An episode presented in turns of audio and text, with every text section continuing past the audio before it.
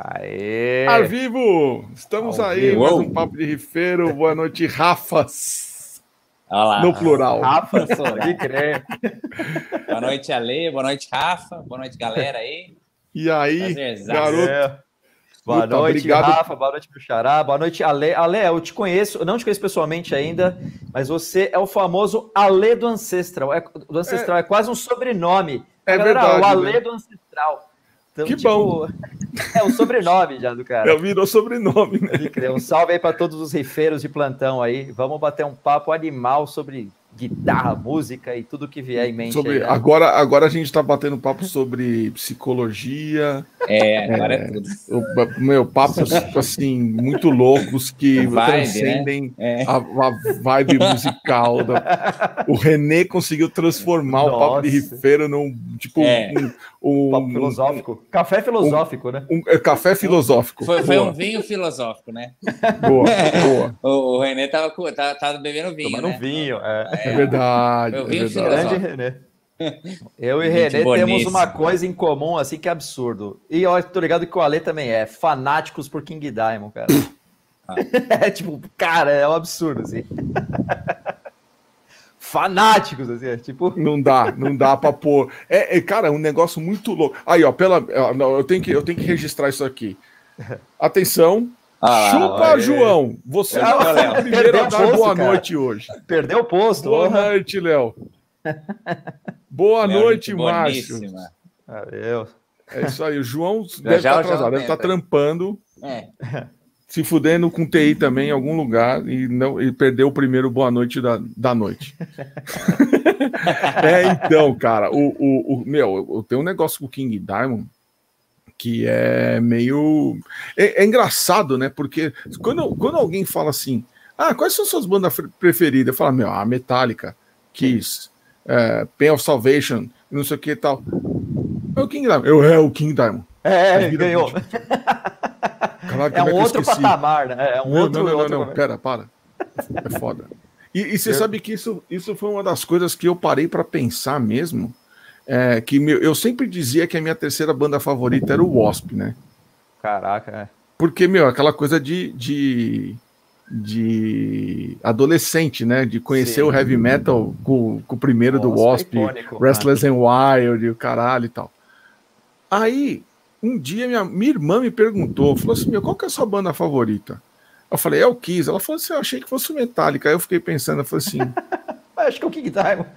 é verdade, né, cara? Eu acho que é o Metallica. Deve ter, bom, tem tatuagem. Deixa eu ver, quantos discos do, do Kiss É. eu não gosto? É, alguns. Quantos discos do. Metallica eu não gosto? Nenhum. Nenhum. É, é o Metallica. Ah, então depois eu quis porque tem aquela coisa tal, não sei o quê. Aí depois assim, ah, o Wasp. Não, não é o Wasp. Eu nunca viajei para os Estados Unidos só para ver o Wasp, mas eu já Caraca. viajei para ver o King Diamond Nossa, várias velho. vezes. Você trombou É. ele pessoalmente? Trombei, cara. Putz. Ou tem, tem uma, uma coisa que eu, eu, eu falo pro Renatão, Renatão Carvalho, trabalha lá no Tatuyu, que é, Veja, trampa com milhares de- de bandas, manager. trabalha com. É. Um belo dia eu tava no Tatuyu e eu comentei com ele, né? Falei assim: ah, tô indo pro Kiss Cruise, né? No final do ano, não sei o que e tal. Ele assim, eu falei, ah, então eu vou ver o King Diamond depois do show, depois do Kiss Nossa. Cruise, eu volto para Orlando para ver o King Diamond, né? E foi agora, o ano passado. Pode crer, caramba. Aí ele falou assim: Ah, você vai ver o King Diamond? Ah, tá bom. Eu vou arrumar. Você já tirou foto com o King Diamond? Eu falei, não.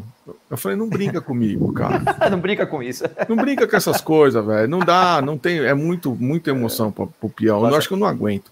Ele assim, não, peraí que eu vou arrumar uma foto tu, com você com o King Diamond. Mano, Aí, meu, o cara não mandou um SMS por segurança do King Diamond. nossa. Assim, ó, dia 5 de dezembro, de novembro, né? Eu falei, é, 5 de novembro. É, um amigo meu tá indo aí por Orlando, arrumou um meet and greet pra ele. Aí o cara falou assim: Pô, beleza, só pedir pra ele me procurar. Olha. E o cara é um Falei, gentleman, né, puta. cara? Todo mundo fala que O- o cara é tipo, é o É, falam que é, meu. que é embaçado, ele, assim. ele, segura, ele segura na sua mão com as duas mãos, assim. Pô, que isso, né? E aí ele, ele ainda brinca- olhou para aquele zóio azul dele, meu, ele, ele entra na tua alma. Nossa. É assim, obrigado por ter vindo. Nossa. Cara, eu Então, trombei assim- eles na galeria em 96, que teve uma Seis, tarde de autógrafo lá. Eu tinha 14 anos, eu acho, cara, molequinho, assim. E eu, eu sou muito fã do Michael Derner, é um cara que é referência. E ele não Ah, tava, né? caralho. Era o Mike Weed já na época. Aham. E assim, ó o Durão aí, ó. Lá. Grande mestre, meu mestre. Esse aí é, ó, minha esposa. Aí eu tô sendo Ah monitorado, mano. Aí sim, ó, ó, ó, ó. Então, deixa. e aí eu trombei os caras. Eu tenho até hoje o canhotinho guardado. Você vê o cuidado da assinatura do King Diamond. É tipo é um desenho, cara. Ele faz um É, negócio muito é. louco. O Hank Sherman também coloca a data, assim. Os caras. Puta vibe legal, assim. Uma banda que só reforçou depois que eu conheci. eu É verdade, é verdade. caras. Tem uns cara, tem uns cara que você começa Tem a ficar isso, né? mais fã depois que você conhece Tem, os caras pessoalmente, né? E o inverso, né, também. Tem muito Tem, do inverso. tem. E ó, eu Nossa. vou te falar, cara, eu, eu achei, eu, eu, eu fiz um strike o ano passado em, sei, em quê? Em três, três dias. Três dias. O strike da vida que nunca mais vai se repetir. Nunca mais vai. Eu tenho certeza que aquilo ali foi o alinhamento completo dos, dos planetas, que, mano, foi o eclipse da puta que pariu, do não sei o que que aconteceu ali naquela hora. Imagina o seguinte: estou eu no Kiss Cruise, consegui mostrar minha tatu pro Gene Simmons. Pá, tirei uma foto, ele apontando pra tatu, do jeito que eu imaginei que fosse acontecer. Já era o Isso primeiro alinhamento, isso aí. Prime- é, o primeiro planeta entrou. Aí acabou, o, o, o Cruise acabou no dia 4. Né? Isso foi no dia 3, talvez, ou no dia 4 mesmo. Aí descemos do, do barco no dia 4, vazamos para Orlando. Eu cheguei em Orlando, aliás, cheguei no lugar onde tinha o show, meu outro ídolo da guitarra, Mark Tremonti Nossa, esse é Deus. hein? Que já tinha no, no show do Alter Bridge, antes de eu embarcar no Kiss Cruise, no dia 24 e 25 de outubro, eu tava com a camiseta do King Diamond. Ele é fanático por King Diamond. Nossa, Todas as vezes é que eu encontrei com ele, É. eu tava com a camiseta do King Diamond. que louco. Ele olhou pra mim de cima do palco, ele apontou pra mim assim, fez assim, ó. Caraca. O que, que ele quis dizer? Ó, King Diamond, dia 5. Outro cara que Ah. falou a mesma coisa pra mim, que tava louco, era, foi o, o LJ, o vocal do Seven Dust, que eu encontrei com ele no, rádio- no, no- no House of Blues. Ele falou assim: King Diamond, pô, vai ter show aqui dia 5. né? Beleza, isso, isso posto na hora que eu estou esperando para ir pro Meet and Greet, quem chega? O Mark Tremonti. Caramba. E aí ele olhou pra mim e ele assim, ei! Eu a gente já tinha encontrado ele várias vezes. Eu falei, eu sabia que eu ia te encontrar aqui. Aí ele falou assim, como não, né, meu? Eu, Orlando, eu moro aqui, pô, eu não vou vir ver o do King Diamond. Eu falei, então tá bom. A gente se vê depois. E fui lá pro Meet and Greet. Quando eu fui ver, cara, eu tava sentado na fileira do cara. Eu assisti o show com o Mark Tremont a quatro cadeiras de mim. Nossa, mano. Eu falei, velho, não, não, não. Aí quer dizer, você vê, eu encontrei com o Dini um dia, Ah. Passou dois dias, eu encontrei com o Tremonte de novo e o King Diamond. Eu falei, cara, nunca mais. Só faltava o Nossa. Hatfield tá passando na rua comendo um cachorro quente. Nossa. Não tem, né, cara? Não tem o que fazer, né, meu? E vocês fizeram turnê pra caralho, né, meu? Com, com uma- umas bandas gringas lá. No, ou foi com o Saxon, né, Rafa? A primeira turnê que a gente fez é, na gringa foi com Fates Warning, isso aí em 2017, né? Eu não conhecia nenhuma música do Fates Warning, a coleção dele ali já, ó. Olha lá, olha lá. Ó, o último aqui, Ó, ó. o último, né? Caraca, nem ouvi esse ainda. Eu parei no Tears of Light ainda. Tem todos, cara. Todos, todos, Cara, todos. eu não todos. conhecia a banda. Assim, a gente fez oito shows e eu assisti os oito shows. Eu saí de lá praticamente um fã da banda. Já tava cantando todas as músicas sem nunca ter ouvido. De tão boa que é a banda, de tão cabuloso que é o Ray Alder, cara. Eu fiquei Ele é assim, foda, né? Cara, teve uma noite que ele tava com a garganta estourada, assim. Ele tava rouco falando com a gente. Chegou minutos antes, assim, ele abriu um potinho com gengibre, tá ligado? Aquele gengibre de feira, de farmácia, assim. Cantou o melhor show, tá ligado? O, o gengibre mágico, assim. A gente, meu, me dá esse gengibre aí que o bagulho é louco. né? Caralho, É. muito louco. O, o Rei Alder, ele tem uma coisa. Eu tava ouvindo, puta, engraçado, né? Eu tava ouvindo Fates Warning pra caralho esse final de semana. É, ele canta, ele faz coisas no disco que ele não faz ao vivo. Faz melhor É, ao vivo. umas notas e tal. Só que ele, ele, ele arrega com classe. Com classe. É. É, é. Ele tem um drive Você fala também, assim, cara. Ah, o cara vai vir, ele vai vir, agora ele vai dar aquele agudo. Não, ele não dá, mas ele não dá É. aquela peidada que você fala assim, ah, arregou. Sim. É bonito. Ele consegue dar uma contornada. E Assim um timbre de guitarra do show dos caras também. O som clean dos caras, pra mim, acho que foi um dos cleans mais bonitos que eu ouvi. Assim, é muito cabuloso. E era com o Joey Vera no baixo, né? Isso. Gente finésima também. Fira, gente fira mesmo. Os, os outros caras eram mais fechadões e tal, assim. O Ray era mais descontraído. O Batera é um monstro também, né? Nossa, é o Batera- Bob Jazzonbeck, né? Que tá E ele chegou com pro ele. Rodrigão, né? Chegou pro Rodrigão, acho que num dos últimos shows, falou: Cara, qual que é essa sua técnica do pedal duplo aí que eu nunca vi, mano? Ele toca com o prato atrás, né? Nossa, é muito louco. O, o, e o, o, o Batera elogiou o Rodrigão, falou: Porra, mano, muito Ah, louco isso também, que né, faz. cara? É, o Também, Rodrigão- né? Vamos, vamos combinar, né? Ah, Até os gringos babam ovo, não tem Ah, como, né, tem que babar, tem que babar. Meu. O Rodrigão é foda. E aí, nessa turnê, teve mais uma banda de abertura que dividiu com a gente, né? Eu gosto muito de falar dessas bandas, porque eu ouço, eu virei fã também, que é bandas da gringa que estão na mesma caminhada da gente, assim, tá numa batalha embaçada, assim, que é o Fallen Arise, é uma banda da Grécia, tenho amizade com os caras até Legal. hoje, é um som mais é, pro gótico, doom, e tem uma outra banda que dividiu a turnê também, foi metade esse Fallen Rise e a outra metade essa outra banda. A gente fez a turnê do- da Europa inteira, né? E essa outra banda era o A New Tomorrow, que os caras, meu, muito talentosos. Metade da banda era da Itália e outra metade era do, do Reino Unido. E a galera, meu, tipo, numa van, a banda inteira numa van alugada, tipo uma van do Scooby-Doo, tá ligado? Os caras abriam a van, saía tudo. Não. Os caras guerreiro, assim. E, e, assim, o, o muito louco das turnês é a marca que fica, né? Tipo, as lembranças, Ó. assim. Eu paro pra ouvir. Ó, meu irmão aí. Salve. aí. Olha lá. A lembrança de, de você ouvir um som. Ó, a Kelly. E aí, Kelly? Kelly faz parte do Tem uma galera aí aqui, ó, do ó, ó, a família inteira, hein? Família inteira, velho. Família inteira. E- A Kelly já mandou aqui, ó, Motor Cruise Saxon Hammer 4. É. Pode crer. E, e aí, quando a gente para pra ouvir esses sons da época da turnê, a gente relembra tudo, cara. Ó. relembra os É. perrengues, relembra ah, o que você comeu. É Isso acho que é o poder da música, de lembrar das coisas, mais de qualquer outra, né, cara? Mais do que É, o cheiro, mais do que cor. Você pega a gente com Alzheimer hoje, cara, que você põe uma Ó. música, o cara lembra de alguma coisa assim. Então, eu acho que eu posso estar com 90 anos, eu vou ouvir o, o Fates Warning, eu vou falar, ah, eu lembro da turnê. Mas é não, muito mas louco, um né, poder. cara? É, muito- e outra, né? É, é, eu- sabe que você falou um negócio que é muito verdade, cara. Eu, eu acho que algumas bandas aqui no Brasil, e, e eu já falei isso para muita gente, tava até comentando isso com o, o Silvio Lopes do Kingbird é, um dia. E a gente reclama, mas os caras lá fora, eles estão numa correria muito maior do que a nossa. Porque aqui, é, se você for ver bem, e isso até eu acho que foi um papo que a gente teve semana passada, é, fala, meu, quanto você tá afim de arriscar, né? O quanto você tá afim de sacrificar? A gente fala assim, ah, tá bom, eu vou sair de São Paulo para Campinas. Tem van? Tem comida? Tem hotel? Tem? Ah, não tem? Ah, então não, não vou.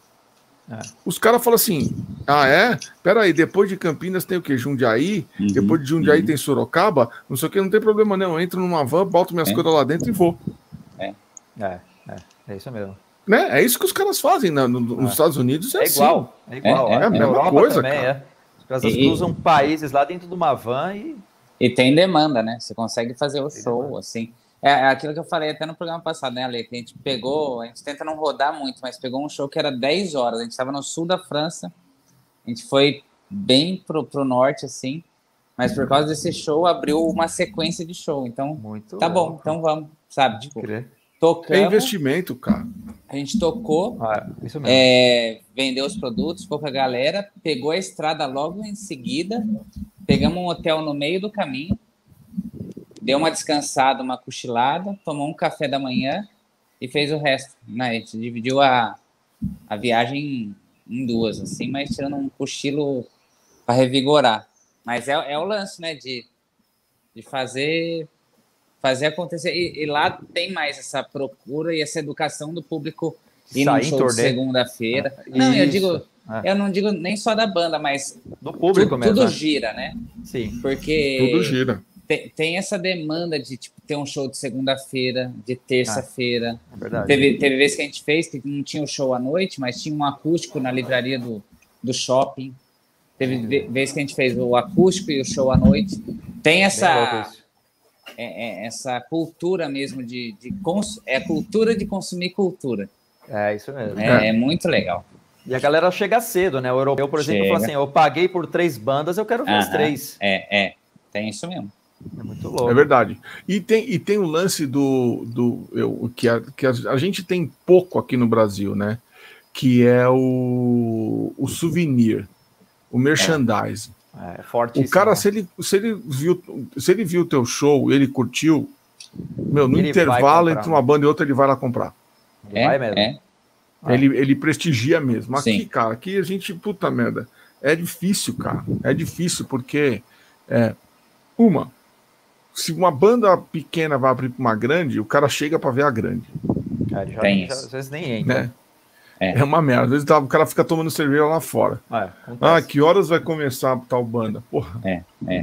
Aí depois o cara, putz, meu, perde, é, é, entra no final do show, de repente o cara curte, fala, é. puta, que bosta, meu, podia ter Perdi, entrado antes. E... Uhum, uhum. Agora, assim, eu sei que tem lugares lá fora em que realmente tem uma, principalmente festival grande, Velho, os caras querem entrar à noite. Parece aquela lance do Super Bowl, sabe? Que você vai para a porta do, do, do estacionamento, você vai para o estacionamento do lugar.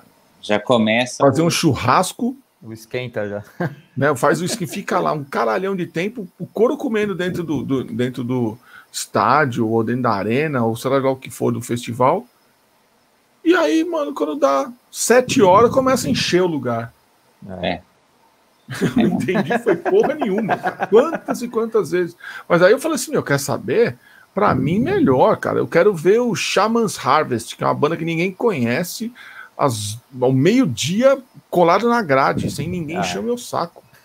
Vocês não querem ver? Foda-se, eu tô vendo aqui.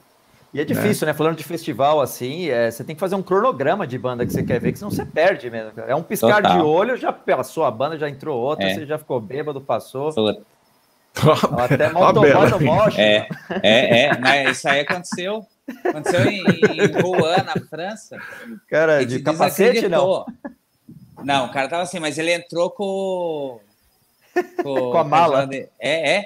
E assim, no meio da galera. Daí tem vídeo isso no Instagram nosso, a gente não aguentou. Eu tava rodando a cabeça a hora que eu vi, mas dava risada. O cara e, do assim, iFood lá. É, de segunda-feira, né? Segunda-feira, lotado, mas lotado o lugar. Tipo, até a galera tá fora, assim. E é Juan é Normandia, né? Tipo, é, ah. quem, quem viu a galera do, do, do seriado Vikings, eu, eu fui saber lá. Isso é legal de, de fazer a turnê também, né? Eu falando assim, caramba, só tem francês gigante aqui, né? Daí o cara falou, lógico, você tá no lado viking da França. Eu falei, como assim? Ele falou, você gosta de seriado? Eu falei, gosto. Ele falou, então, aqui é a cidade que, que virou a cidade Colorizou. do rolo. Pode crer. Né? Daí ele falou: vocês estão de boa amanhã? Eu falei: ah, amanhã é day off. Ele falou: então vou fazer, vamos fazer um. Um, um tour cultural aí. É. Daí tinha lá a estátua do rolo, foi a mesma cidade que queimou a Joana Dark. Caramba. E Caralho. A, é, não, uma cidade cheia. Parece que também tinha o um relógio público é, mais antigo em. em é, como fala? Sumiu a palavra. Mas é, movimentando. É, é, é, ah, atuando ainda. atuando, Nossa, atuando, é. Então, uma eu, cidade tipo que eu nunca iria se não fosse para tocar. Pode crer. E, uma das coisas mais legais da turnê realmente é você conhecer culturas diferentes, oh. conhecer o lado cultural dos países e o mais legal disso é conhecer os headbangers dos lugares. É. Que você vê que, meu, é uma língua universal, cara. Você pode estar. Tá... A gente fez shows, por exemplo, no leste europeu que a galera não falava inglês, assim. É. Só que, mano, você ficava horas falando, qualquer embromation com o cara falando de banda, tá ligado? Então, tipo. E só comunicando aqui, né? Mostra como você tipo, pega, né? É, é, muito louco isso. A, a, última turnê grande que a gente fez mesmo foi com Hammerfall, que foi em 2018, que foi uma turnê, tipo, leste europeu toda, passando por Polônia, países assim, muito under, assim, Eslováquia. E, putz, cara, a, os day off, era poucos day off, assim, mas não dá para ficar trancado. Você quer pernear, você quer é, visitar a loja de música, você quer. Ah, o que, que tem para ver ponto, aqui? Né? É, Qualquer é. coisa. É, você sai de rolê mesmo. E mesmo quando não tem o day off, você dá aquela escapada, né, mano? Antes da passagem de som, você, mano, vamos pelo menos num lugar. É. E o mais louco disso, a gente fez um show na Dinamarca. Foi o primeiro show com o Hammerfall, né? E Dinamarca, para mim, é. Por que será, né? Tipo, é o lugar que. Por causa do King Diamond. E aí eu falei, cara, eu quero conhecer a loja do Michael Denner. E aí os planetas tudo desalinhado, porque a loja do cara, mano, era quilômetros da casa de show, tá ligado? Não rolou, eu é. não conheci. E a gente gravou o primeiro álbum na Dinamarca também, só que era numa cidade bem distante, lá era Horsens, era longe de Copenhague.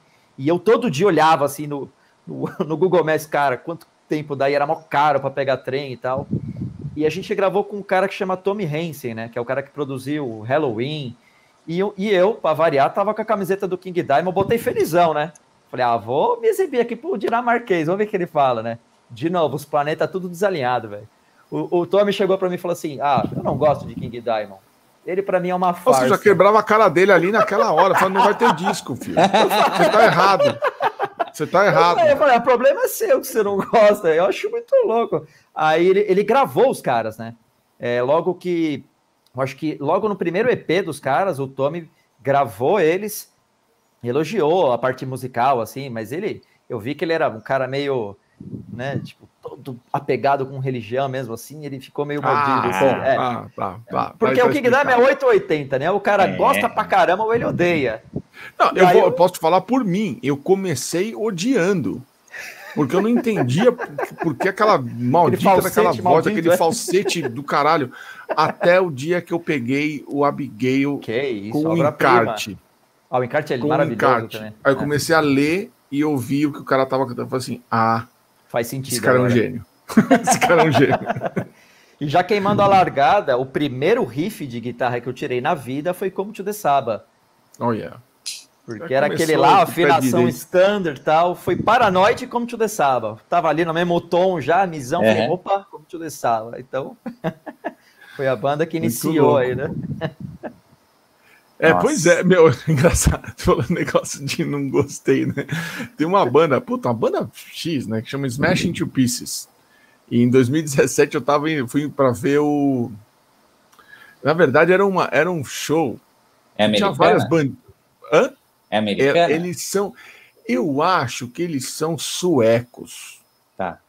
Né? Mas era uma turnê, meu, é, cheia de banda X. A banda, mais, a banda principal do rolê era a Amarante. Tá. Né?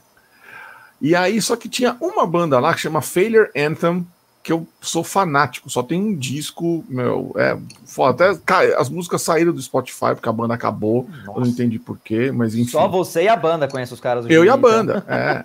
meu, e sim, era, era dentro do Hard Rock Hotel em Las Vegas e devia ter 100 pessoas dentro daquele lugar.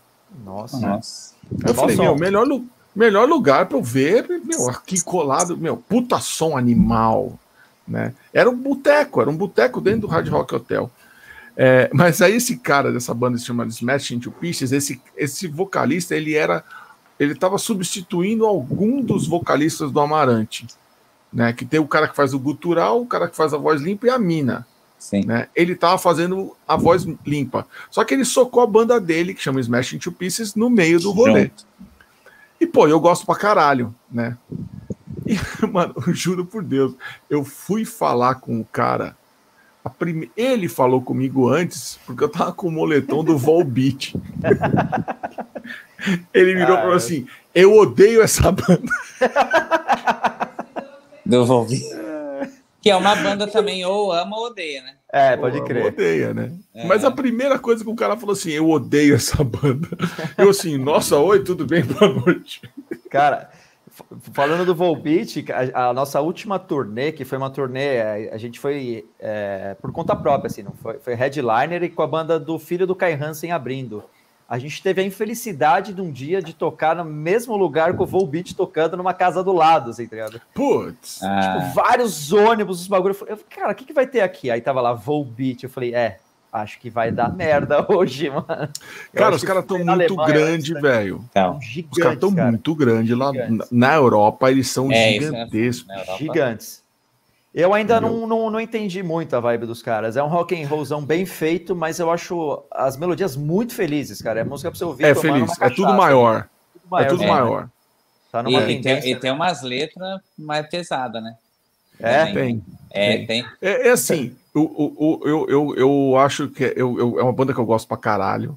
É, tive, ainda bem que eu tive a oportunidade de ver, eu vi nos Estados Unidos, mas vi assim, tipo, os caras num festival tocando três horas da tarde. É que nem foi Nossa. aqui no, no. Que eu adoro, né? Eu adoro esse É legal. Eu acho Eu é legal. também. legal mesmo. Nossa. Eu também. Eu acho Eu bem acho legal. E. Mas é assim, é o que o Rafa falou, meu, ou ama ou odeia. É, né? é. O Volbeat é dessas é também. puta. Não, assim, não é 100% das músicas que eu acho do caralho. É, o último disco eu achei meio chato, pra te falar a verdade, porque é, é um disco muito longo e com melodias muito parecidas. Pode crer, fica muito parecido. Então mesmo. ficou muito naquela mesma fórmula, sabe, de sempre.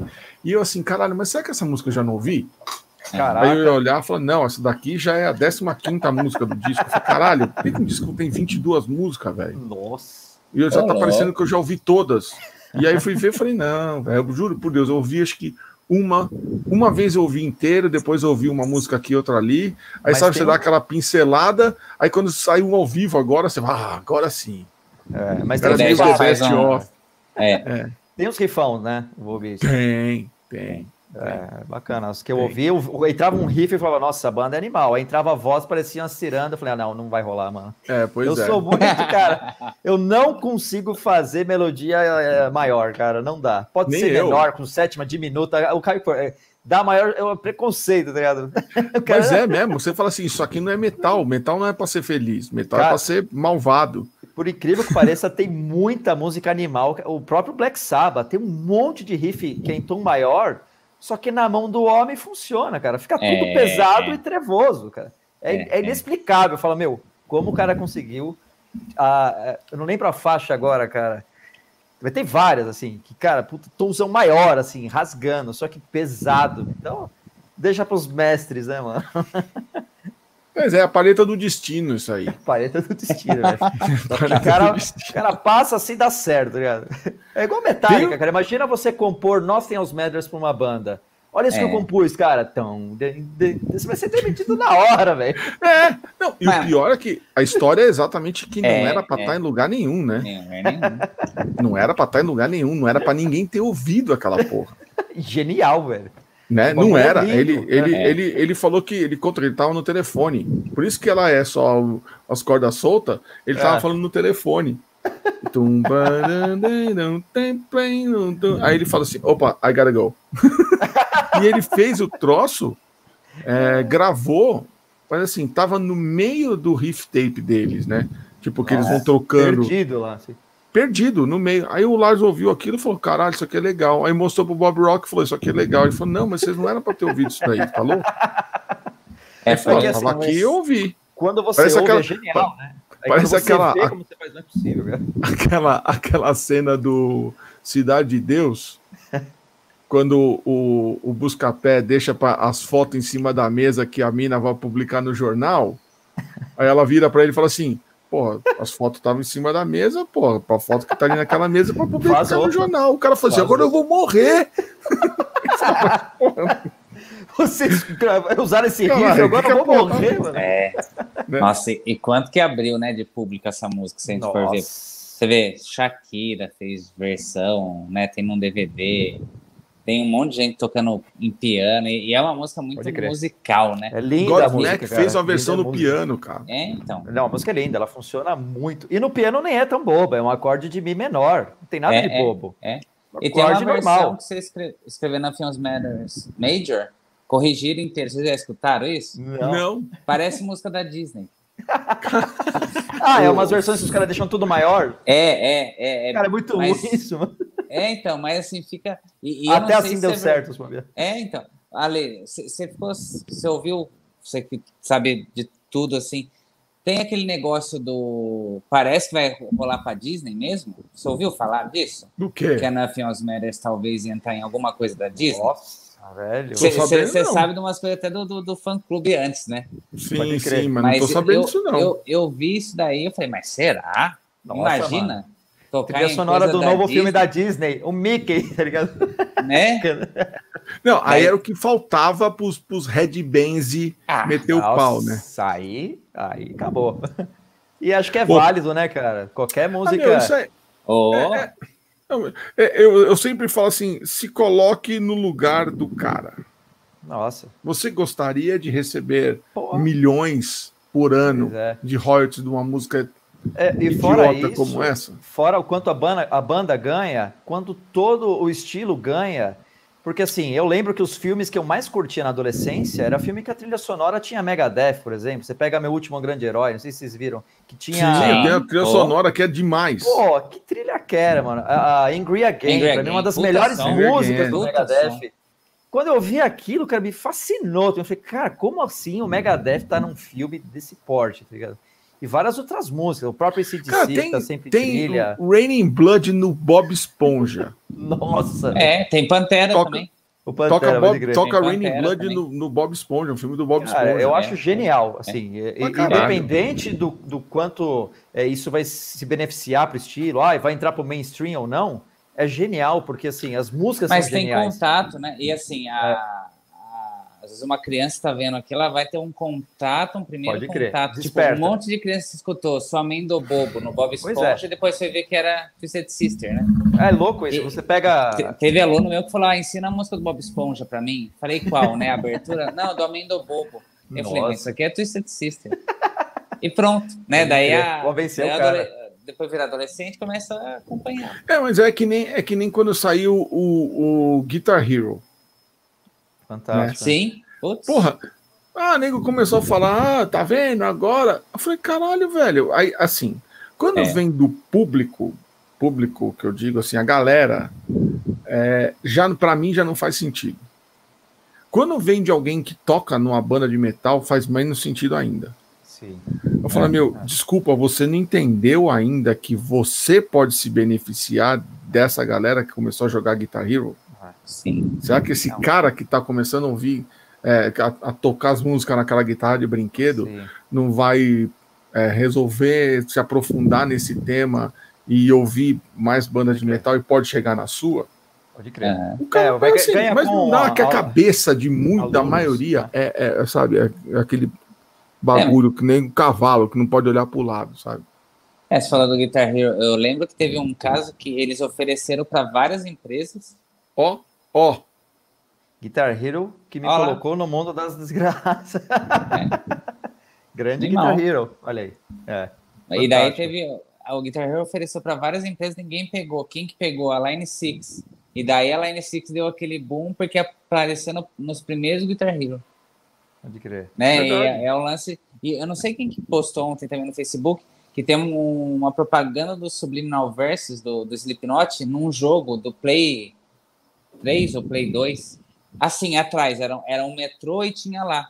Eu falei, olha só o- Nossa, a visão. Né? É. cara, você quer, pior do que o Guitar Hero Metallica? O que os Então. caras tiveram que fazer Que animal, né? para gravar aquilo? É. a banda, e inclusive o King Diamond. Que é, tem até o King Diamond. Eu comprei É, esse é. jogo não rodou, cara. E, e o legal é que você ia desbloqueando as fases, era aquele presente, pô, porque era uma filmagem que eu nunca tinha visto. Pode crer. É, Falei, puta, que genial, né? Tipo, É juntou tudo, né? é muito do caralho. E, meu, você sabe, Rafa, como é que, que, que eles fizeram com o King Diamond nesse, nesse Guitar Hero? Ele, ah, ele A- a ganhou. banda? Ah, O que o Não sei. Metallica fez pro King Diamond? ah, Ele. O, o Lars chegou pro King Diamond e falou assim: então, nós estamos fazendo um videogame aí, estamos per- fazendo, querendo participar de um jogo, eu quero botar vocês nessa jogada. Ah, que legal. Tudo bem, o que, que você precisa de mim? Eu preciso das fitas originais do Don't Break the Oath. pode crer. Aí Tinha falou, isso? Vixe. E aí ligou pro, ligou pro Michael Denner. Nossa. Ô, você tem o, a fita original do Don't Break the Oath? Eu não tenho, mas eu vou ver no estúdio. Chegou lá no estúdio que os caras gravaram, não era mais estúdio, era X. Nossa, Foi mano. tudo pro caralho. Puta, Tiveram que regravar tudo o som. caralho. Aí ele falou assim: bom, é o seguinte. Não vai dar pra gente participar. Se, eu- porra, puta oportunidade dessa que o Metallica tá dando pra nós, botar é, Evil e Come to the Saba aqui nessa história. E, meu, a gente não vai entrar? Não, vamos gravar essa porra de novo.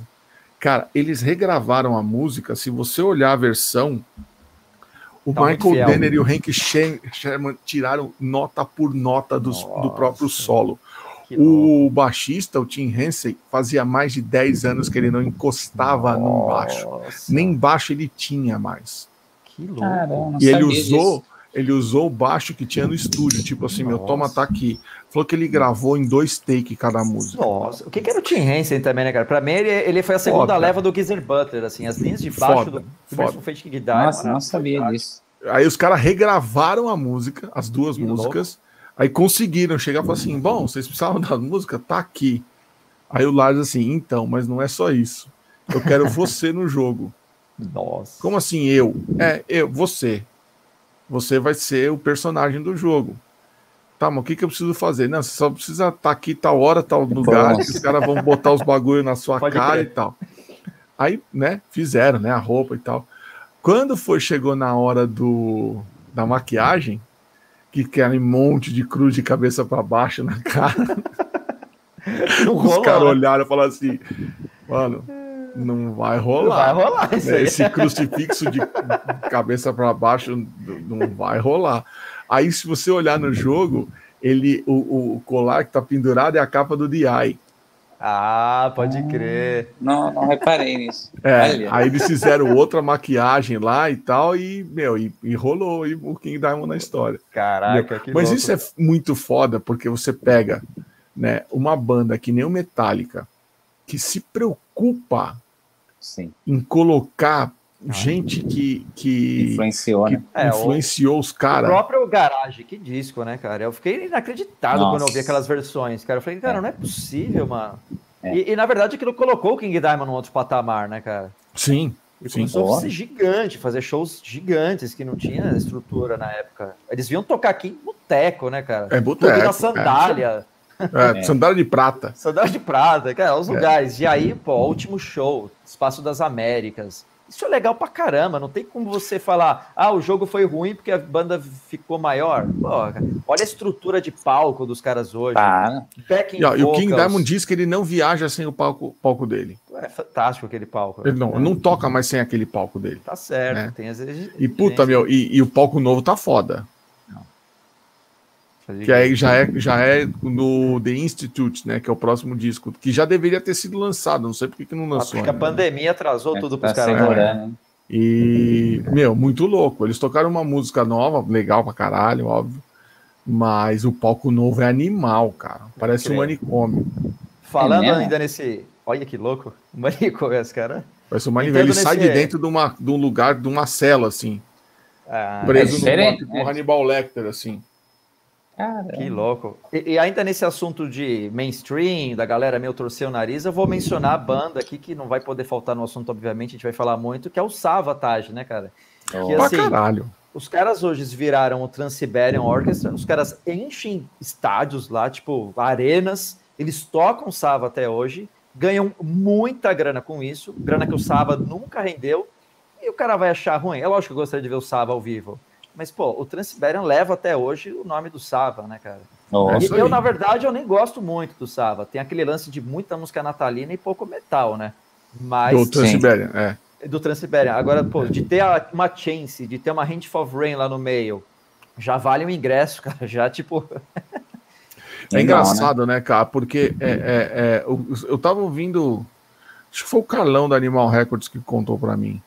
Ele falou: Meu, o Jeff Scott Soto ele faz tudo que ele faz durante o ano com o dinheiro com o que ele do ganha do Trans-Siberian.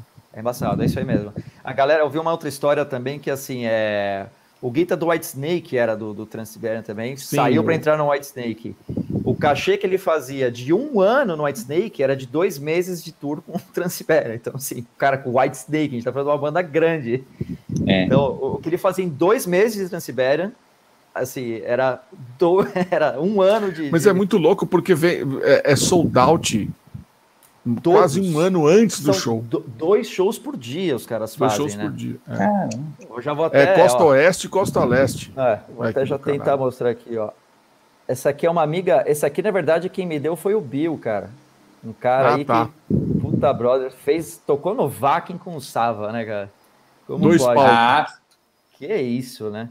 E eu tenho uma aqui do Alpitrelli também, do, do, do Transibéria, que é uma amiga minha que viu o show na E falamos do Alpitrelli semana passada, né? Semana passada. Ah, é? Falaram dele? Eu é, perdi o da semana passada, cara. Tem Genial. aqui também do Chris Caffrey, ó. É outro maluco, né? Também essa aqui eu ganhei. No... A única que eu ganhei de verdade mesmo foi a do Bill, né? Ele fez uns shows com a gente e tal. E, pô, ali não, não, não passou guitas ruins, na verdade, né? Tanto no Transiberian quanto no Sava. É, é, eu vou, eu vou, eu tenho uma, uma eu sou um cara aí. meio, meio, puta merda.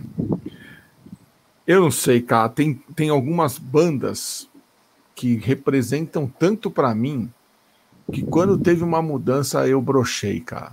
É mesmo. O Sabotage é uma delas, sabia? Mas qual mudança você acha? Eu sempre achei, olha só, é, é, é, eu acho que eu fiz um, eu fiz um, um hora do arrombado sobre isso inclusive. que é, é assim, bandas que mudaram o vocalista ah, e é. elas simplesmente mudaram. Elas, assim, algumas mudaram para melhor, outras uhum. mudaram para pior e outras simplesmente mudaram, mudaram, Sim. né? Nem para uhum. melhor nem para pior, simplesmente mudaram. Eu, eu cito Van Halen, por exemplo.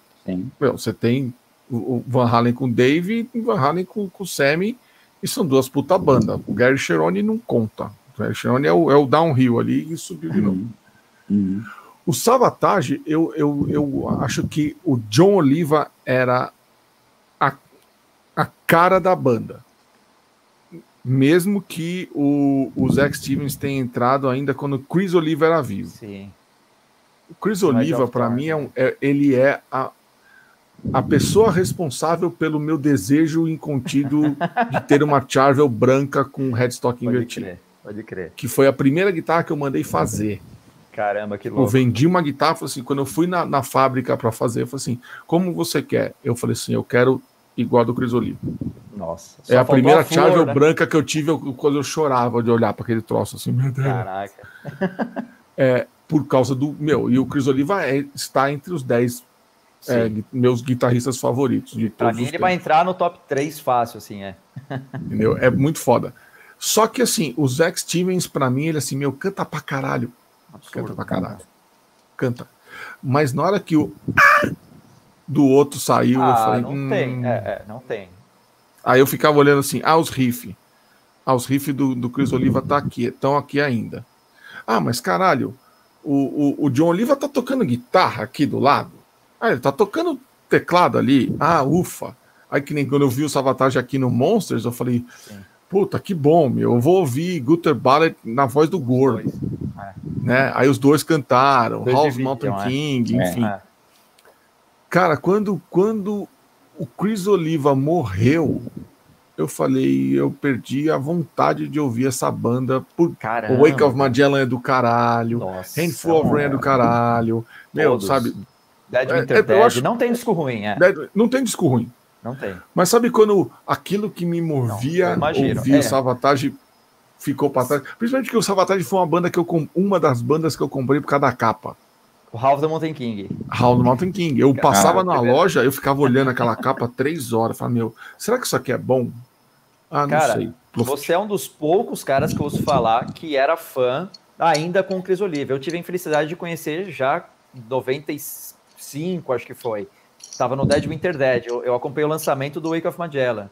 Então, assim, para mim, não foi aquele impacto. Eu imagino como para você foi dolorido, porque. Foi, cara! Era uma banda foi. de irmãos. Tipo, os caras eram irmãos compositores, o cara dos riffs e o cara dos berros. Então, tipo, para mim é uma das melhores bandas de todos os tempos, porque tem tudo que uma banda precisa. É um riff cabuloso e o cara cantando desgraçadamente lá. Então é, é. isso, cara. É isso. Porque meu, o, o, o Chris ele ele ele tem exatamente a característica que eu mais gosto no guitarrista, que eu fui ver, se você, se a gente for analisar a fundo, tem mais três caras da mesma banda que tem o mesmo estilo, que é Randy Rhodes, Jake Lee e Zach Wild. Sim, pode crer, tem esse impacto. É o cara que, assim, ele tá fazendo única. riff, ele tá fazendo riff. Mas faz as e na hora que, Firulas no meio, que é. o cantor acabou, é bem óbvio.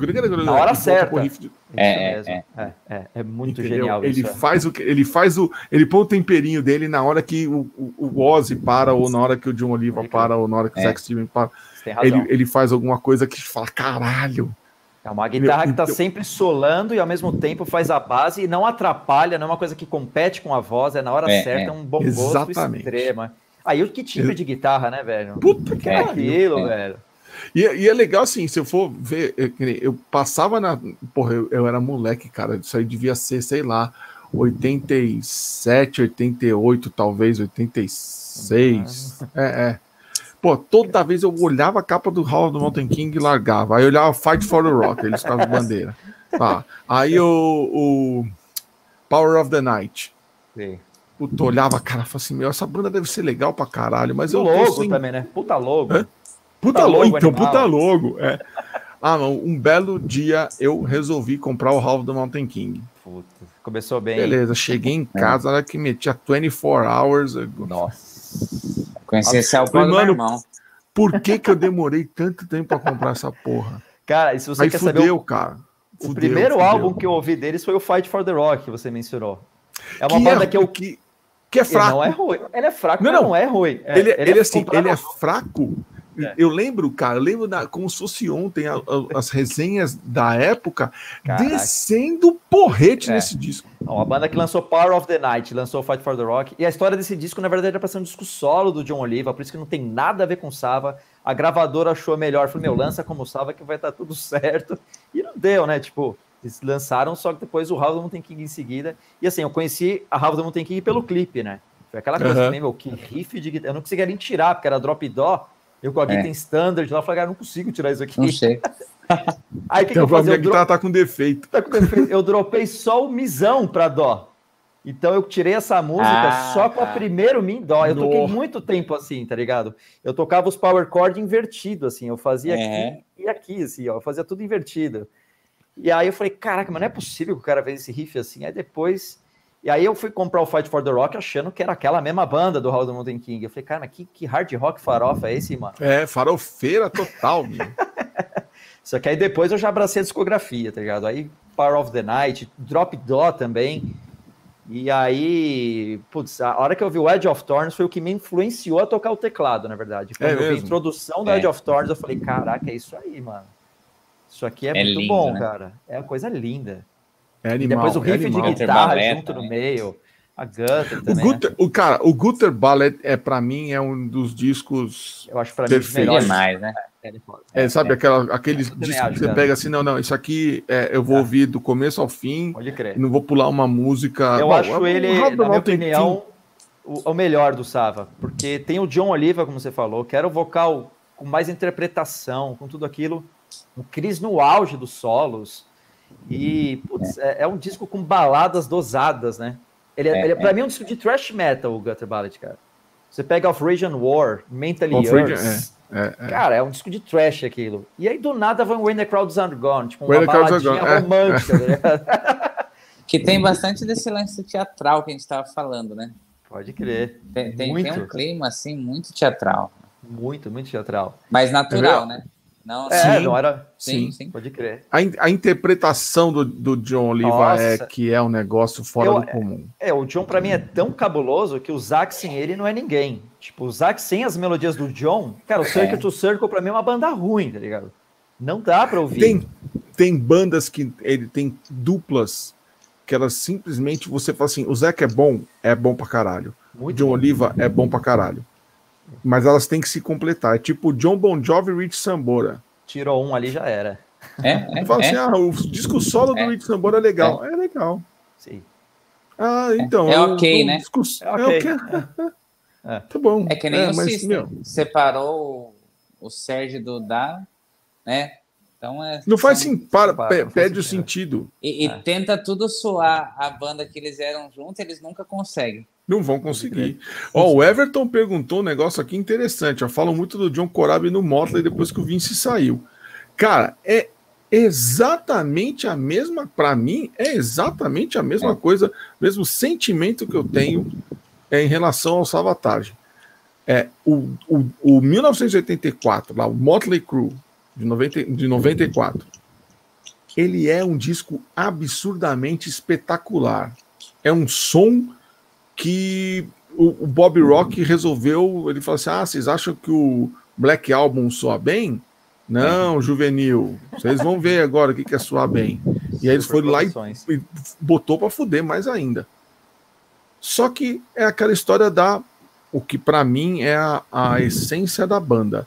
O, o John Oliva era a essência do Salvatore, ele e o Chris. Essência. A voz de um com a guitarra do outro. Nossa, era um absurdo. fala, meu, era o que me fazia querer ouvir essa banda. Eu vejo até hoje, é no YouTube, vídeo dessa época e eu fico puto de É. nunca ter visto aquilo ao vivo, tá ligado? Porque a magia, a- a- cara, a, a empolgação dos caras, o talento. E o John, vamos combinar que ao vivo nem sempre era o cara, ele desafinava. Ele, Não. Ele nem sempre era o cara, mas a energia daquele cara é ao vivo, verdadeiro, né? ele resume o que é o rock and roll e o heavy metal, assim, tipo, é que é o seguinte pra mim, o erro é permitido desde que a energia esteja acima de tudo. Uma Ó. coisa que em nenhum outro estilo pode ter. Se no música Uhum. clássica você errar e falar, ah, não, mas é que eu me empolguei, já era. Não, você errou. já era. No metal é o único estilo que permite você errar desde que você errou por um bom motivo. Foi o quê? A adrenalina falou mais alto. É. E, Cara, É verdade, você vê uma banda nesse nível, com aquela adrenalina de palco, e, é- putz, é, pra mim era o ápice do, do, do metal aquilo lá, assim. É. E é raro hoje em dia, você vê bandas legais, mas é meio ensaiado, assim, ah, vamos ensaiar a É, performance. é, exato. Não, cara, não tem que ensaiar a performance. Adrenalina você não ensaia. Ou você sente ou não sente no palco, tá ligado? Não tem É. como, ah, vou fingir. Mano, e o Não, pior, sabe o que, que é? Agora eu vou destilar um veneninho. Destilar, ótimo. É, o Rafa me conhece, sabe que de vez em quando eu gosto de destilar um veneninho, jogar uma, jogar uma merdinha no ventilador. Olha o tamanho do ventilador que tem aqui. Pra, É pra- grande, O é tamanho da bosta que eu vou jogar. Olha, Manda, cara, manda. Aqui não dá pra ver. É, cara, Manda e você o sabe esterco. que hoje temos no metal nacional vários coaches para ensinar Sim, É, então, é, eu até faço um parênteses performance. aqui.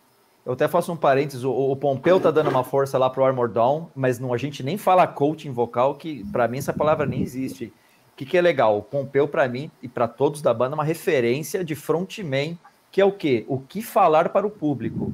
O que, que é legal falar ou não falar. Isso sim, você pode assistir DVDs como referência. Assim como a gente Sim. assiste guitarristas e se espelha, né? Pô, como que é legal fazer tal coisa? Ninguém Mas a pessoa tem que ter nada. bagagem, né? Tem que ter Então, a era aí bagagem. que eu ia chegar. É, é, era aí que eu ia a bagagem. chegar. O, a o. Pompeu, o Pompeu, eu vejo ele muito mais como um diretor musical. Isso, do Armor a bagagem do cara é fantástica. Porque você, você vai falar, meu, quem tá falando? Marcelo Pompeu do Corsos, banda com 36 anos de história, que já fez isso, isso, isso, já tocou aqui, aqui, ali, ali, ali, ali, ali. ali. Você fala, ok, eu, tenho, eu tô falando, eu sou uma pessoa que já foi produzida pelo Pompeu. Pode crer. Sabe É. bem do que tá falando. Eu sei bem do que eu tô falando. O Pompeu, ele, ele mudou várias coisas no meu jeito de cantar. Inclusive, ele foi o cara que me encorajou a não querer forçar a minha voz para não parecer com a Que do. Hatfield. Eu vou- só vou fazer um parênteses aqui. Inteligente das bandas que sabem ouvir um produtor, que isso é raro também. Com Mas certeza. é, é, é, é É. aquela hora que a gente fala assim, meu, pra que, Por que, que você vai contratou um pegar? cara? É. Isso é muito Você comum, vai aparecer chamar um o cara de ego, fora né? para fazer o É, negócio, por que, que você não Não. vai ouvir o que ele tem para falar? É, é, Sim. É, mas é Exato. muito Né? comum isso, cara. Eu sei, eu É, sei. muito louco. Por isso que, meu, eu entro piano. Bom, vou- eu quem produziu o primeiro disco do Ancestral foi o Pompeu e o Eros. É fantástico, os caras são monstruosos. é. E, o- e o mais legal, sabe o que, que é? É que eu falei, eu contei isso pro Eros na época. É, eu falei assim, ô gordinho, está ligado o que, que as pessoas falam aqui do Mr. Som? Ele falou, não. Eu falei, eles falam que ninguém nunca, vocês nunca vão fazer um disco soar melhor do que o Corsos. Porque, tipo, o Corsos é, é o top. Ele nunca vai fazer um, alguém soar tão bem quanto o Corsos. Aí ele virou para mim e falou assim: Ah, falaram isso para você? Ah, tá bom, vou te mostrar aqui uma coisa. Ele pegou o EP, quer dizer, uma demo que eu gravei do Ancestral, lá, ele falou assim: ouve aqui o Hallelujah. Agora ouve o Ties of Blood. Pode Quem soa melhor? Eu falei o Hallelujah. Ele falou assim: Pode então, caralho. É, é. Se uma demo mesmo. sua soa melhor que o último disco do Corsos, é, não faz sentido. O cara que é. falou isso falou uma puta bosta. Ele falou: o meu próximo trabalho vai sempre soar melhor do que o meu anterior. É que assim, não. o cara que falou isso provavelmente não tinha uma banda tão competente. Nenhuma banda que não é boa no estúdio vai soar tão bem como uma banda boa em estúdio. Tem muito Sim. cara assim, vou chamar tal produtor que minha banda vai soar como Metallica. Tá, mas você é. tem a patada do Redfield? É, então é. nunca vai soar como Metallica, tá ligado? Zip! É. Vou ficar quieto. Mas é, mas é bem por aí. Mas é. mas é. legal o produtor guiar. Olha, sua banda não vai se soar aqui, mas você soa bem assim, como você é. Então a gente consegue chegar nessa sonoridade. Esse é o papel. Aí o produtor extrai o melhor do cara. Então, quem falar, o papel do produtor pro músico para mim é indispensável na produção de um álbum. Oh. Mas você sabe qual que é o problema? Eu acho que das bandas e da maioria dos músicos, eles, eles não, eles confundem o produtor com o engenheiro de som. Sim, é o cara que dá o rec, que vai picotar, vai editar. Vai, o engenheiro de som ele vai apertar botão. É. O produtor vai falar: corta essa música, aumenta essa música. Essa letra é uma merda. Esse riff você podia fazer duas vezes. Você tá uhum. cantando meio tom. É, pode, vamos aumentar meio tom essa música. Essa parte aqui você pode aumentar meio tom na hora do solo. Sim, ele vai fuçar e vai Esse virar refrão música do tá, tá repetitivo, é, é faz é, menor. É, é. Foi oh, muito louco. Isso é gente, é produtor. O, o Armor trampou com tipo diversos produtores de linguagens completamente diferentes. Assim, o primeiro, como eu falei, foi o Tommy Hansen. É um cara old school. Tipo, o cara gravava a banda em um take. E vamos combinar que hoje em dia existe você gravar em um take, tá ligado? Você uhum. vai refazer, tem dobra de guitarra, tem o cara. Então, assim, o, o disco lá era assim: você gravava um take, não saía muito legal, o cara te dava três chances para gravar, velho. Senão ele, ele fala, ah, é isso aí, você não vai fazer melhor. E, cara, calma, não é bem assim, né? Então ele, te, ele tem um estilo dele, old school, que funciona para uhum. algumas bandas, rock and roll, mas pro metal nunca vai funcionar isso. E aí em seguida a gente trampou com um americano que felizmente faleceu, que era o Keiro, Keiro Canduala, o cara trampou tipo com Papa Roach, Pretty Reckless. Nada muito metal assim com o nosso som, mas muito louco, tipo, ele, ele junto com o Bruno Agra, que para mim é um baita Sim. produtor, assim, um brasileiro que tá morando em Los Angeles, Tô ligado, baita produtor. Conheço ele. E assim, os dois instintos, o Keiro era aquele cara mais quietão, extraía o seu melhor, e o Bruno metia o pitaco mesmo, e com razão, ele acertou em todas. Ó, esse refrão aqui de vocês, a melodia é boa, mas o que, que você acha dessa melodia ser harmonia e a gente faz uma melodia melhor ainda? Uhum. Pô, deu uhum. super certo, tá ligado?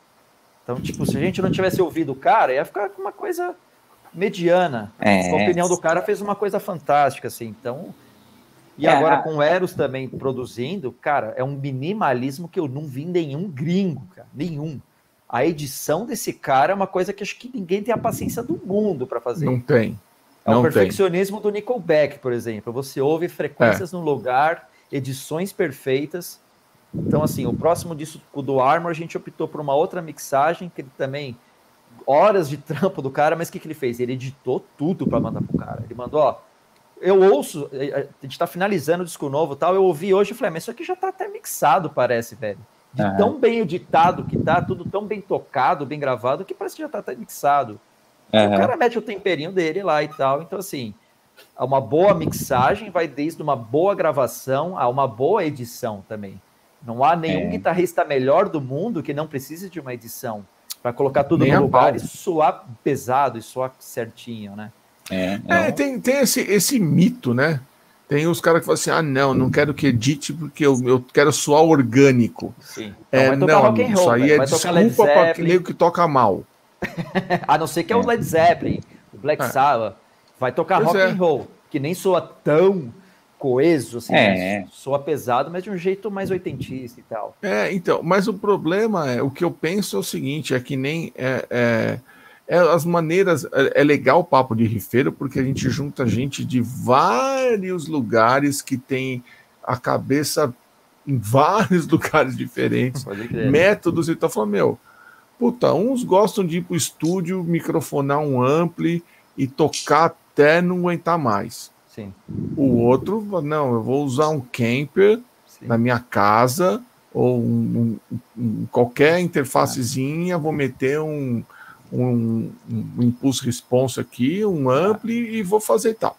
Ah, eu vou gravar, vou meter a patada, vou tirar a minha melhor performance, porém, se ela não ficar legal, eu vou editar, porque o cara que está ouvindo no É. carro, ele não, não vai querer saber É. Quantos- Quantos takes eu gravei? centímetros, é quanto É. tempo. Ele, quer, ele quer que a música acerte ele que nem uma burdoada na cara, Sim. né? É. Então, eu acho que hoje tem muita gente que esconde é, a falta de habilidade atrás da tosquice. É. Ah, não, Ah, não. sim, É que não, é que eu quero suar assim mesmo. Sim, eu sim. quis que soasse assim porque eu sou da old school, blá blá blá. Falei, então, querido, é o seguinte. Vai lá perguntar para os caras do Creator se eles querem É. suar como eles suavam no Endless Pois Pain. é. Aí o próprio Millie disse, falou assim, meu, eu se eu pudesse eu regravava aquele disco hoje. Os caras é, O não Andy conseguem nem ouvir. É, é. Caralho, É. não faz E, sentido, tem- e tem o oposto, né? Tem banda que no estúdio vira super-homem e no palco é Clark Kent. né? Não Sim. consegue, não consegue reproduzir, né? Então, Mas acho o- que tem que aí é o, o, palco é onde você separa os homens dos meninos. Ó, É, pode Ó. crer. Ponto. sim. Acabou. Você pode certeza. fazer o que você quiser no estúdio, não tem problema nenhum. Enfia quantas dobras de guitarra né? você quiser. Ah. Meu, Armor Dawn. Ah, meu, tem guitarra pra caralho. Ah, então peraí, bota mais um guitarrista aí. Sim. É?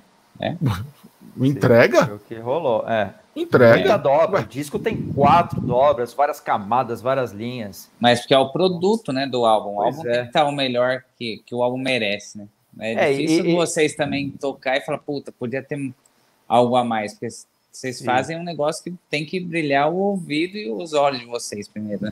Com certeza. Isso que o Ale falou é legal também. O quanto você consegue reproduzir do álbum pro ao vivo. Nenhuma banda consegue reproduzir 100%. Isso é impossível. Você não vai levar um estúdio pro, pro palco, você não vai ter É. os periféricos, uma mesa de som de estúdio, já começa por aí. E o Sim. play também, como eu falei, envolve adrenalina, envolve coisas que no estúdio você está centrado. É, é uma outra questão que nem por isso, mas assim, as bandas que, que se, dá- se dão bem hoje no palco, que chegam pelo menos, acho que sei lá, 70% do que está no disco, são, benda- são bandas bem, toca bem cotadas hoje para tocar em festivais, para ser o cara ouvir e falar, pô, tá muito próximo. 100% nunca vai chegar. Mas se você vê uma banda que reproduz 30% do que tá no álbum, cara, banda ruim, tipo, não vai É rolar. ruim, É é. uma banda de É. estúdio, né? Uma banda ruim Sim. ao vivo. E tem muitos músicos de estúdios fantásticos que baita compositores que ao vivo não vai conseguir. Mas hoje, Tem que, isso. como separa o homem dos meninos ao vivo é realmente é você você reproduzir um som que aproxima aí pelo menos 60, 70% do seu álbum, né? E hoje realmente tem artifícios, né? A galera solta é, coisas gravadas. Cara, a gente fez show, por exemplo, com Hammerfall. Metade das guitarras eram gravadas para vir aquele peso.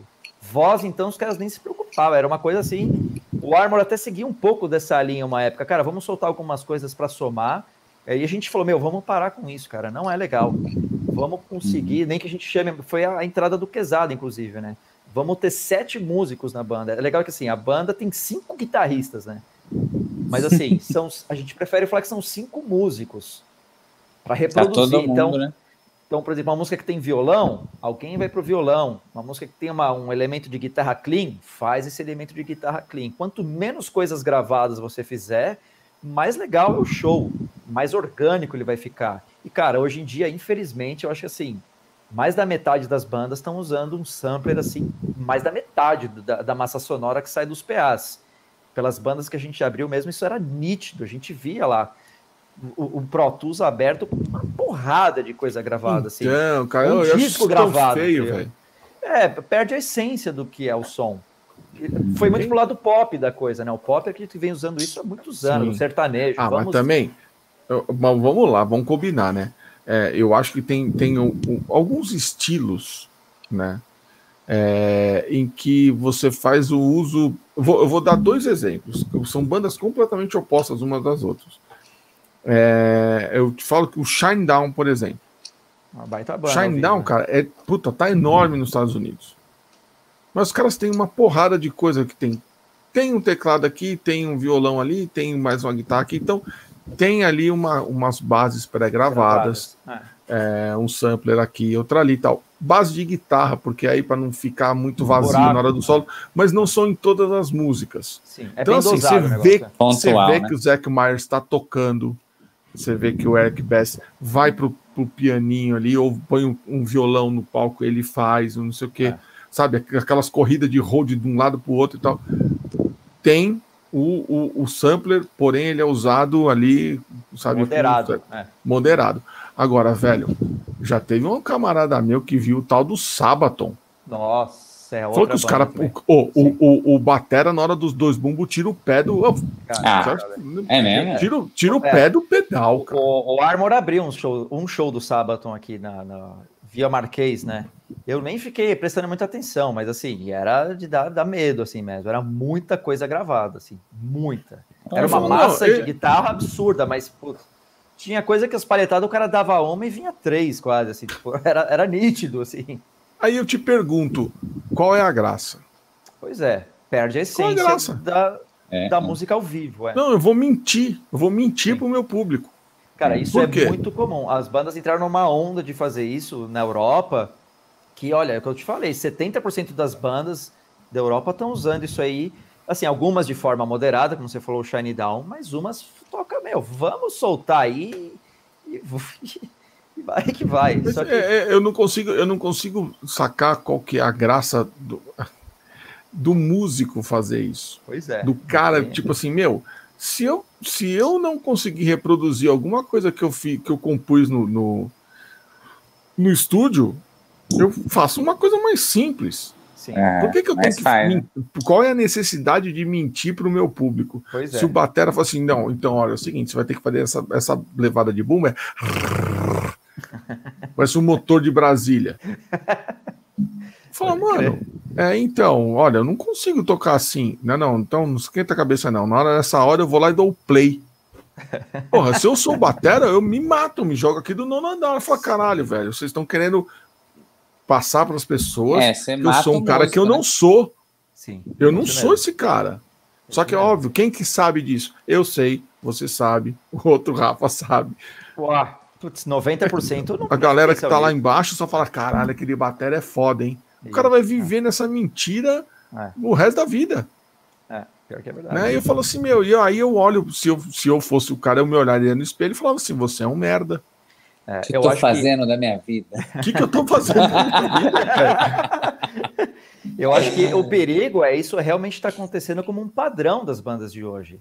Sabe? Muita, mas muita banda mesmo está usando isso é, sem ser moderado. Porque eu acho válido um cara colocar um elemento eletrônico que não tem como É. reproduzir. Como é que o cara vai reproduzir? Ou um sub, né?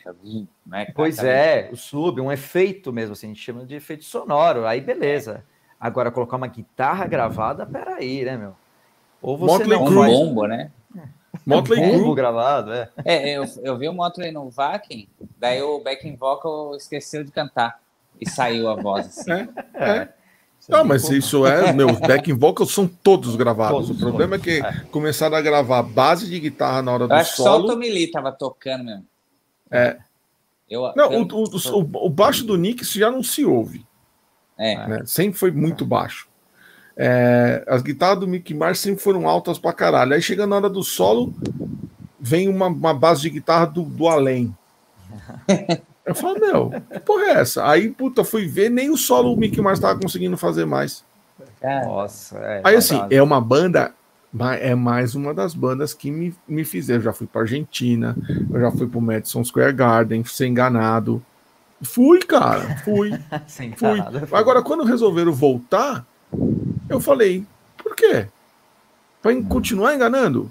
Não, caralho, vai embora, sabe? Dá tchau pra todo mundo e vai ser honesto. Vai, o, Ah. o Vince Neil vai comer é, asa de frango até o cu fazer bico. O Mickey Mars tá virando um C, porque ele tá envergando. Né? A sério, então, o problema dele é fudido, cara. É. A pandemia acabou fudendo com o esquema de voltar a turnê de, de estádio deles. Eu não sei se o ano que vem o cara tá vivo pra voltar a tocar, cara. Porque o cara tá virando um C de verdade. E o, e, o, e, o, e, o, e o Tommy Lee, que toca pra caralho, mas, mano, o cara, o cara vira um DJ. É. é. Meu, qual que é a honestidade que tem nisso, cara? Tô falando de uma banda que eu amo, hein? Pode crer. Falo, mano, qual que é a honestidade disso? Ah, tá bom, puta, de novo, vou ter que entrar, gravou tudo com base pré-gravada, com os back gravados. Ah, tudo bem, não, tudo em nome do entretenimento. Não, Sim, né? pera lá. O rock não foi não. feito para isso, é, vai curtir um outro gênero. É engraçado é. que eu acho que assim, quem começou com isso, na verdade, eu acho que foram bandas de power metal que não conseguiam reproduzir aquilo. Eu lembro que no o Rhapsody foi uma das bandas que começou a fazer isso de forma exagerada. Era uma banda de estúdio, precisou fazer show e, tipo, era uma mentira o show dos caras. Só que isso foi se tornando popular. Ah, vamos meter orquestra e grava tudo. Então já aproveita e põe o bumbo aí também. Ah, então aproveita e põe um, um tema, tá ligado? Então isso começou a ser usado de uma forma grotesca, assim, exagerada. É. E eu acho que tem que começar a derrubar isso mesmo. Quem é músico, fala, apontar mesmo. Fala, opa, peraí, vamos é voltar mais à essência. No fundo, no fundo, cara, o que eu acho que é uma sacanagem sem tamanho é o cara sair, vai. Você vai lá abrir o show do Sabaton. Aí o cara sai do show falando assim: o Armored Dawn. É. Nossa, o, o Sabaton não, o Sabaton é do caralho. Som. É. Eu falo assim: é. opa, como assim, né, querido? Peraí. Tá tocando é, CD, o Armored Dawn é, é, é, tocou. Você está competindo é, com o CD que rolou ali. É, é. é. E o engraçado é que na Europa muitas pessoas perceberam isso, até na turnê do Hammerfall. Muita gente falou: Caraca, eu achei o som de vocês mais legal do Hammerfall, tá mais orgânico. É. Pô, o Hammerfall é uma banda consagrada e tal. E, e, assim, a gente foi lá e fez o, pô, Rodrigão na batera. Os é. guitas arrebentam lá. É uma banda que passa uma pressão ao vivo, sem apelar. A banda tem um bom cara no riff, uma patada lá e o batera descendo a mão, cara, já manda uma massa sonora que se o bateria e o guitar não for bom, ele vai precisar apelar pro CD gravado ali. Então convence. Uma banda, a banda realmente chegou onde chegou com essa massa ao vivo, né? Quem é. vai nos shows sente e fala: Caraca, meu, pô, vocês tocando, chegou uma massa sonora aqui que foi cabuloso, só que não é artificial. Porque o, o público percebe um pouco também, mesmo o cara não manjando tanto de música, fica um show sem muita energia todo é. mundo de foninho ali, dublando tal, não, não passa o que, que a gente falou do Savatage lá. Não passa aquele negócio, aquela adrenalina, a banda não sente essa adrenalina, obviamente. Visceral, né? Verdade. Visceral. O Pantera ao vivo, o que, que era aquilo, mano? Era um neguinho pulando. Vi, né? é, ó, eu também não vi, meu irmão ah, fala. O Ale, eu, eu, eu, é, o Ale pode falar, ele vai começar. Ela vai começar. Cara, a energia dos caras era um tanto que meu irmão fala que, tipo assim, dois brutamontes dava a mão assim um pro outro na pista e os caras começavam a girar no meio da galera assim. Tipo, vamos destruir o lugar que esse um som deles, é... um deles é o Fernandão. Tá batera tá do. Tô ligado. Hã? Um deles era. Só que quando o Fernandão pesava uns 130 quilos. Nossa, velho. Medo, hein? Medo? Eu tomei uma cabeçada nas costas do Fernandão no show do Megadeth no Olímpia. Eu lembro de ter ficado sem ar um minuto, pelo menos. Se, sequelou, né? Essa sequelou. Até hoje é, você deve é, sentir é, as pontadas nas costas da cabeça é, eu, eu, acho que ele tirou minha, minha L4 L5 do lugar naquele dia. Tipo, a Ernest disse que é por causa né? do Fernandão. Já eu tenho hernia de disco por causa do Fernandão.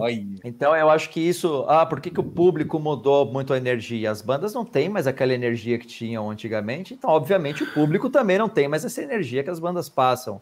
Você pega show hoje, a galera vê quase de braço cruzado, tá ligado? Raríssimas bandas que têm energia. Vou mencionar o Corsos aqui mesmo, que é uma das pouquíssimas bandas que leva um som assim cabuloso. E vamos falar do frontman, a diferença que faz também, né? Do cara levantar a galera e trazer a essência do metal e do rock, que é espalhar adrenalina a rodo ali, né? Gratuita, assim. É verdade. É, Essa é, é a grande é. graça de ir num show de metal. É você sair de lá uma puta Lava, adrenalina. É. Lava. Não, é, todo show, lavado. É uma todo lavada. show a gente, o nosso vocal também, cara, a banda sai tremendo depois do show. Parece que você usou alguma coisa. Fala, o que, que aconteceu? Cara, é adrenalina. É, o tipo... Dee Snyder tem uma frase sensacional. Aliás, uma, uma das fra grandes frases Vai, de Snyder. Ele fala assim: é, se você, se você, depois do seu show, você ainda tiver energia para ir para um bar, para É uma isso. festa ou ficar zoando o plantão, É você roubou o seu público. mesmo. É isso mesmo. É. Ele falou, porque se- você tem que acabar o show completamente esgotado, sem força para fazer absolutamente nada, e você vai pedir para ser carregado do backstage direto para sua cama no hotel. Falou, aí sim você entregou aquilo que você deveria ter entregue para o seu Que público. louco isso, se você saiu de lá para ir zoar o plantão, você roubou as pessoas que pagaram para te ver. É, e, e é a mesma Foda, pessoa- é o mesmo que as pessoas que tocam com você também, né? Se você tá entregando 200, 300%, você olha pro lado, tá lá Sim. 57, 60%, você fala, opa, pô, É, é, é. A, a, Dá a bica. não ser que, sei lá, né? Tá doente, tá fazendo show, né? Sim. Mas você fala assim, pô, essa pessoa não é merecedora pra tá dividindo É louco. energia. Tem isso também. E a Cê- banda é é aquela coisa da sinergia, né? A banda É, meio que tipo, junta e passa aquela massa ao mesmo Mas tempo. é. Se alguém tá Porque meio senão fora, fica desbalanceado, né? Fica, fica. Você Fica olha mesmo. o palco assim, dois terços animal, uma- É, um tá meio ali na obrigação, É, não é, funciona. É, muito Não louco. vira. isso. Ó, tem uma pergunta aqui, hein? Ah, só compre- Eu, vi- eu É, fui fala. atrás do negócio do Metallica aqui, vai rolar mesmo, viu? É um filme Vai? que vai chamar Jungle Cruise Caraca. e vai ser refeito o arranjo pelo James Newton Howard. Caraca, e é, nossa, e é Nothing Nothing Matters. Else Matters. Que louco. Isso aí tá, tá postado. Eu fui ver isso. Falei, que é coisa que a gente bate o olho, né? Mas tem É. até o Lars comentando e tal. Eu falei, ah, é que, sabe, não, não guardei. Eu falei, pô, deixa eu ver se isso é verdade. né? Nossa, É, imagina, né? Hum, Ai, é, ai, nada é maior, né, Ale? nada maior. Cara, pra mim, eu acho que o Lars é um dos maiores profetas, assim. Tudo que ele falou, tipo, Napster é uma merda. Cara, realmente acabou com a indústria da música. Quando ele falou uma vez que eu, a gente tem que interpretar também, o metal é uma merda. Os caras fizeram um puta disco que é o Load, a galera torceu o nariz e agora ouvem como um puta álbum. Tá É. ligado? O cara, pra mim, foi o maior visionário. Tudo que ele falou. E assim, hoje, Mas é- obviamente, o público tá bem mais aberto. Você pode usar caixa de lata, você pode usar violão, você pode fazer o que você. Metal você pode usar escola de samba junto que vai dar certo, tá ligado? Não tem mais aquele preconceito. Ah, não, desviou, botou gui- guitarra limpa, balada. Então, acho que É, isso foi uma Rafa. conquista, tá ligado? Mas. O, o Metallica. é, e, a- e aí eu coloco o Slayer, eu coloco o Anthrax nesse meio balaio, nesse mesmo balaio de gato. Os caras são de uma época em que o Slayer e o Anthrax não podiam aparecer numa foto na revista usando bermuda é, de surf, Pode crer. porque já eram tirados como vendidos. Nossa. Detalhe: os caras tinham acabado de lançar o South of Heaven e o Among the Living. Aí você vai falar pra Nossa. mim que os caras são vendidos Pois é, porque o cara tava usando uma bermuda de surf. Pois é. Que o cara é mora na louco. Califórnia, no É, verão bom. do caralho. É, é, Pior é, que é. Brasil o negócio. E o legal é que assim, os caras hoje são tão bem resolvidos que você pega a foto hoje do James saindo do shopping, ele tá de Havaianas, Havaiana, bermuda e regata É. branca, tá ligado? É. Não, deve, não devo nada pra ninguém, tá ligado? Não, mano, é a vida como ela é, né? É crer. a vida como ela é. O cara, meu, o cara não tem que ser um personagem 24 horas por dia. Sim. Né? Não faz coisa, o menor é. sentido. É, uma coisa é você ir lá fazer um show, é onde você é o seu trampo, é a sua adrenalina. Você não vai esperar que o cara, que o King Diamond vai comprar pão maquiado. E chega lá com falsete. Eu fiz cinco pãezinhos, tá ligado? Não existe isso aí, tá ligado? de creme. É, tá ligado?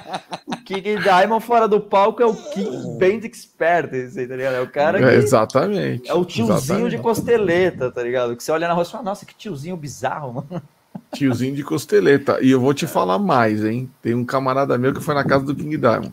Putz, eu sei que é esse cara. É O Denis. Denner, Denis. O Mano, Denis. Denis, Denis, é. Denis. Bateu lá, tac, tac, tac. Oi. Oi, sou do Brasil. A, a, a mulher dele que, que saiu para pegar uma correspondência, ele falou com o cara. Ele, era, ele tocava no genocídio também. Amigo do. Giba, amigo nosso. Amiga do Giba, Não, né? Ele botou falou do foto do King Giba Diamond. antes, Aliás, foi o né? Giba que deu. Foi o Giba que deu o endereço para ele. Caraca. O Giba arrumou o endereço do King Diamond, cara. É, King é- é Diamond saber psicopata ou não? Não, é, o Giba tem umas coisas. assim, A gente até antes de começar o programa tava falando do Giba aí. Puta, cara fantástico, foi vizinho meu, foi vizinho de todo mundo esse cara, não é possível.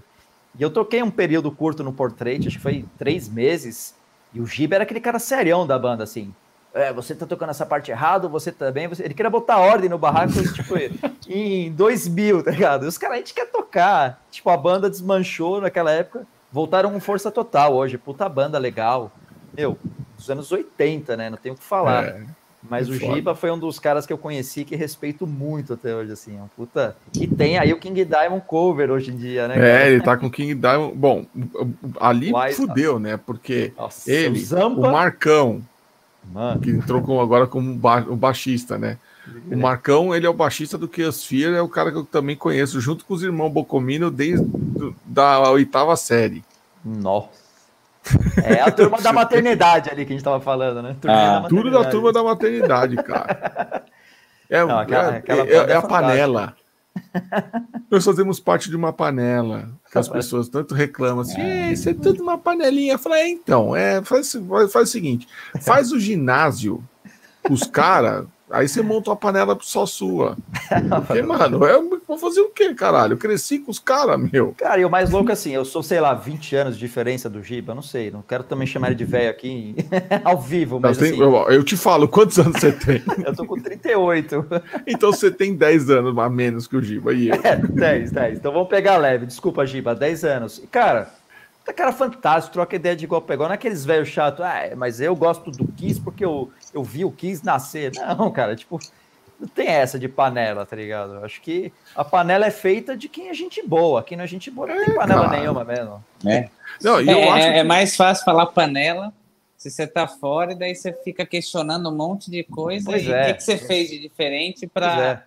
Pra você tocou? É, não, você... Eu, a, a verdade é uma só e eu, eu digo isso sem medo nenhum. É assim, o que você fez de diferente para entrar na panela? É. E se você diz que ela existe, ela deve existir mesmo. Se você é um pau no cu, você vai ficar fora dela. É, é Ou melhor, você monte a sua panela. Porque eu vou te dar um exemplo, cara. A gente faz o metal solidário todo ano. E, meu, é aquela história do um chama o outro, que chama um, que vai é. chamando e tal. Porra, longe, posso né? chamar tal cara? Pode. Eu falei, velho, óbvio que você pode. É, eu não sei quem é essa pessoa, não conheço e tal. Só que assim, você já explicou para ela como é que funciona a coisa? Ah, já expliquei. Eu falei, então tá bom, então pode vir. Então, cara, a gente, pô, eu acho que do ano passado nós fizemos com 45 músicos. Nossa, uma galera. Meu, deu 30 não sei quantas músicas no set list. Todo mundo tocando o que deu na telha. É, foi um negócio legal pra caralho.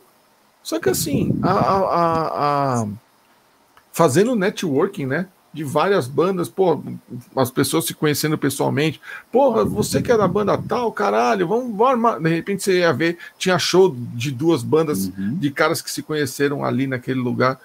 Eu falo, mano, tá aqui, ó. Essa aqui é a panela. É. É... O que, que você tem que fazer para participar da panela? Não encher o saco. Fácil assim. É, é tão simples, Fazer, cara. Né?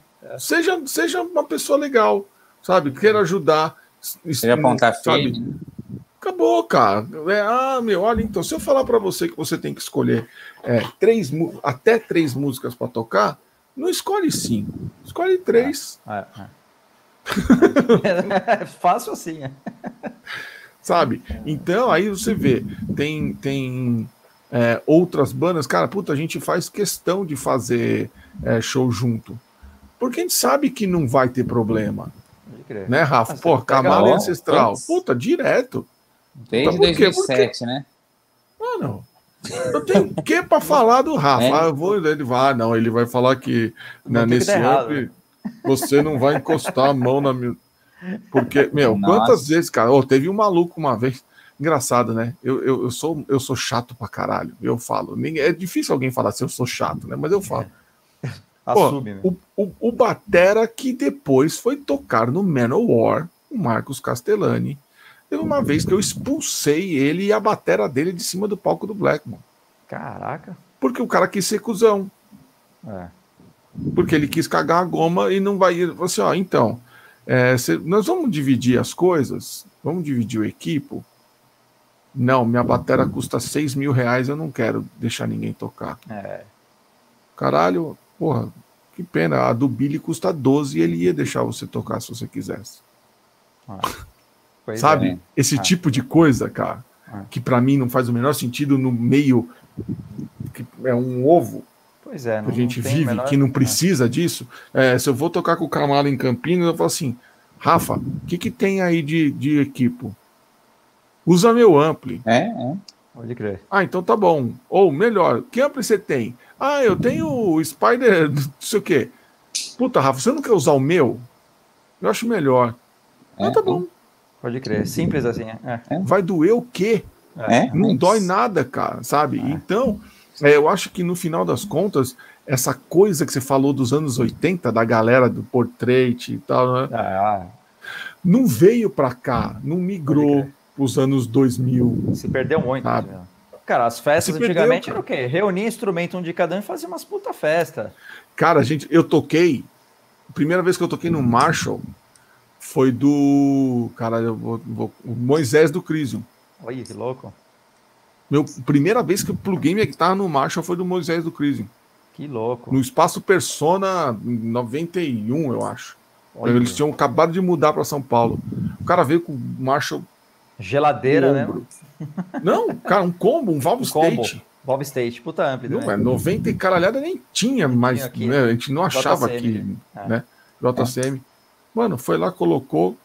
Ó, pode usar aí. Eu, tá Cara, bom, eu não tenho é. ampli. Vou usar essa porra mesmo. Não, Entendeu? os caras chegaram, né? mano? É. É, é, mas E é. continuam humildes até hoje. Vai pedir um Bob Oh. State espetado pra você ver. O cara vai te emprestar até hoje, mano. Vai, Ah, a vai. gente foi fazer uma turnê no Suco Project, daí, na época eu usava pedal ainda, eu pedi o cabeçote, né? O Jean já usava o, o camper. E daí no, no show de Curitiba, deu pau no, no cabeça, né? O Jean falou, Rafa, usa o, camper, Camper aqui, aí. ó. tá? Pode usar esse preset aqui, beleza? Eu falei, sério? Ele falou, sério, usa aí. Assim, né? Cara, a. Tava- gente a gente tava no meio da turnê. É, é. É, ele ia falar, demais, não, né? paguei tanto nisso aqui Ah. não vou emprestar. Pô, pra quê, né? Do mesmo jeito que, né? Teve, teve show que a gente foi fazer lá fora, tipo. E você vê, tava com a Helix, né? Tinha um sistema também. O cara falou, puta, é, deu pau aqui. Eu falei, que, que tipo de som é o seu? É tal. Eu falei, ó, usa isso aqui, ó. Você vai, falei, você vai usar o AUA, alguma coisa assim que você precisar? Ele falou, não. Então vai nesse banco aqui e vai que vai, né? Porque não, não é. o- o- o- um dia a gente ajuda, um dia a gente é ajudado, né? Ah, E, e- e isso é a, a panela, né? Então, pô, então É que, que, que bom que tem um monte de, de ingrediente bom, né? É pois isso é. aí, né? pode meter Entendeu? dentro da panela, não tem problema Então, nenhum, cara. né? É, eu, eu dou vários exemplos, cara. Por exemplo, nós com o Chaos FIA, que já fizemos 300 mil shows junto, ah, teve show que eu tirei meu cabo e falei, Bibo, toma. Pode Bom, crer, pegou usa. dele, plugou no mesmo É. cabo, cara. Falei, meu, não mexe em nada não, cara. Deixa essa porra aí. Você vai usar outro efeito? Não, não, não, é só base mesmo, pau dentro, e eu, tá bom. O cara tá aí, ó. É que imagina Não. se o cara é frescurento também, né? Sem péssimo, ele desconfigura seu negócio inteiro. Ele gira todos os botões lá para tirar um timbre X só para falar que mudou. Então, assim, vai do bom senso mesmo também. Claro. É, Empresta então. de quem pega emprestado. Sim, Então, sim. o cara, quando é mala, ele, ele não empresta e quando ele pega emprestado, ele vai zoar o bagulho. Então, tipo, Mas isso vai é até certo. de uma pessoa que vai ensaiar num estúdio, né? Fala, tá bom, tô pagando, né? é, Você já vê quem é a pessoa, às vezes, num, num movimento mesmo. desse, né? é isso mesmo, né? Ah, tá cheio, cara. Tá cheio. E aí o que a gente É. tem que fazer é eliminar essas pragas. Ó, vamos fazer uma pergunta aqui. O Márcio Rod, que já apareceu aqui, que eu não sei se ele está aqui ainda, mas, ó, Márcio, vou fazer a sua pergunta, hein? Como é ser uma banda de Viking Metal brasileira? Bandas desse estilo têm como origem a Europa. E aí. Rafa? Cara, é muito louco. Muita gente pergunta isso pra gente aqui no Brasil. Na Europa, nunca ninguém perguntou. O que, que vocês estão tentando ser uma banda vai sendo que vocês não são? Eu acho assim, a música permite você abordar qualquer estilo, né? Tem bandas do Brasil que abordam temas é, do Egito, por exemplo, e tem a sonoridade mais egípcia, enfim. Tem bandas que podem usar pandeiro e berimbau da Suíça, da Suécia, e não, nem por isso a gente questiona. Mas realmente é, a gente curte, né? Curtiu bastante falar disso. É, a gente está até mudando um pouco esse cenário hoje, mas não porque as pessoas falaram, porque a gente está curtindo abordar alguns outros temas, né? Então a banda não é que foi Viking pela sua essência, né? Nossa, somos vikings. Não, a gente é brasileiro. Não somos vikings igual o Amon Amarth pode falar que é, porque é da Suécia e toma. A gente nunca tomou nem certo. cachaça nem que suco no, na caneca de chifre. é, não, não, lógico, não, ia ficar forçado. Mas é, é um tema que a, gente, a própria Sim. série Vikings, pô, eu assisti uma puta série é. animal. É. é. muito do que acontece lá a gente curte da, das coisas. Então a gente abordou muitos esses temas, mas ele também não era uma obrigação. A gente tinha uma letra que falava de Odin, mas a próxima letra falava sobre um sobrevivente de guerra, por exemplo. Então não é a nossa essência falar sobre viking, é, era um dos temas que se abordava, né? Então é. acho que não, é, não pode dizer, né, que a banda é de viking metal. A gente acabou entrando em muito festival de viking, as pessoas gostam de rotular coisas, isso é normal. Mas a, a, gente mesmo nunca. Ah, não, somos, eu sou um viking. Não, lógico que não. Viking brasileiro não existe mesmo. Nem o nosso finlandês é viking, porque na Finlândia não teve, foi na Dinamarca, Suécia.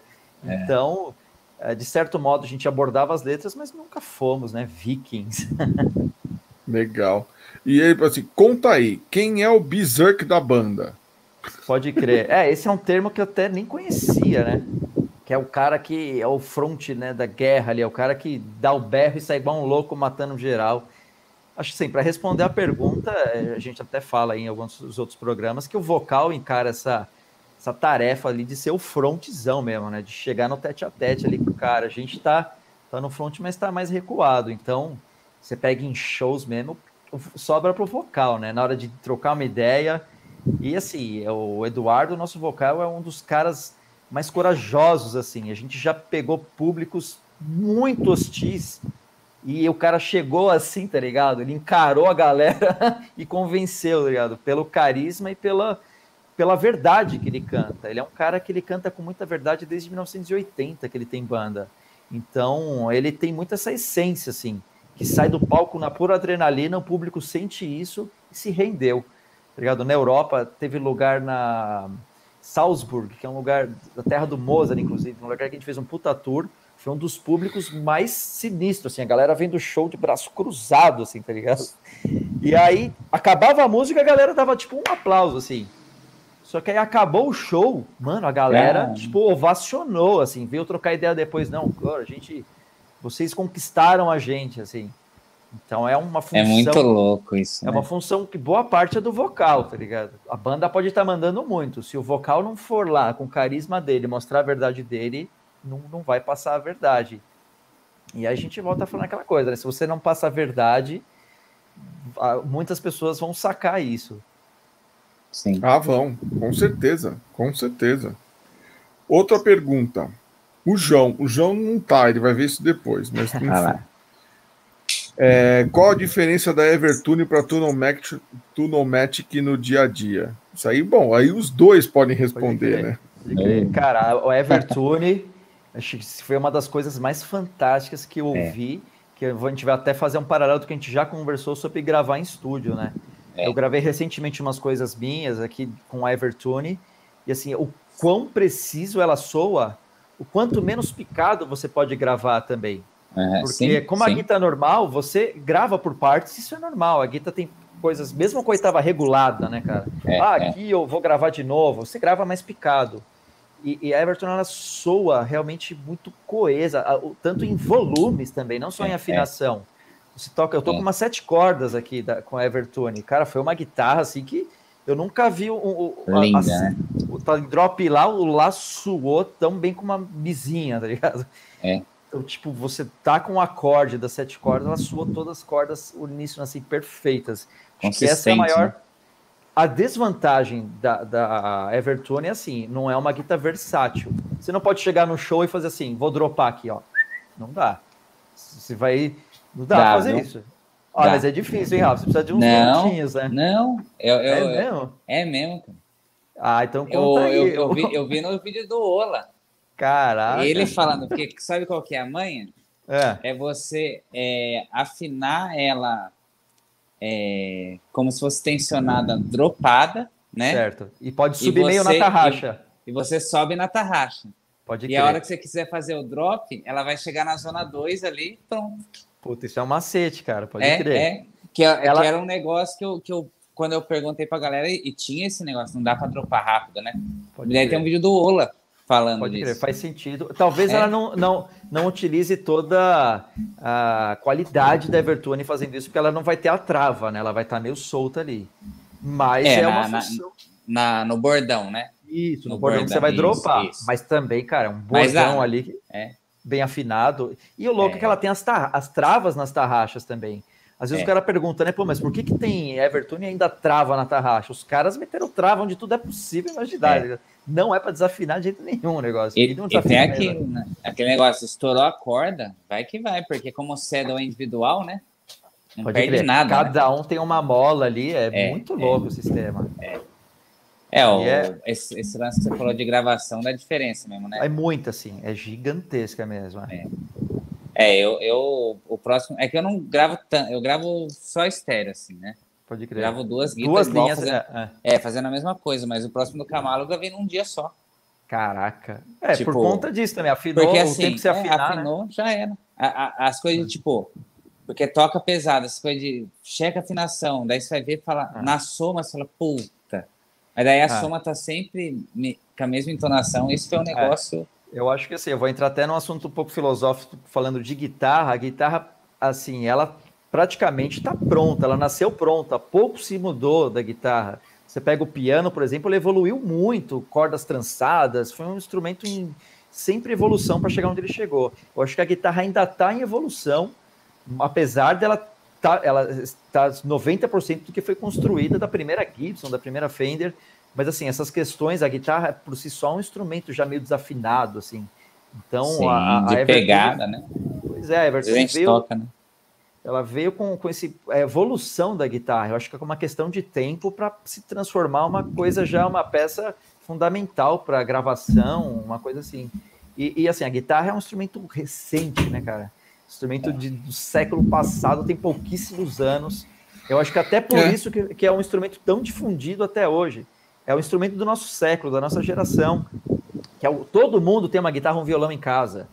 Então, isso diz muito do que é a guitarra no nosso do, do, período que a gente vive. Como séculos atrás era o piano, todo mundo tinha um piano em casa porque era o instrumento que tinha, não tinha música em CD, o cara ia lá e tocava o piano. Então a guitarra hoje ela está nesse processo de evolução, mas ela, por que cai guitarrista de árvore e não cai baterista, né? Pô, é, é, é. um instrumento que chegou para chegar, assim, é um instrumento que revolucionou o rock e o metal, que se não fosse a guitarra, não, não ia ter. A bateria já os Beatles usavam, a guitarra assim, a, a, guitarra com distorção, eu acho que ela teve um impacto que assim, ela vai ser para sempre, assim como foi o piano que existe até hoje. Eu acho que e a, a, e aquele lance onda. da você falou um negócio muito que é, que é verdade, é uma puta reflexão, né? Eu acho que a guitarra acabou se tornando um instrumento de rebeldia, Foi. de transformação. Foi. É o único instrumento então, pesado que consegue transmitir esse lance. É, é. é. Porque se você for assim, ah, meu, existem pianistas, o Jerry Lee Lewis, por exemplo, puta, é, que sentava, dava bica no piano. É, é. Né? É. Tacava fogo no piano. Mas você vê que a guitarra, ela é um instrumento mesmo de mostrar emputecimento do jovem. Isso mesmo, isso mesmo. Né? Não e dá para tocar um, um acorde abafado Tipo, sem não sentir assim. nenhuma emoção. É, sem fazer uma cara dessa, é. sem sentir nenhuma. Sorrindo, assim, dando um pulinho tá, de alegria. é um instrumento é verdade, realmente. Cara. E ela, é, é, falando até de frequências, assim, né? Ela passa essas frequências com a distorção, porque a distorção ela faz parte da frequência, então ela chegou nesse, vamos dizer, um ápice, né? dessa rebeldia mesmo, que eu acho que não, não tem como passar. Tanto é que depois que inventou a guitarra distorcida, não inventaram mais nada, nenhum som de sub grave que chegou nessa potência que é a guitarra, né? Essa distorção, dessa, dessa frequência maldita, vamos dizer assim, né? É. Mas é verdade, cara. É, é. verdade. Eu acho que é isso que no final das contas atrai tanta gente, né? Mesmo a gente sabendo que, óbvio, a guitarra não existe só no rock, só no metal. Sim, tem guitarra no reggae. É, versa, é. Foi, né? universal, é. Mas é universal. Agora, é, você, não, você não consegue é, demonstrar emputecimento no baixo. Sim, é mais difícil. Os baixistas que me o Leme, desculpem, é, meu, o Leme mas- fazia isso muito bem, Eu, eu acho que é um dos poucos, hein? um dos poucos, mas com a distorção, com o Marshall lá no É, último. é. Mas aí o cara precisava saber muito para distinguir aquilo, aquele som de baixo de uma guitarra, Pois é. É. né? Ah, Eu a, digo ba- assim- batera tem um pouco desse lance também de. Eu acho que a, ba- É, é. a batera ela é um instrumento de lavação de alma, lavagem de alma Pra quem toca. individual Para quem toca, isso mesmo. para é. quem toca. O quem cara, é o batera azucrinação. sai. Agora você imagina o que eu digo é o Ah, seguinte: sim, entendi. É verdade. Você Entendi, pega um entendi. guitarra, você pega um guitarrista qualquer que seja ele, bota ele sozinho na praça de alimentação do shopping Hum. e larga ele lá tocando, qualquer merda, seja o metal ou seja uma bossa nova. As pessoas podem ou não ligar pro cara e continuar comendo, ou falar, caralho, o cara toca bem. Hein?" Põe um batera. Não fica cinco minutos alguém vendo, né, mano? Alguém vai falar, ô caralho, o você não cara- tá vendo que eu tô comendo? O cara se deixar fica três horas lá tocando. Mas quem tá ouvindo não fica cinco minutos, velho. Ô, tá, be- beleza. No segundo minuto você fala assim: caralho, meu, já vi, já tô ligado que você gosta de fazer barulho, mas dá pra você parar um pouco? Eu tô comendo? Pode crer. E o legal da guitarra é isso aí também. É legal pra quem toca, lava a alma, mas pra quem ouve aquela massa sonora distorcida, pô, aquilo lá lava a alma de qualquer um, né? meu? É o que, o que a gente acaba passando para as pessoas através do riff. Isso mesmo. O Nem, riff. o- nem, nem o solo é mais o- sentimental, mais bem construído da história, vai passar a energia e o peso que passa um riff. É Não vai. verdade. Não vai. É o riff é o que vai atrair o cara assim: É isso. fudeu, vou É. ter que ouvir essa porra até o fim. É. E aí vai passar pelo solo, vai passar pelo verso, pelo, pelo refrão, pelo tudo, não sei o quê. Mas quem pegou o cara pelo pescoço? O riff. Foi, foi mesmo. Não tem jeito, cara. É assim que funciona. Pode E aí, crer. tem mais pergunta aí, Rafa? Tem. Temos a pergunta do, do senhor Guilherme Durão. Aê, grande Durão. Durão foi, pô, fiz umas aulas na quarentena com o Durão que, meu Toca Deus, muito, né? que, que esse cara tocando, bicho. É um Procurem aí. Guilherme Durão. Sorocaba. Cara, um monstro. Qual a sua relação com o Shred? Boa pergunta. Boa pergunta. Pois é, eu sempre fui um guitarrista rifeiro, né? Desde que eu me conheço por gente. Eu nunca me interessei muito por solo. Fui meio que tipo na onda do Tony Iommi, fui na onda do- dos grandes riffs, né? Que eu fui tirando ali. O King Diamond me mostrou, Savatage me mostrou.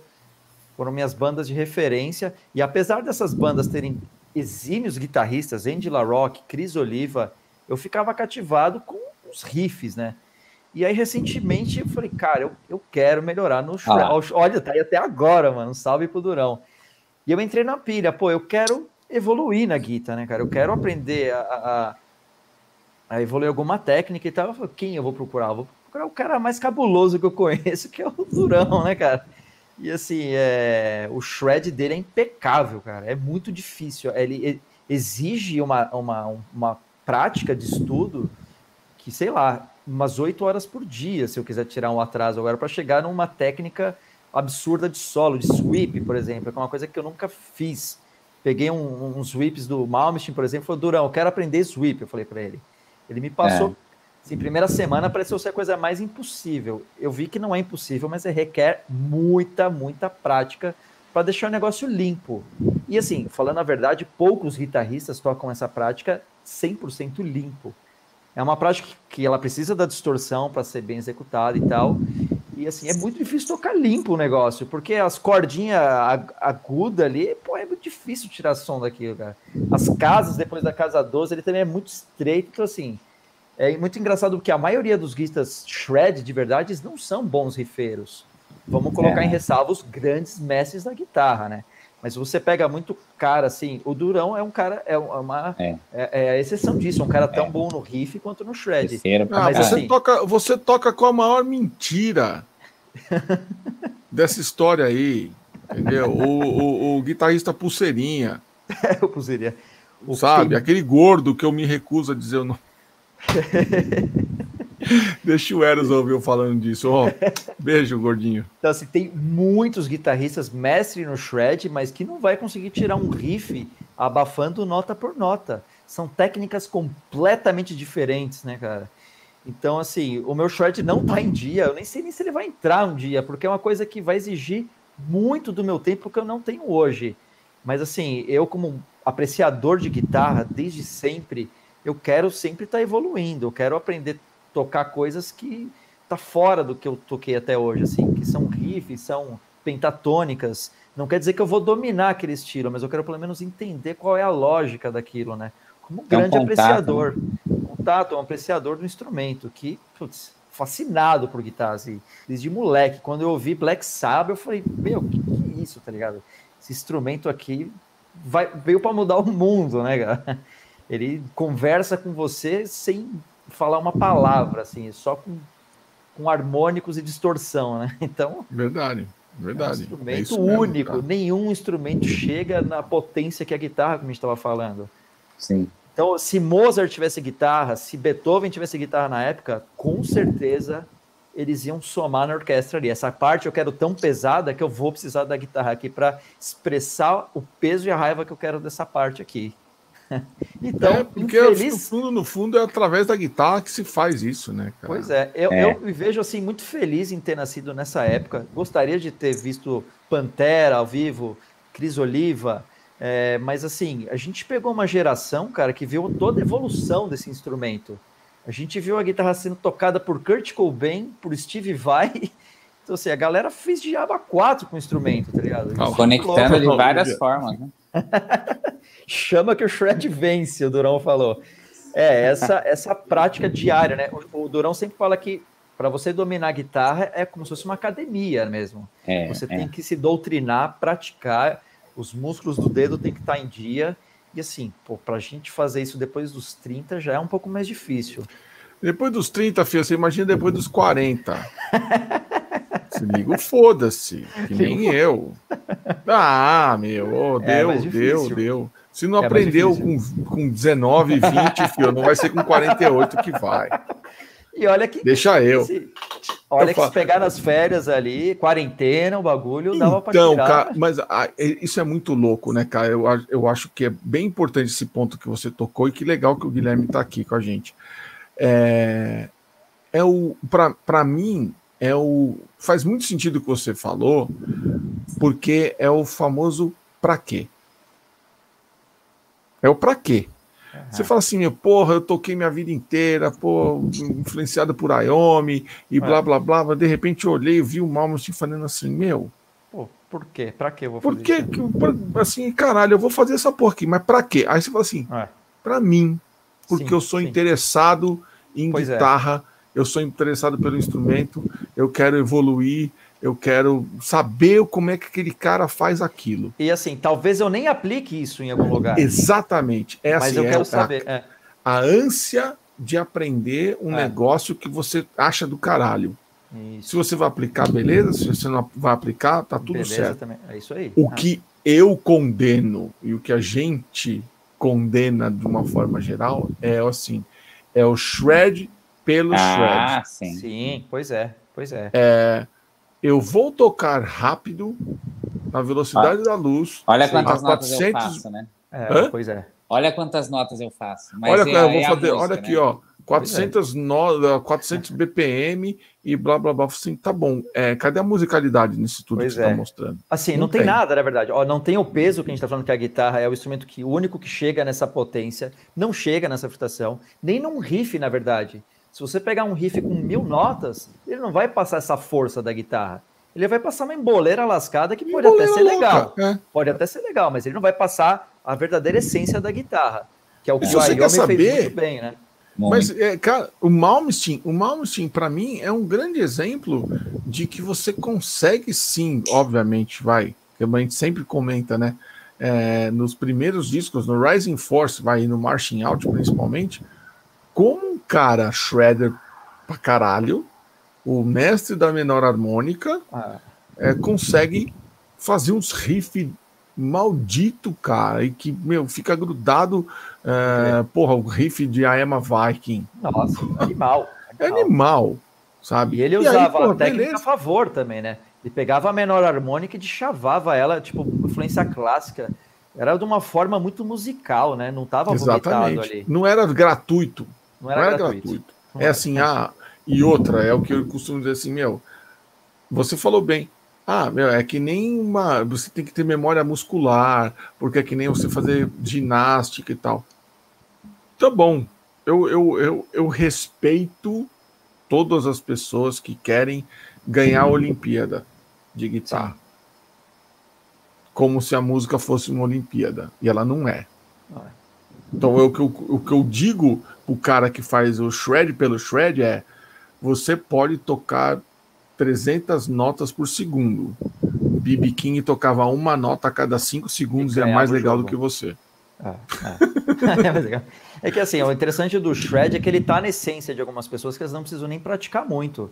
Os grandes ícones não ficaram assim oito horas por dia. Os caras nasceram com essa essência. O Durão é um desses. Ele sola muito absurdo, mas ele também faz riffs absurdos. É. Só que assim, Patada, o shred né? tá, na, tá na essência dele já também. Não é um cara que forçou para chegar naquilo. Nada que você faz forçado não vai ser a sua essência, então não é legal. Agora, que nem os grandes ícones mesmo, Randy Rhodes, Chris Oliva, os caras nasceram com o shred em dia praticamente. Você pega os Sirens, já tinha indícios de shred mal feito, mas tinha, tá ligado? Tinha. Foi Não, tinha intenção. É isso que eu falo, é intenção. Isso. De, de, ser desgraceira. De, Era desgraceira, de, exatamente. o que, que eu quero passar aqui? Uma loucura, um negócio é. raivoso, que beleza. Agora, o Shred pelo Shred ele não vai convencer ninguém mesmo, né? E nunca convenceu. Não vai. É, o que que faz? É ter o bom gosto também na hora de usar, né? Isso. Então, você vê, você cara, vê? o Petrucci. É, então. Que é um cara rápido pra caralho, limpo eu pra amo, né, caralho. Né, o riff dele, pela é, mas os cara, ele tem uns riffs loucos. E assim, os próprios solos, você pegar é. músicas é, é, do Simpson Memory, por exemplo. Oh. Oh. Caralho, mano, um bom gosto ah, não, de saber a hora que segurar um bend. É, é, é. Né? Que, e a hora do assim, olha, tem, né? tem espaço para você fazer mais subir e descer umas 15 escalas aqui. Não, não, é. mas eu vou segurar esse riff aqui porque é, é aqui que ele tem que estar. Tá. Pode crer. Tem guitarrista que mede o compasso que vai solar por quantas notas ele pode solar naquele compasso e não as melhores, é, né? É. É, é. é louco isso aí. Não, Mas perfeito. é que a gente é tipo de cara que não é musical. Aí a gente tá entrando numa outra. cara que é mais um esportista do instrumento mesmo. É. Aí não, não dá nem para falar que é músico, é um guitarrista esportista, vai. É esportista, gente... é, é, isso aí. É isso aí. Boa, tem mais tá pergunta aí? Aqui não. Mas tem, tem uma é? pergunta que eu queria fazer. Assim, Lógico, agora vamos fazer as nossas perguntas. É, Era de é, Rafa para Rafa, agora Rafa vai ser Rafa. louco. Vamos fazer o bate-bola. não, é, é, assim, você também é um baita pianista, tecladista. O, queria saber o que que puxou, o que que te puxa por ser guitarrista para executar o piano e vice-versa. Se, se isso você consegue lidar de forma diferente do instrumento ou não? Você vê uma conexão assim que faz você ter um raciocínio diferente em é, cada um dos instrumentos. Pode crer. É interessante isso. São dois instrumentos completamente diferentes. E eu acho que o metal, o instrumento é a guitarra. Por mais que às vezes eu componha alguma coisa no piano e transponha para a guitarra, é coisa que vai ficar legal na guitarra. Se tiver sem a guitarra, já não funciona. Mas assim, na hora de compor é muito louco. Assim, eu tenho mais técnica no teclado e no piano, é onde eu domino mais, é mais a minha praia. A guitarra eu vou muitas vezes sem técnica, muitas vezes pelo feeling. Ou seja, muitas vezes dá mais certo, porque eu vou pela nota e não pelo som, na verdade, né? É, às vezes eu nem não, não, decorei nem o braço inteiro da guitarra, né? Lógico, a gente sabe onde é os bordões e tal, as primeiras casas. Agora, passou da casa 12 para solar, é muito difícil você decorar é um instrumento que ele é meio em braille, vamos dizer assim, né? E a, a, o piano ele está pronto, ele está ali para você, é como se fosse um alfabeto para mim. Eu sei onde está a letra A até a Z. A guitarra, para mim, é como se fosse a criança aprendendo a falar é, do que a escrever. Então, muitas vezes eu sou muito mais espontâneo criando coisas na guitarra do que no teclado e no piano. Só que o que acontece? A, funciona dos dois lados. Às vezes eu componho um, um riff no teclado pensado, ah, isso aqui vai ficar legal na guitarra, eu transponho e fica legal pra caramba. Só que muitas vezes também eu componho uma coisa na guitarra e a hora que eu vou transpor pro piano, eu falo, cara, eu nunca ia ter pensado em compor isso aqui. Pensando na, na estrutura musical, pensando nas notas, não ia chegar nunca, porque a espontaneidade às vezes vai falar muito mais alto do que a própria técnica.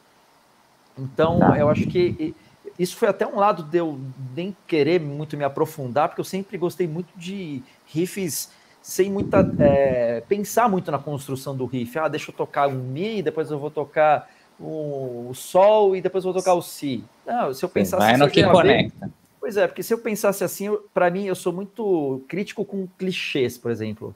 Tudo que é muito clichê eu não gosto. E eu, eu peco muito nisso no teclado. Para eu compor, eu sofro muito para compor no piano e no teclado, porque eu quero sempre fazer coisas que não são clichês. E é muito difícil. E na guitarra eu acabo sendo mais feliz nisso porque eu vou na vaca louca ali. Eu meto, vou tocando o que é legal. E a guitarra é um instrumento mais rítmico também do que o piano. De, de apesar do piano também ser um instrumento rítmico e, e é melódico, é, mas a guitarra ela permite é, com a técnica totalmente diferente, criar coisas rítmicas diferentes do piano, né? Então, assim, para mim, um instrumento completa o outro, é, por ser completamente diferente as técnicas. E o piano é um instrumento sinfônico, como eu, eu falo, né, que ele é mesmo, porque assim, ele, ele tem a extensão para compor uma sinfonia. Então, assim, é um instrumento gigante de todas as frequências. Ele tem as regiões super graves e as super agudas. Então, na hora de compor é muito legal. Eu tenho toda a extensão ali, eu consigo ter, já faz harmonia e melodia tudo junto. A guitarra, por sua vez, instrumento ali barítono, tem a região dela, a frequência dela ali.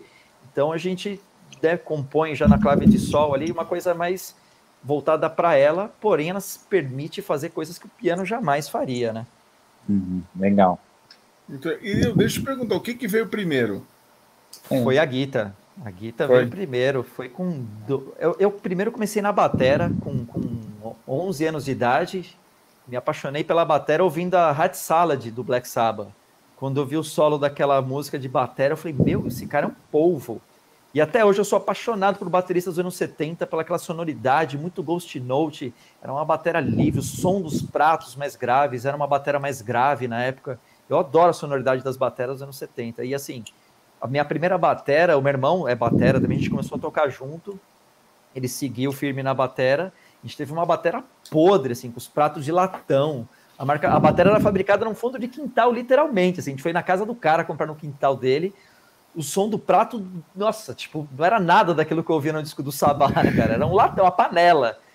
E aí me desmotivou um pouco aquilo. Assim, era, era da. Como é que era? Ziltanan. os melhores pratos da época era, sei lá, tinha o, é. o Batera da Gope, era bem legal já, é, Pinguim. Pinguim, e... É. Tinha uns pratos, eu nem lembro o nome agora, mas o Octagon, que tinha na época já também, que já era um prato mais legal, ele já tinha aquele som mais pesado e tal. E aí, assim, aí da, da, da, da bateria eu fui pra guita com 15 anos. Minha primeira guita foi uma Giannini Flying V, que eu paguei 50 conto na época. Olha um dinheirinho até, 50 e, ó, e eu vou falar para você. Olha que engraçado, você já respondeu uma, a minha próxima pergunta. Que eu ia falar para o Rafa assim: a gente vai institucionalizar essa pergunta também para o resto do, da galera que eu simplesmente tinha esquecido. É, Qual foi sua isso. primeira guitarra? Ah, é, é, isso é muito louco, porque assim, Boa, a guitarra era um lixo, cara.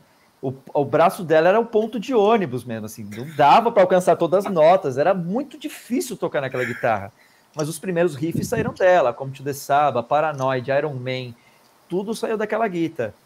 E assim, aí eu tava numa fase moleque, eu queria uma guitarra melhor, porque aquela não saía, e eu acabei vendendo ela por 30 conto, cara. Eu vendi a guitarra para comprar esse disco aqui, velho. Eu até separei ele para mostrar, ó. É um é. lado B total isso aqui. Dr. Butcher. Dr. Butcher do, do, do, John Oliva. Do John Oliva. É. Cara, esse disco é muito riff cabuloso. E esse CD era raríssimo. Ele era caro, 30 reais na época era uma puta grana. E eu vi na galera e falei, cara, eu vou, eu vou, fazer uma loucura, eu vou vender minha guitarra para comprar esse CD, velho. e aí, pouco tempo depois, eu acabei pegando uma Samick, que foi minha segunda guitarra. Eu tenho ela até hoje aqui, ó, essa branquinha aqui.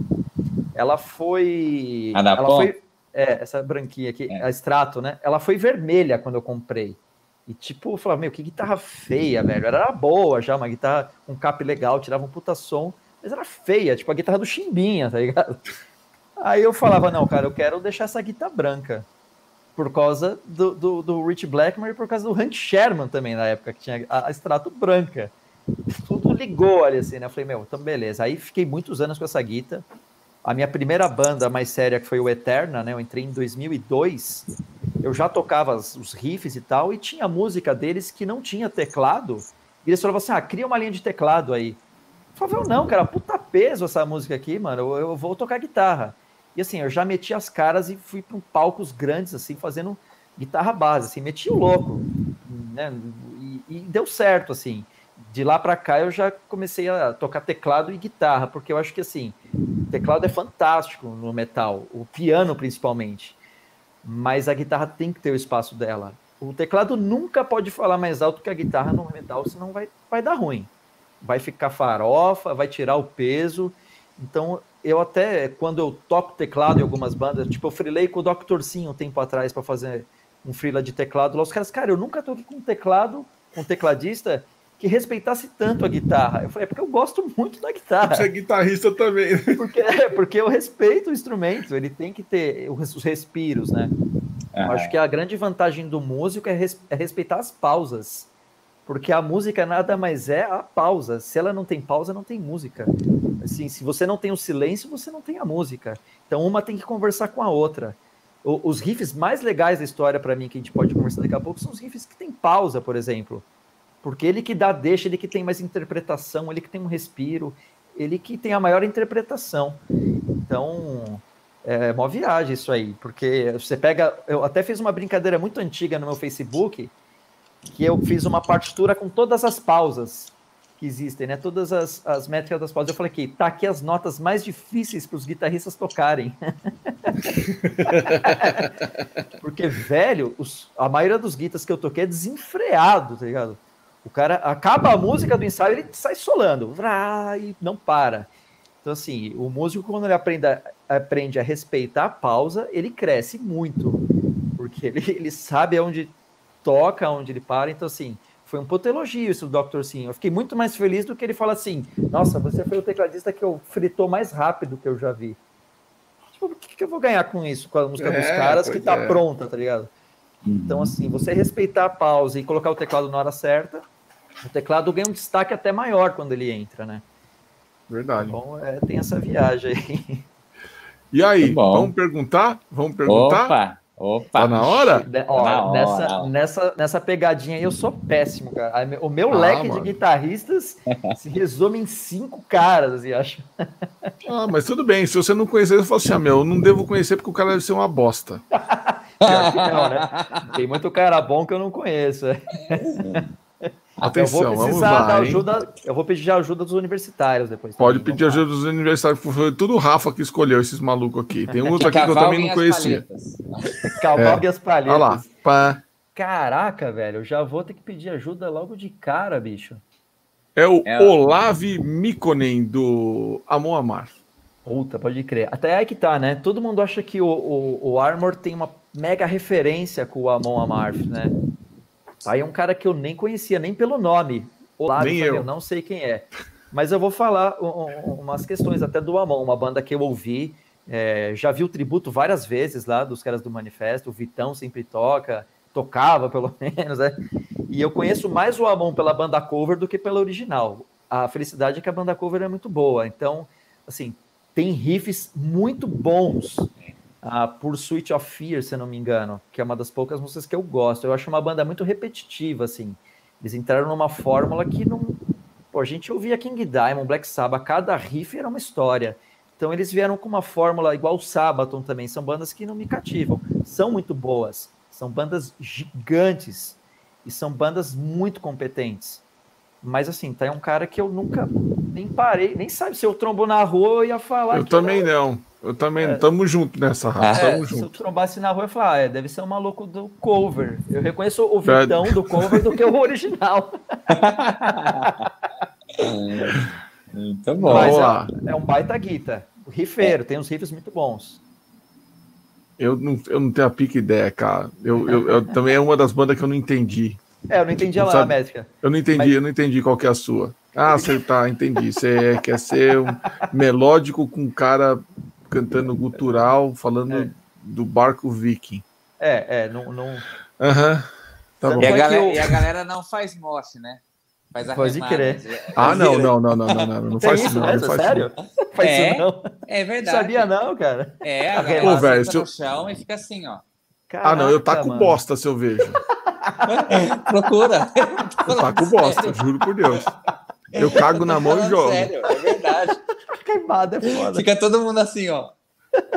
Na pista. Mano, Ah, que coisa lastimada. muita gente Não. pensa mesmo, né? O Armor, ah, putz, é uma banda que deve ter o Amon um como referência e tal, mas putz, Ah. ninguém da banda ouve Amon Aqui, ó, ó, ó. Olha aí, ó, a ah, é é. influenciado. Não, cara. As nossas influências dos anos 80 total, assim, é Maiden, é, I, é o Sabá, Rainbow, Purple, é, todo mundo é bem mais velho na banda também, eu sou um dos mais novos, né, o Quesada acho que é um ano mais novo que eu, mas, tipo, o Timo tem quase 60, eu acho, sei lá, então, tipo, para ele é Purple, Rainbow e Sabá, então essas bandas novas realmente não, não falam a nossa língua, né, então, eu acho que até que o Armor é bem distante, assim, por mais que a gente venha usando o gutural nos últimos discos, o Rodrigão tá fazendo o gutural, tá mandando super bem, mas assim, tá passando bem longe do, do Amon, eu acho, na sonoridade. É bem diferente mesmo. Legal. Legal. Próximo. Ah, Caraca, esse é velho. o Matt Riff do Matt Trivium. Trivium, tá aí outra banda nova, né? Já não é nem tão nova, na verdade. Essa já é mais velha. Cara, eu, eu conheço pouco, eu conheço o primeiro disco deles, que eu acho um baita disco, cheio de riff. O último disco, eu cheguei a ouvir uma música ou outra também, fiquei impressionado. É uma banda que veio para representar, meio que para substituir as bandas de trash mesmo, acho, cara. Veio, veio para Eu representar, o, sei lá, É, o é Testament do Metallica. São Essa substitutos. banda é espetacular. A gente tem que respeitar, pois é, é uma banda animal. Eu não parei para ouvir, porque assim, é aquela coisa também, se a gente tem o Metallica tocando até hoje, eu não parei para ouvir os caras, assim, por mais que eles façam um som diferente. É diferente do, sei lá, tem bandas que copiam muito, eles têm identidade. Mas eu não acho nunca que a identidade deles é maior que uma identidade do Testament, do Metallica e Ah. Megadeth, né? É verdade. Eu- Mas eu vou te falar uma coisa. Eu- o Trivium, eu acho que eles têm. A, a carreira do Trivium é isso aqui para mim. Pode crer. Eu sinto isso aí também, conhecendo É, pouco. vou- É. Por exemplo, vou te falar assim, eu, eu gosto muito da maioria dos discos. Porém, é, eu sei que o Shogun, por exemplo, era eles tentando ser o Metallica. Então, isso para mim é Assim, abominável. ali, né? meu, é- é- é- era descarado, É. né? Eu abomino, coisa assim, tipo, não dá. E a- já tem a banda que faz, né? Exatamente. Você fala assim, meu, puta, até no jeito dele cantar e tal. Agora, o In Waves, eu É esse recomendo que último você ou não? ouça. Não, é, não. é, é o tipo, vai, é Eu de acho que ele é- 2000, Eu acho que é depois E- do Shogun, né? Ou... depois do Shogun. É, é. Eles É, têm depois do quantos discos? Lá, deve ter uns 5, 6 Puta, discos ou não? Putz, um não, monte, tem cara. mais. É mesmo, Eu que cara. deve ter o, uns o oito. penúltimo é meu preferido. Que louco. E a banda é de Que eu, quando? o- Tipo, que eu também não gosto. Eu- Que eu, adoro, eu, eu não gosto. o É, Que primeirão. é o Silent in the Snow. Isso aí, é. Esse eu ouvi, eu até, pô, essa o- banda... Não, não. O, o que eu, o que eu piro é o The Sin and the Sentence, Ah, que é o da capa vermelha. Ah, então é o último. Não, porque saiu mais um agora. Saiu mais um, que então. saiu é, agora na pandemia. Que é muito Que é um- bom também. Que é um descasso, pode crer. Que é, umas faixas. é descasso. Ah, Esse pode crer, é pode animal. crer, pode crer, pode crer, pode crer, Que pode é esse crer. Não, o Silent Alex in batera agora. é, o cara é um monstro. É, o o Silent, Silent in não the Snow, também. Cara, o problema do Silent duas, três Snow é, é, é que, meu, não tem um gutural É, é, é. no, nesse disco. É, É, assim, ele fala, meu, não é Trivium. Porque você fica Caraca. esperando, né? É. E não vem. Nossa, É, é ó, o, Caio, o Caio já está me corrigindo aqui. O, o, o, o, tri- o, o In Waves é final de 2011. Ah, final de É, 2011. depois do Shogun. É. Cara, Meu, então, é espetacular. Puta disco. Pra mim ele é referência. E o que veio depois. Caralho. Que é com, me- com o produ- o Vengeance Fall, que é depois do. Vengeance- é do Disturbed, não é? é, é o vocalista do Disturbed. Ah. É o. David, David Draymond que produziu. Meu, tem um som absurdo. produção Só que da banda é massa. o Matt Riff tentando cantar como o David Draymond. As mesmas É, linhas é, do é. Disturbed. E vocês viram ao vivo já o Trivium ou não? Já. Nunca. Já vi. É, Puta, Não eu já vi, acho que umas quatro vezes o Trivium. é. Sou pra cabuloso mesmo. É animal. Puta som ao vivo absurdo. Os Ah, caras tudo banda- agora de camper. Pode crer. É, é uma banda meu, muito competente, assim mesmo. Você vê que eles chegaram. É. Ele, chegou, ele é. é um guita completo também, né? Gente boa pra caralho. É mesmo? Pra caralho, pra oh. caralho. O Matt Riff, eu encontrei com ele, eu tava fazendo uma, uns IDs pro Stay Heavy. Tá. Aí foi em 2016. Engraçado, ele é do meu tamanho, cara. Ele tem 1,90m, o Panza é um pouquinho maior. Não parece. É, ele é alto pra caralho. Mas ele é alto pra caralho. Caramba. E aí eu, eu cheguei e falei assim, ô oh, Matt, você pode gravar um ID para mim? Aí ele falou, tudo bem, o que, que eu tenho que falar? Eu falei, eu sou do Brasil e tal, do programa Stay Heavy. Aí ele, beleza, ele falou assim, Hi, I'm Matt Heath from Trivium, and you're watching Stay Heavy. Até mais. Não, até mais, mano. É, Mandou ele, até mais. Ele, fa ele faz jiu-jitsu, né? Brasileiro. É, aí encontrei com ele no mesmo Ai, dia. Massa no final da tarde, assistindo o show do Alice Cooper. Nossa. No meio da galera. Que louco. Né? É, Aí eu ele, falei. Ele vai mesmo, né? Ele vai, ele quer que se é, foda. É. Aí, assim, foi uma pessoa, foi outra pessoa e tal. Eu falei, ah, mas quer saber? Foda-se. Aí eu falei, ô Matt, a gente se trombou lá em cima, eu acabei esquecendo de tirar uma, pedir para tirar uma foto com você. Você se incomoda? Ele, não, não, vem aqui e tal. Aí eu, eu tirei a foto com ele e ele falou assim: obrigado. Aí eu falei, não, não, aí sei obrigado ele, de nada. Ah, pelo amor de Deus. Que demais. Eu falei, caralho, daqui a pouco eu falo com você em português. Aí ele deu risada e falou assim: não, my Portuguese is. Aí depois ele viu que começou a aglomerar uma galera e ele acabou saindo. Eles vieram Mas, pro mano, Brasil já, né? Vieram, é, vieram. Foi num festival, não foi? Foi no Via Marquês, e quem abriu o show foi o Dragon Force, cara. Uma das Caraca. piores torturas chinesas que eu já passei na minha vida. Imagina, que a vontade cara. de jogar merda no palco me consumiu durante todo aquele show. É, Pô, aquela banda devia ser proibida de pisar num palco, cara. Desculpa é, não, quem gosta, mas Dragon Force pra mim é o cu da cobra, velho. Não dá, não dá. É, pra, o Dragon Force pra mim é tudo de errado que existe numa banda tudo que você não deveria fazer, Dragon Force. Seja o Dragon Force. deve muito ao Guitar Hero, né? Pode tá deve pra caralho. É, deve... é, porque era o chefe de fase, né? Pode crer. É o chefe de fase, né? É o chefão. É, é quando você vai passar o chefão da fase, oh, é, a, é o a banda Force. serviu para isso, né? Pra Só para isso. da fase né? difícil, né? É, é, Deus me livre, não, para. Mas ó, houve um In Waves.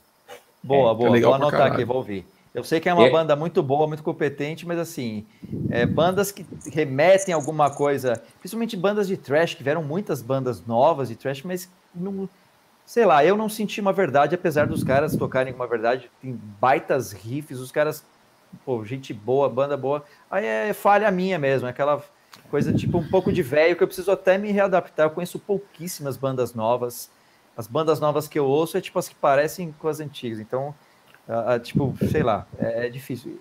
É, Porque... eu acho que do, dessa galera mais nova, cara, assim, nova, né? Nem é, nem, pa, nem é, é tão nova, é, assim, mas é o, por exemplo, Lamb of God, Dragon, que né? eu acho fudido. Lamb of God animal. É. Machine Head, que não é nova, mas Machine você Head for, é uma baita banda, é. né? É mais ou menos dessa mesma pegada, né? É, dessa Bom, leva. E tem bandas muito boas mesmo. É, o primeiro tem, Trivium é 2003. É o Ender Nossa, Inferno. De, Daí vem o Ascendance. E, e, o Trivium começou muito novo, né? O Trivium Sim. com 17, 18 anos tava fazendo festa já. Pode crer. Os caras eram Verdade. bem novinhos, né? É. Pode bem crer. Eu lembro, quando, eu lembro quando lançou a banda mesmo, que eu ouvi é. o primeiro álbum, falei, é legal. Agora eu, ter, eu, não vou poder deixar passar essa excrescência dessa, dessa essa correia, né? Dessa Caraca. correia do Matt, porque ah, ela é, é ridícula, é, né? É, é. Esse é um negócio que eu não entendo. Deve ser super é. confortável de tocar, deve dar um balanço, mas não, visualmente, né? Caramba. Não, não dá. Não tem nada de metal nisso daqui. É, é. Parece estar de cinto de segurança. Cinto de segurança. segurança. É. E ele Próximo. também tá com a Evertune agora, né? Também. Tá com a Evertune, você viu? A Evertune é. não é. Pô, e sete cordas. É. Não, é. É, é aquela coisa, tá, o Evertune está chegando num padrão, na verdade, né? Se você quer fazer um som pesado, é, tons abaixo, você vai ter que usar meio que Evertune, Kemper ou Impulso Response, senão você não vai tirar esse som com uma, teleca, com uma Strato Tele usando um Marshall. É. Vai tocar rock and roll. Então, chegou num padrão de guitarra pesada, assim, né? Você quer tocar pesado, afinação baixa, meu, é Evertune e Kemper ou Impulse Response, né?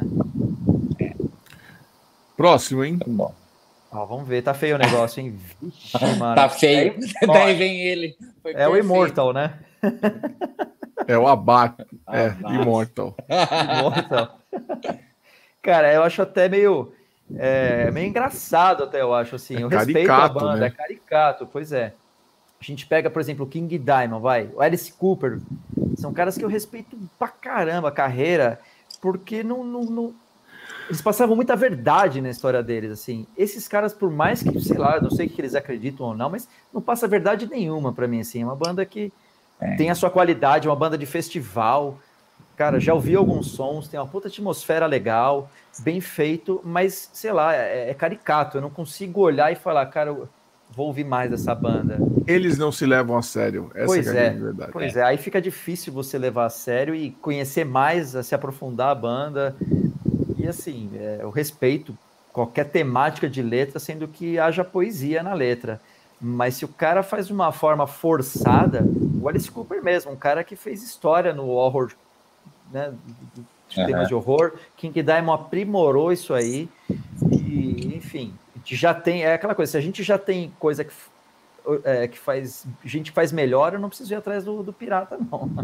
É e falando aí. de death metal, pô, tem bandas muito melhores de death metal do que os caras, né? O próprio Crisium, cara, pô, não tem nem comparação. O Crisium é uma banda muito melhor do que o Immortals, então, sim, não, não, não, é uma banda que não, não chama atenção, assim, e não, muito menos pela maquiagem e pela cara de mal, né? É, mão de alface. Ele é alface. É mentira. Né? Mão de or. Pronto. Caraca, pô, você não trouxe um que eu reconhecesse de primeira, velho? Ah, é, esse aí é pegadinha também, né? Esse aí Esse é pegadinha. Né? Foto atual, hein? Esse é o Jared Dines. Caraca. YouTuber. Quem... YouTuber. YouTuber. É. Ah, pode crer. Qual é o nome do cara? O Jared Dines. Jer, pode crer. Já vi vários vídeos do cara. é fantástico os vídeos dele, não tenho o que falar. Uh, mas eu queria ver alguma música dele, sei lá. Então, cara, você sabe que ele, ele, ele me surpreendeu positivamente, porque assim, óbvio, uma coisa é você ver um vídeo engraçadinho no YouTube. Sim. E ele é muito bom é. nisso. Sim, ele é, Sim. Meu, ele é engraçado, ele, ele é. consegue te entreter. Tanto que é. ele toca batera pra caralho. Toca, também, toca. Né? Ele toca, chama atenção na batera, mó pegada mesmo. É. E teve um show, cara, que o, o Matt Heath do, do Trivium ele foi. A, a mulher dele teve, teve filho. E ele teve que sair correndo no meio da turnê.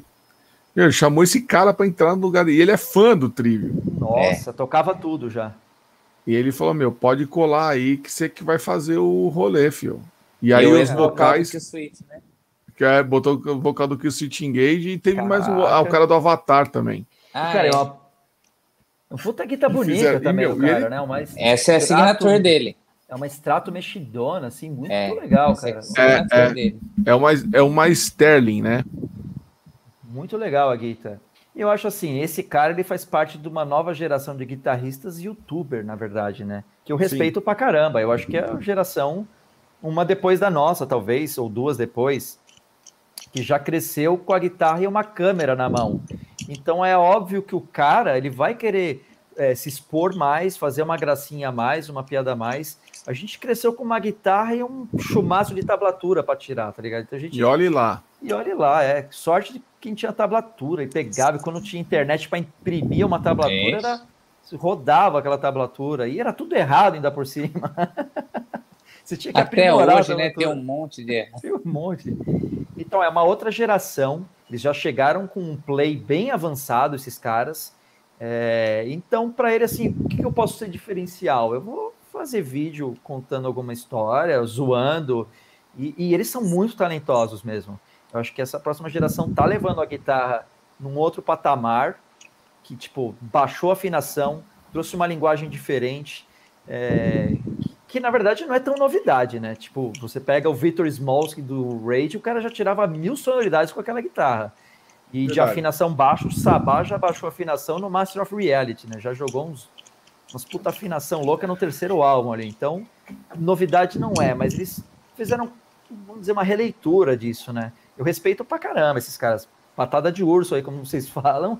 E, É, e porque, urso. cara, meu, tem o play Agora- em dia. E ainda por si de quebra é um youtuber engraçado, né? Então, É. sorte. Ó, dá tem um último aqui, ó, que é esse maluco aqui que também, eu, pelo nome, eu não tinha pique ideia de quem fosse esse cidadão. Eu só vi na hora da foto. O Rafa judiou, mano. Judiei hoje. Malandro. Esse aí é o Tico Santa Cruz. Parece, né?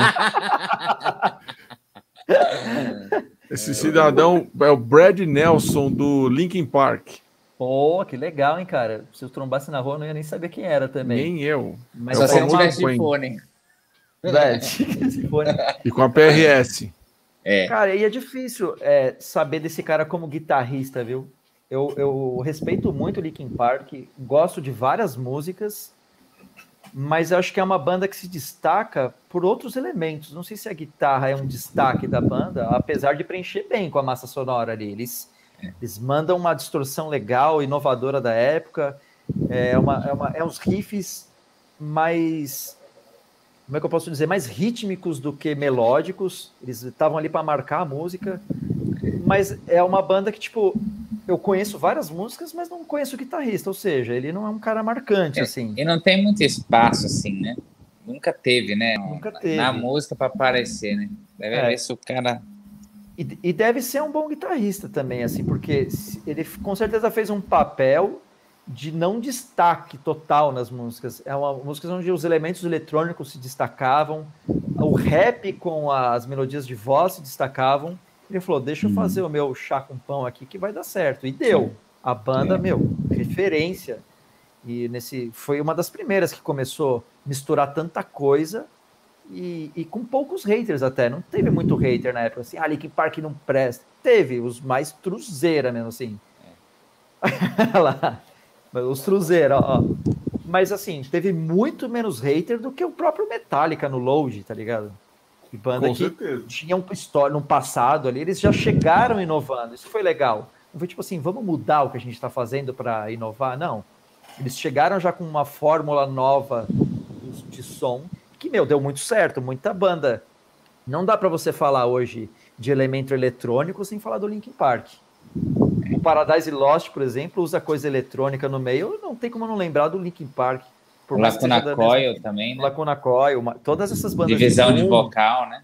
Pode crer.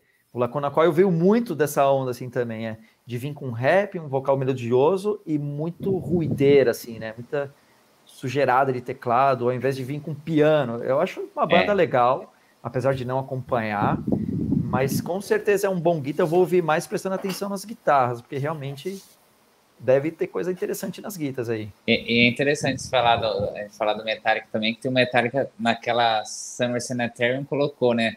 Entrou num outro público ali, né? Era Linkin Park, Korn, System, Kid Rock, Isso. É. né? Tinha, tinha mais É aí. alguma ali? Que Era é isso, né? mesmo. Que era, era, era, era um outro público, assim, né? Um outro então, público. O System of a Down É. mesmo, é uma baita banda, cara. Os caras vieram com uma proposta completamente diferente. O cara cantando igual o louco, com os puta riff louco de guitarra, uma música até meio sem pé nem cabeça. Se você fizesse Com uma música certeza. daquela nos anos 80, os caras falaram, isso aqui não vai dar em nada, tá ligado? E, pô, os caras referências, para, né? é. Verdade. Muito É, bem, muito teve bem. várias pegadinhas aí. Mano, Várias. olha, se eu trombar todos esses caras na rua, Eu também não vou saber, não, cara. a gente O tá único ficando que eu sabia velho, que era o. Matt Reeves só.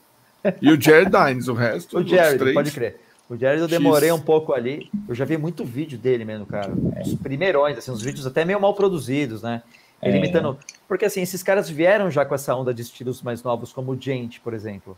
Sim. Então, é legal, só que não mexe tanto assim com a gente. A gente não se identifica com o cara é, com boné para trás tocando um riff com duas notas. É legal, é, é pesado, é. Mas esse cara não conversa diretamente comigo através do som. Com certeza. Legal. Porque, pô, a E aí gente veio- agora. Aquelas perguntas. Agora, agora as perguntas. Primeiro, do- não. Cara, Bom, é, a primeira nada. pergunta é quantas guitarras? Vixe, Olha lá. Já? Mi- Minha esposa acho que nem tá vendo. Tem, tem, É, o pior que eu, é, é basicamente isso aqui, viu? Tem até um baixo perdido ali no meio. Eu, eu, andei vendendo várias, né? Eu entrei nesse esquema de base de troca, assim. Depois que fechou esse esquema da Solar, eu peguei a primeira, depois eu falei, quer saber, mano, eu vou trocar o resto que eu tenho. Então, assim, cara, eu desfiz de uma Gibson cabulosa que eu. Eu falei, eu nunca mais vou conseguir mais uma guitarra dessa. Sabe pra que eu quero uma guitarra dessa? Se, tipo, eu, agora eu tenho um Evertune, eu tenho uma guitarra mais moderna, que afina mais. Pra que eu vou querer ter uma guitarra cara? Tipo, eu não vou querer tocar no manifesto de medo. Falei, cara, eu vendi e troquei pelas solas, assim. Então eu tinha uma Fender também, Telecaster. Falei, cara, troquei então, assim, eu tenho uma Explorer da, da Solar, que eu troquei pela Fender, e a minha Gibson acabei trocando pelas sete cordas aqui, assim, né? Tá. Então. Você está com eu... três, né?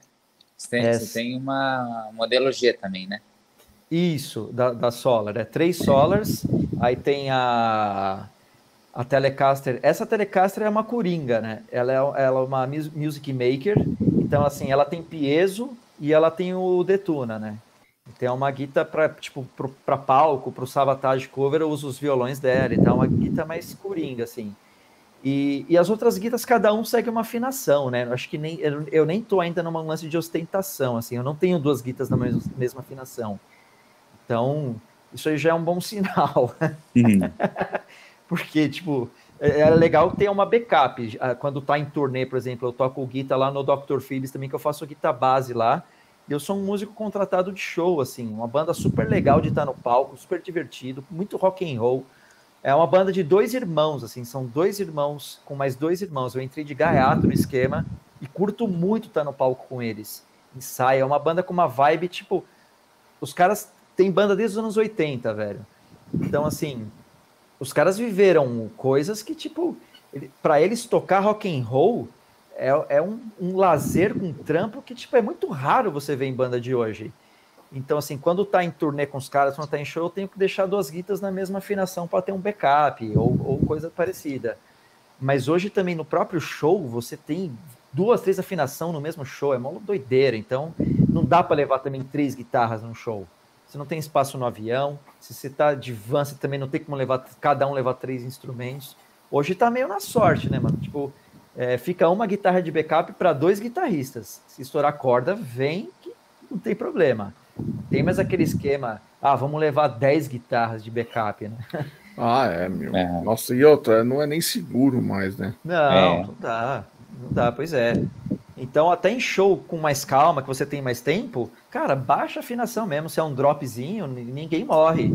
Eu costumo muito fazer isso. Pisa lá no pedal, ninguém ouve você dropando a guitarra, dropou, tá tudo lindo. Não vou querer levar uma guitarra só para isso, né? Uhum. E essa é uma desvantagem é. das Floyd Rose, né? Uma guitarra também. Essa aqui é Floyd Rose, mas eu tenho o Detune, então ela, ela dropa mais fácil. Mas, assim, é a única Floyd que eu tenho. As outras é aquela guitarra prática, assim. E, e o, o Evertune eu quero testar essa parada aí, né? Do. De deixar em drop.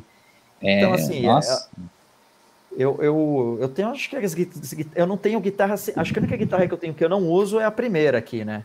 Essa aqui é por pura consideração e porque eu não vou pegar mais que 300 conto nessa guitarra aqui, né? Então... É, é meu, às vezes não vale nem a pena você vender mesmo. Então, é, ah, é, é sentimental, né? É sentimental. Então ela tá aí, mas assim, o resto é guitarra de palco, é guitarra de gravação, não tá muito pra. Ah, é, eu tenho porque é bonita. No caso da Gibson, eu tava mais nessa vibe. É uma guitarra que desafinava na corda sol o tempo inteiro. Era uma Les Paul cabulosa. É uma guitarra que eu não saía para tocar em nenhum lugar e falava, meu, não, peraí. Não, não preciso disso, velho. Como diria o, o Silas Fernandes, guitarra de advogado. guitarra de advogado é ótimo. É, guitarra é aquela... de advogado. É aquela guitarra que o, cara, que o cara que é advogado, que não toca em lugar nenhum, tem para pendurar na parede e cagar a goma pros amigos. É, não dá pra ter guitarra assim, cara. Não, não tem um porquê, é. é.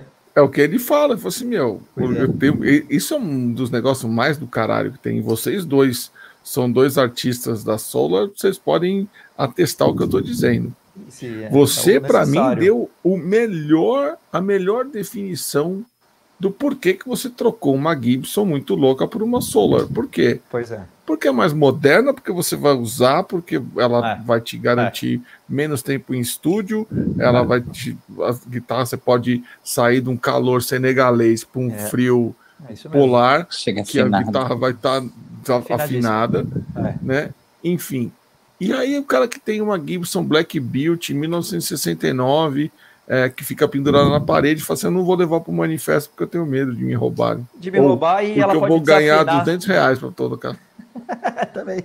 E ela pode deixar na mão ainda, não, não bende, É. que ela vai desafinar. Então, ah, é, não dá. Caralho, pra quê? Pra quê? E aí, então o Silas fala, né? Porque ele, eu, eu- essa, essa frase dele, puta, deu um pano pra manga do caralho. E eu tô com ele 100% nessa. Ele tava fazendo um workshop, acho que em Goiânia ou em Brasília.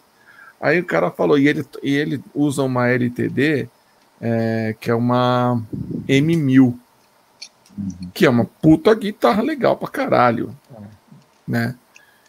E aí o cara falou assim, ah, então, com as diferenças, né, da sua guitarra aí, de uma LTD para as ESP ou para as Fenders, as Gibsons e não sei o que. Aí ele fala, ele falou, meu, você vai gastar mil dólares numa guitarra, é o máximo que ela vale. Pois é. Dali pois é. para frente é Eu perfumaria. concordo com isso. O instrumento ele chega até certo valor para ele ser bom. Inclusive, tem guitarra, essa própria Samick aqui. Cara, é uma guitarra que, tipo, se eu não tivesse nenhuma outra, eu tá com ela até hoje. Ela ia fazer o show, ela ia fazer o papel dela. Porque assim, você pega. aí Tem muito guitarrista cabuloso que eu vejo tocando com guitarra escrota, assim, tirando o som muito mais do que cara que não toca nada com Fender. Então o instrumento é o último papel na cadeia de onde se tira o som. E aí, realmente, tem as melhorias no instrumento e tal, tem instrumentos um pouco mais caros, mas ele tem esse limite. Passou desse limite, velho, ele não É vai servir para nada. É É frescura. frescura. Vai pura mudar frescura. um tampo, vai mudar uma pintura cara, vai mudar uma É. tarraxa banhada a ouro, que é frescura. A guitarra boa, o instrumento tem isso mesmo. Chego, passou de mil dólares, esquece. não- não Eu vou te falar, cara, tem, tem, tem algumas coisas que, que realmente. Eu não vou dizer para vocês que vale a pena. Eu- e, e é muito louco esse papo, porque tem um cara na sua banda que é o, o meu maior adversário nesse assunto, chamado Eros Trench. Inclusive, uma Jackson que ele tem era minha, Caraca, é o xodó uma dele. preta. Uma preta. Uma preta. Ele tem aquela, aquela Jackson com raio, Isso, Aí ele tem uma toda preta e ele tem uma Charvel preta, isso. né? Aquela, aquela Jackson preta foi a, a guitarra que eu gravei o Famous Unknown com ela. Caraca. E ele comprou de mim. E ele guitarra. enchia o saco. Aí, ó, as guitarras coreanas, lá, lá, lá, lá, lá, lá, não sei o que, aqui, americana que é boa, blá, blá, blá, blá, blá, blá, blá. Quando ele fechou com a Solar, eu fui tirar um sarro dele no Instagram. ele foi lá e deletou meu comentário. Porque ele falou: pode pegar mal com, com o patrocinador. Eu falei assim: chupa gordo. Porque agora você vai ter que usar guitarra made in Indonésia. É Indonésia. Os Puta Indonésia. madeira legal. feliz. cara. Feliz. Feliz. Por quê? Baita Porque, madeira. meu, não vai dar diferença nenhuma para sua Jackson americana. Não deve nada mesmo. é. Não, é nem Não vai mal. dever. Não vai dever. É. Eu, eu assim, eu, eu era muito o advogado desse instrumento de mil dólares. Entendeu? Sempre fui. Falei, cara, não adianta, vocês não vão me convencer que uma Gibson vai ser melhor do que uma LTD do caralho, Sim, sim. né? É, eu tive uma Truckster que, meu, a, a, a, própria ESP percebeu a bobagem que elas estavam fazendo, que era a guitarra era igual a do Hatfield, igual a ESP, igual. Inclusive era escala de ébano, os mesmos cap, mesma tarraxa Sperzel, mesma ponte, mesmo tudo. Só que a diferença é que o acabamento era um pouco diferente, estava escrito LTD em cima em vez de ESP. ESP, é, Aí agora eles mudaram, mudaram a tarraxa, mudaram a ponte. Sim, né? porque o valor Então, tinha diferença, só Porque uma o valor tinha. Meu, uma custava 4.500 dólares, outra custava mil. É, Nossa, com a mesma qualidade, né? Com a mesma qualidade, não fazia o menor sentido. Pois Quando é. ele lançou a Snake Bite, aí ele já veio com esse lance de tipo a LTD ser um, um ter um ligeiro, uma ligeira desvantagem em relação ao ESP. Mesmo assim, eu falava assim, foda-se, eu tenho aqui, deixa eu ver, uma, duas, três, não, três, é. três. Agora, agora eu tenho três LTD. Mas aí eu caí na bobagem de pegar uma ESP japonesa, 97. E aí? Tudo que eu dizia foi pro caralho. Mesma merda. Não, cara, é outra guitarra, é, É outro mesmo? instrumento, é outro Caraca. troço, é outro, é outro tudo. Caramba. Eu falei, meu, é. Mas aí vem a parte da sensibilidade do guitarrista. É aquilo que você falou. Meu, essa guitarra ela vai me entregar X, a outra vai me entregar X. Mas eu vou ficar psicologicamente mais contente com essa outra. Sim. Ponto. Por quê? Porque você sabe que ela é mais cara, porque você sabe que ela é mais velha, porque a madeira dela é Ah, e ela melhor. até pode traços- ter uma confortabilidade de 10, 5%, uma coisa mínima. Ela pode ter uma melhoria nas tarraxas mínima. Tem, lógico que tem uma melhoria. Mas essa Tem. melhoria não é compatível com o custo-benefício, né? Não vai refletir no seu som. Não vai. É. Não vai mesmo. Não vai. Não adianta que não vai. É, Eu- eu- Eu tenho uma outra guitarra aqui, uma, o- uma LTD, cara, essa guitarra aqui, ó. Essa guitarra aqui, o Rafa deve. Ó, Nossa, animal, hein? é então. Sabe por que, que tem esses três. Essa Três isolante aqui? Você tirou tudo que é botão dela. Eu não. Quem tirou foi um tal de Max Cavaleira. Caraca, velho. Essa guitarra era dele. Mano, guitarra era dele. É. Esse cap tá desligado. pode crer. Só tem o volume e esse 81 aqui, ó. Pode Isso crer. aqui era a guitarra que ele tinha, que tinha ensaio. Ó, é uma LTD. Que louco, mano. Com tarraxa Grover coreana. Ah, Comprei da Mônica Cavaleira. caramba. Essa guitarra tem um mojo, tem um troço nela, Nossa, deve ter um que é um punch. som que eu não tenho na- nas outras. Não sei por Ah. quê. Ah, e, e- tem o lance também de. Um exemplo, eu, cheguei a ter uma Bicirich chinesa, só que eu comprei na Europa. É totalmente a, a chinesa que vem para cá. É totalmente diferente. Eu, eu acho que o lance, né? É, tipo, a, a gente pode comentar da, da Solar. Pelo Ola ser um guita que já teve experiência com diversos instrumentos, É, esse é um cuidado que ele tem com a marca que eu acho demais. Ele ir inspecionar uma por uma para ver se tá, uma. tipo, isso aqui tá, tá aprovado por mim, né? Então ele tem essa coisa do, do cuidado É. pro guitarrista, que ele gostaria de ter tido com, com É, outros instrumentos dele. Ah, muito louco. Guitarrista, dono de uma empresa de guitarra. É, é, que É, pensa pro guitarrista. É, e é Isso o cara é que pre- ele pensa primeiro no produto que ele está vendendo do que no quanto vale o produto. Exatamente. Isso é que é legal. Então ele, ele- ele coloca um valor embutido que nem ele tá ligado. Ele não importa muito com esse valor. É. Ele só ele quer embutir o valor do meu. Essa guitarra foi inspecionada e ela tá legal. Ela vai sair daqui tocando. É. Vou entregar um negócio pro cara que ele vai chegar lá. Porque o guitarrista ele compra a primeira guitarra, ele não vai levar para um luthier na primeira compra. Ele vai ficar muito puto em fazer isso. Então ele quer pegar a guitarra e sair tocando. Ela tocando, é isso aí. trastejar, não dá. Pô, a guitarra trastejar vai falar, veio com defeito. Então não dá para mandar no luthier logo. É mesmo que você comprar um carro novo e mandar no Rical logo na primeira um quilômetro. Ah, o É, pneu é. Tá, tá- tá furado, já veio furado. Não, a guitarra tem que vir. Isso é muito louco a ideia dele. É empresa É. moderna, né? É, já de uma é. fábrica moderna. E assim, falando da Solar também, não posso deixar de falar da Montreal, que é os caras que estão revendendo as guitas. E assim, a galera expõe a guitarra lá para ele deixa a molecada tocar, não tem aquela coisa do Igual lojista no também Guitar chegar- Center, cara. Pode crer. Igual no Não tem aquela coisa, ah, posso ver a guitarra lá? Não, você não pode ver, é, não pode tocar, só pode ver. As Aham. guitarras estão lá para você testar, porque elas são novas. A guitarra é um modelo muito novo ainda, assim. Pouca gente conhece o Evertune mesmo. A gente não conhecia antes de pegar uma na mão. Não teve oportunidade de ir é. numa loja, igual quando a gente era moleque, de pegar uma Floyd e dar uma alavancada numa Floyd na loja. O cara ia falar, "Ô, você vai quebrar a corda aí, meu. Entendeu? Você tem que sentir, tem que ver qual é que é, porque é o que eu tô falando, é uma marca nova, junto com a Evertune, que é muito moderno. Então eu acho que veio para revolucionar essa parada. E, e isso é só o começo da ponta do negócio, né? Assim, É. inventaram aquelas guitarras já também, com os traços tortos e tal. Tem gente que tocou e se adaptou, e tem gente que não se adaptou. Ou seja, é uma opção a mais. É, dá uma opção a mais pro cara também.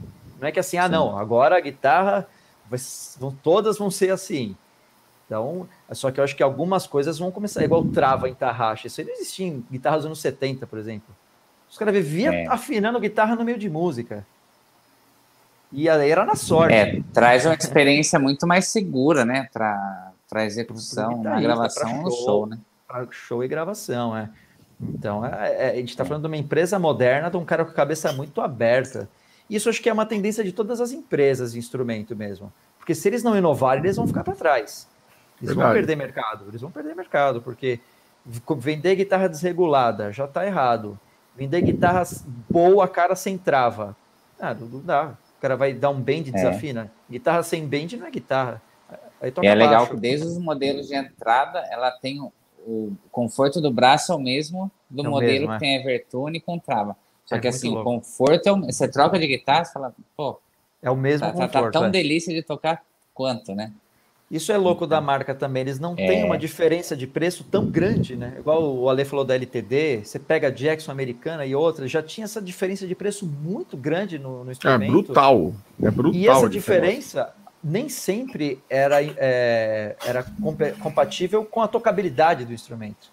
Isso da Solar é legal, ela não tem uma diferença tão grande de preço e a Uhum. tocabilidade é muito legal entre todas. Varia o que a gente falou, ah, a tarraxa tem trava, vem com A bolinha que brilha no escuro. a bolinha que brilha, a perfumaria aí também, É, uma é. ponte melhor, coisa assim, mas Mas o captador é o mesmo. não tá falando de guitarra É. que custa 100 euros para uma guitarra que custa mil, não tem essa discrepância, né? O pior é que pra gente aqui, nesse país que tá com essa economia, você pega uma guitarra de 500 euros para uma guitarra de 700, é quase para você comprar duas aqui já também. É. 200 euros pra, pra gente ficou uma coisa É muita absurda, coisa, né? assim, é. É. É. Mas para eles fica tudo mais próximo, né? É Sim. igual para 200 reais, você vai pegar uma guitarra melhor. Mas é, vamos torcer para a economia aquecer de novo aí para O dólar tá caindo hoje, hein? O Ó, dólar já caiu bem hoje. Vamos lá, Aí, vamos, vamos torcer para continuar assim. porque a gente também estava no o período que a gente começou a comprar instrumento bom, foi no período, eu lembro que a primeira batera legal que a gente comprou depois da de fundo do quintal era no no IRV, no o real tava igualzinho com o dólar. Tinha vezes que os É, caras voltavam uma. dinheiro, tá ligado? A gente foi na Teodoro, comprou uma Mapex na época, o cara da loja voltou dinheiro, porque o dólar tava abaixo. Então, porra, que época foi aquela, né, meu? A gente, quem teve oportunidade, comprou um instrumento bom, é, que nunca teve oportunidade, e agora, infelizmente, está voltando um pouco isso, né? Mesmo numa guitarra Solar, para você fala mil dólares, pô, para quem for comprar em real, só que É. ela está compatível com instrumentos nacionais também, que também tem coisa boa. Então, o mercado está mais nivelado do que antigamente. né? Uma Giannini com uma Jackson, pô. Uma Jackson você comprava 10 Giannini, né? É, mas hoje, cara, você, vo- eu, vou- eu posso falar por mim. É, a- por causa dessa desvalorização maldita do real, quando você vai comprar um instrumento aqui no Brasil, meu, uma guitarra de 350 dólares sai por 5 pau. É. É. É, eu, eu acho que assim, instrumento não deveria ter imposto para começar, porque deveria entrar numa, numa atribuição tipo de fotógrafo, que muitos não têm também produtos, porque é um lance artístico. E não, e no não Brasil, tem incentivo, música- né? Não tem incentivo, pois é, o cara não vai ficar rico tocando guitarra aqui no Brasil, é muito raro, é muito raro. Ele pode viver bem, ele pode ter bastante aluno, mas ele não vai. É diferente do cara ir lá comprar uma Ferrari e trazer para cá sem imposto. Não, pô. É. Eu acho que teria que nivelar esses instrumentos e não tem. Porque sem o imposto, o imposto é o dobro do instrumento, né? É. Cara, vou te dar um exemplo. Essa guita aqui é uma Charvel. Igual a do Eros. Só que o Eros tem uma branca, né? Só que a dele É. tem Floyd. Ó, 81, 85. Caraca, Braço pro resto da vida. É. Certo? China. 289 dólares. Caraca. Cara. Só Paga isso, MG. guitarra desse nível, mas já Não veio paga os MG? MG. É, é, é. Caraca. Se você É. for botar na ponta do lápis, não paga o, o kit O de, MG. de 81, 85. É. Ah, tarraxa né? com trava. 289 dólares. Caraca. lá. Sabe, mete no bag, vem no avião tranquilo, na hora que desce aqui na alfândega, o cara vai falar: abre essa porra. Você abre feliz, rindo, quase Ah. cuspindo na cara do fiscal. A chupa é o seu trouxa, muito tá aqui a nota fiscal. Ó. Você, o cara vai achar que você gastou 500 mais de Sim. 500 dólares? Não, você ri. Eu ri na hora que eu abri. Esfrega a nota na cara dele. assim. Esfrega fora, quase esfreguei a nota na cara do cara. Cara, Por é quê? É Porque, isso. meu, é assim, é um instrumento que aqui você vai pagar quatro pau, quatro pau e meio. É. Mas aí, mesmo que você converta o dólar é, ali, uma em cima da outra, meu, vai dar um 1.500, 1.800 reais. É. Né? Aí você fala, puta que pariu. Mas só que aí você tem que ver o lado do lojista. Ah, o cara Sim. tem que pôr o lucro, vai ter que pôr o, imposto de importação e blá blá Parcelamento, blá, blá. né? Parcelamento, não sei o quê.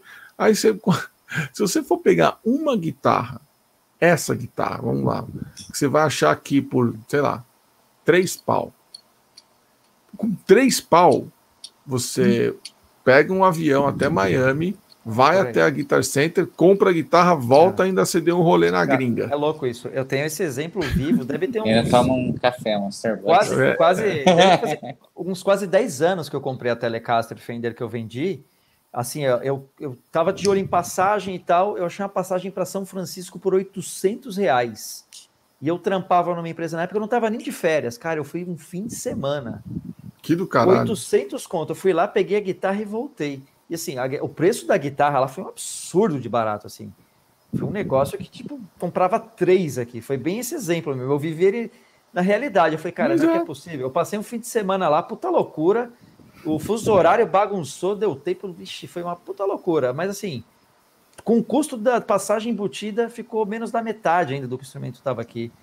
Pois é. é. Muito louco. E é, foi naquela passou beirando ali no imposto mesmo. O limite era 500, aqui estava tido 450, eu com aquele medinho, assim, falei, não, mas ó, não tem imposto aqui não, velho. Às, às vezes que eu vim, e quando já tinha passado, não me pararam. Todas as vezes que me pararam, eu tava com guitarra abaixo do, do Nossa, da, da cota. cara. Nossa, é muita a sorte. Snake, a Snake Bite, bom, em 2002 eu trouxe a Snake Bite e trouxe uma Ibanez X lá. Aí só Snake Bite foi 1.100 dólares. Caraca. A Ibanez mais 100, 100, quase 200 dólares, 180 dólares, se não me engano.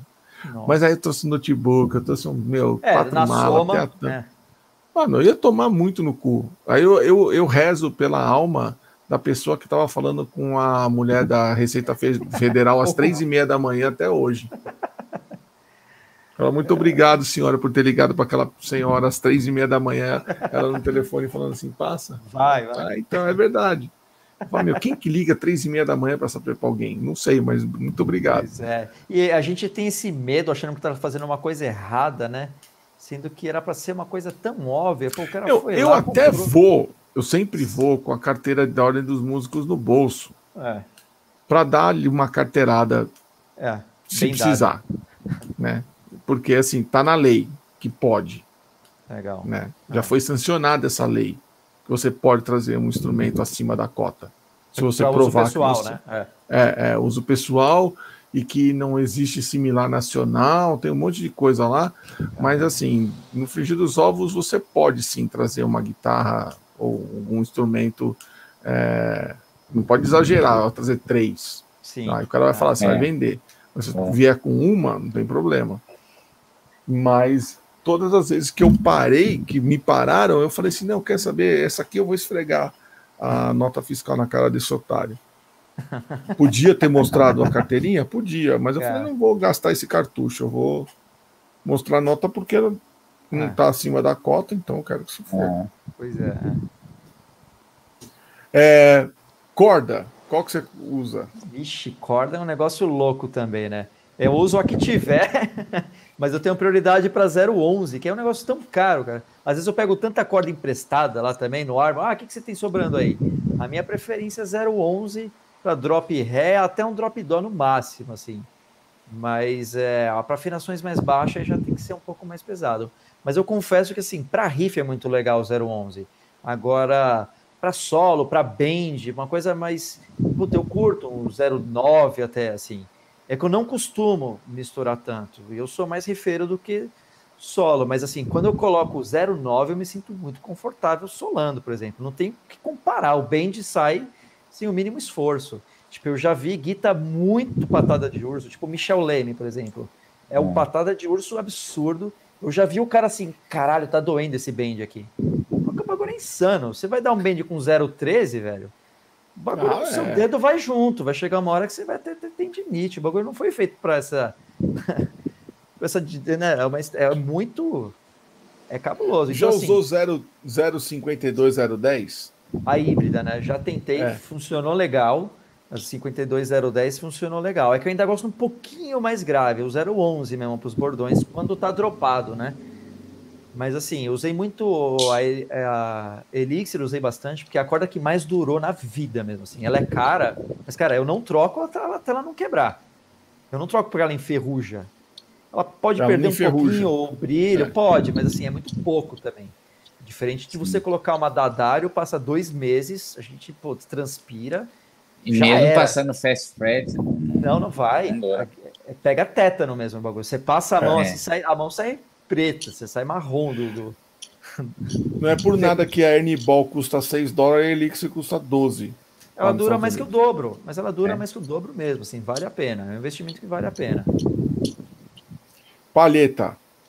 Palheta também foi aquela fase de várias fases de transições, né? E até achar a palheta do destino, assim. Eu usei muito tempo a Jazz 3, que era a palheta que, tipo, eu dava harmônico mais fácil, assim. Ela fica pertinho do dedo, pequenininha tal. Usei muito ela. Só que aí, quando começou umas bases mais cabulosas, eu senti falta de palheta mesmo na mão, né? E aí eu fui depois para 1.40 tal. Hoje eu tô na 2.0. Eu tô na palhetada pata de urso para Do já urso, acostumar. é. Do urso. A é unha do urso. É a unha do urso. É a unha do urso. boa, boa, Ale. É, é a palheta unha do urso mesmo. E assim, ela para solar é um pouco mais complicada mesmo, assim. É uma palheta maior, ela às vezes não fica tão colada na mão, até para harmônico, assim. Ela não é tão fácil igual a Jazz 3. Mas assim, aí vai daqueles mundos. Não dá pro cara no show falar assim, agora eu quero andar um harmônico, troco de palheta. Agora eu quero solar, troco. Não existe, é. Eu quero Fica, Então, né? é, eu falei, cara, eu vou usar 2.0 e vai que vai. Eu vou treinar com ela que eu quero fazer tudo com ela, né? Porque para gravar, para gravar tem essa loucura, né? O cara abre um Sim. estojinho de palheta assim. Ah, agora eu vou gravar um riff que eu dou melhor harmônico com essa palheta.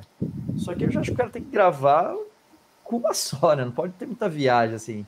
E palheta se torna muitas vezes uma um amuleto, né? Ao invés do de ser a palheta do destino, vira o amuleto do destino. Fica tipo, puta, com essa palheta que eu não consigo fazer tal coisa. Aí vai com a outra, tudo psicológico, tá ligado? Tipo, É, psicológico. É. tem gente que toca bem com moeda, tá ligado? Então, se adapta, você tem que acostumar. Tudo é uma questão de costume. Escolhe uma e vai com ela. Tipo, não tem muito essa, ai, acho que a palheta é perfeita.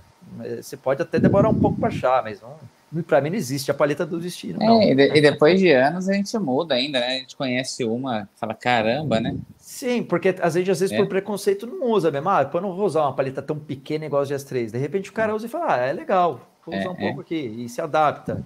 Sim. Mas nenhuma paleta vai fazer o cara tocar melhor. Isso não existe. Não, não mesmo. Isso aí é o, é o costume. O cara pode tocar bem com qualquer paleta, desde que ele sente a bunda e treine com qualquer paleta que for. Então, tipo, É tem muito aí. assim também, ah, o cara que eu gosto usa paleta tal, né? Tem muito esse período da viagem. de gente, deixa eu ver que paleta o Tony Iommi usa. Deixa eu ver que paleta um outro cara usa. E o que é bom pro cara não vai ser bom para você mesmo. Não adianta entrar na É, piração. o exemplo que eu dei, né? Do Hatfield, ele, É, usa, é. ele usou a, ele usava Black Fang, né? Era a paleta dele. E aí eu comprei, testei, eu falei, caralho, essa paleta é foda, puta que pariu. Meu, o que que tem, o que que tem parecido? Ah, o Tex é, Ultra 1.14, que é o que o Ah. Zac Wild usa. Pode crer. Puta, eu falei, é essa aqui minha paleta. Acabou, é essa aqui, não tem mais conversa e tal. Aí eu ganhei a White Fang, que é a nova paleta do Hatfield. Toquei com ela, não me adaptei. É, não, não, não tem essa. Eu falei, não, E não, assim, não, não. tem lance de texturas com palheta, né? Tem uns que gostam É, de palheta que gruda mais e tal. Então é, né? é, é legal. A- As 2.0 tá vindo com tipo um breuzinho e tal, né? Um Agora você né? pega, cara, e o Eros é ignorante. Ele pega uma faca quente e faz um taio na palheta assim. Rapa, a pal- a palheta não é que ela cola na sua mão, ela enraiza na sua mão, ela faz uma cicatriz na sua mão, tá ligado? O bicho é tosqueira mesmo assim. Eu até tentei usar uma vez, falei, pô, é legal, ela gruda. Mas, porra, velho, tá, tá incomoda o bagulho. né? Serviu pra ele. Então, assim, é uma Sim. aspiração dele. Eu vou cortar a palheta com uma faca quente para aderir. Aí Scott é, Ian faz isso também. é, é uma viagem o bagulho. Fica umas ferpas, né? Fica tipo, É, né? Tá louco. Machu... Deve machucar esses fiapinhos que saem. Incomoda, né? incomoda. É. Os caras. Os cara. E o Eros tem uma outra mania muito engraçada, né, mano? Ele, ele passa o dedo na língua pra colar a palheta. Eu vejo ele fazendo aquilo no ensaio. Falei, velho, pandemia, mano. Passa o álcool em gel na mão primeiro. aí o Marcinho, que é o nosso hold lá, comprou um tubão de álcool em gel. O cara passar, e aí o álcool em gel que dá aderência na palheta do cara. Eu Ah, acho- Eu acho que vai passar a pandemia, ele vai levar o álcool em gel só pra dar aderência, Ah lá. tá ligado? Muita viagem, assim. Aí cada um tem suas loucuras, né, mano? Um novo normal. É um Não, novo não, normal. Bom, agora vamos Então. às perguntas, aquelas de sempre, né? Bacana. Vai lá, né? Rafa. Xará, quem que são os seus três Riff Masters favoritos? Caraca, é fácil e é difícil. Acho que Riff Masters, o Tony Iommi pode entrar nas três, né? e porque ele é um cara que ele faz riffs muito diferentes, eu acho. Como a gente falou no começo da conversa, é um cara que tira som fazendo um riff em tom maior. Como é que pode, tipo, um riff tão diferente um do outro ser tão genial? Então ele para mim é o primeirão da lista, não tem como ficar de fora. Eu acho que o, o Iommi ele teve uma influência na música, no metal, como o Bach teve uma influência na música clássica, fazendo esse paralelo. Porque ele criou coisas que a partir dele veio bandas de thrash, de death, de doom. Então foi o cara que meio que chavou, né? O que, que a guitarra poderia oferecer de peso, falando em peso, né? Não em Sim. arpejos, nada disso, falando do- da essência do peso. E, e ele, para mim, é o, é o mestre mesmo, assim, dos riffs.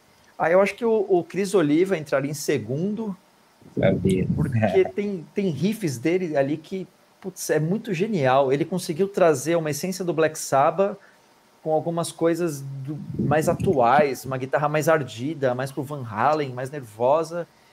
Então, sim, foi o cara que deschavou a guitarra também. A guitarra era uma extensão desses caras, né? Então, putz, é louco. Aí eu acho que o terceiro não dá para deixar de mencionar o Dimebag, né, velho? Ele não tem como um guitarrista falar assim, ah, eu gosto de riff, mas não- o Dimebag não me influenciou. Foi um cara também que, assim, veio da escola do Wyoming, é um cara que ele tunou os riffs do Wyoming numa pentatônica, o cara fazia riffs fantásticos, assim. Pegada absurda, os, fora os ruídos que ele tirava da guitarra também, né? Tanto quanto solo. Um cara também que ele colocou a guitarra num outro nível dentro do metal. Mas eu acredito que o grande destaque dele foi os riffs também, assim, que é um dos reis aí, né? Infelizmente, Ah. os três que eu mencionei aí já se foram, né? Muito triste isso, porque. Wyoming ainda não, calma. É, o Wyoming não, calma, calma, é verdade. É, o Wyoming... Nossa, o Wyoming vai ser pesado, é. O Wyoming vai ser punk. Vai. O, o Oliva e o, e o Dimebag, né? Os dois que eu mencionei. E, e é caras que eu gostaria de ter visto ao vivo, né? E o Wyoming é embaçado, cara. É um cara que eu espero que vive 100 anos, mano. Porque todo o trampo que ele faz dá certo. Tem riff bom. Os discos solos dele eu acho animal. Tudo, tudo. Tudo que o cara faz dá certo, mano. É a paleta do destino, gente. É, aquele é, aquele tem, viu? Não é ele, não é ele. É o dente do diabo. Cara, naquela época, velho, como é que o cara lança um riff igual da Black Sabbath com três notas em 1970, cara? Tipo, as bandas tocando uns acordezinhos ainda, fazendo riff tipo acorde. O cara vem com o riff da Black Sabbath e o final daquele riff é, é cabuloso. Pô, é lindo. É, eu acho espetacular. O final Eu daquele que ele- riff é inacreditável. Em 1970 o cara ter criado um riff daquele, assim. 68. Nossa, é que o disco saiu em 70 só, né? É. 68 foi quando o Black Sabbath surgiu e, e- e, o- a, a história dele primeiras, né? Como que eles mostraram a Black Sabbath a primeira vez é maravilhosa. Né? Nossa, aí... Os caras tocavam blues, tocavam no bar de blues. Ah, Ah, olharam pra cara do outro, o Geezer Butler conta. Assim, é, vamos experimentar aquela música lá. Não, mas começaram a tocar Black Sabbath, falou que todo mundo ficou assim. Sem reação. pode crer, pode crer. Sem reação. Ó, e a letra, né? Naquela época, quem cantava aquilo também? O Purple tava falando de estrada, no Rush tava falando de algumas viajeiras. Ninguém falava de temas mais pesados, né? Não, e outra, não bastasse o riff principal. Pão, Bem, não é teu pão. Esse, esse é demais. Esse é fantástico. Meu, aquilo é a desgraça. A É uma desgraça. treta tocar Eu falei, aquilo meu, tocado, o- né? É, e falei assim: o- não vai ter banda de black metal que vai soar mais malvado do que isso. Pode crer. Pode É. crer. Não vai, vai, não, não vai nascer. O cara pode querer botar aquela maquiagem igual da Bar, querer botar uns vai. morcegos, umas- Andar de lado. tem. né? É, é os caranguejos, né? Dança do. Siri. É, não tem, cara. É muito louco isso. O Wyoming, E os mas- três riffs que você queria ter escrito. escrito. Ah, vai ser desses três caras com certeza, né? É que eu poderia citar três só do Wyoming de uma tacada só, acho também. Só esse da Black Sabbath, porra. Riff pronto aquele aí, né? Mas eu vi o, o episódio do Esquevano, eu falei, caramba, velho, eu iria É. nesses, nesses dois. Eu ficaria entre Into the Void e Symptom of the Universe. É muito difícil escolher um dos dois, cara. Porque a sequência também. A Into the Void vem com aquele absurdo do começo, mais cabuloso, e depois vem com a brutalidade, assim, é um, um misão aí só. Que deve ser um Ré bemol, eu nem lembro que afinação é esse disco. Eu acho que é um tom e meio, não lembro. Eu acho que eu vou de Symptom, vai. Porque é inacreditável também o peso daquela música lá. Acabou, acabou o mundo, É. querido. E aí do, do Sava tem muito riff bom também. Cara, tem How the Mountain King, tem tem Damien que eu gosto, mas um riff que me marcou muito, que quando eu ouvi logo de cara eu falei, putz, para, para tudo, que essa guitarra tá muito pesada, tá muito diferente. É a Jesus Saves do álbum Streets. Aquele, aquele som de guitarra daquele disco para mim é um dos mais Velha fantásticos.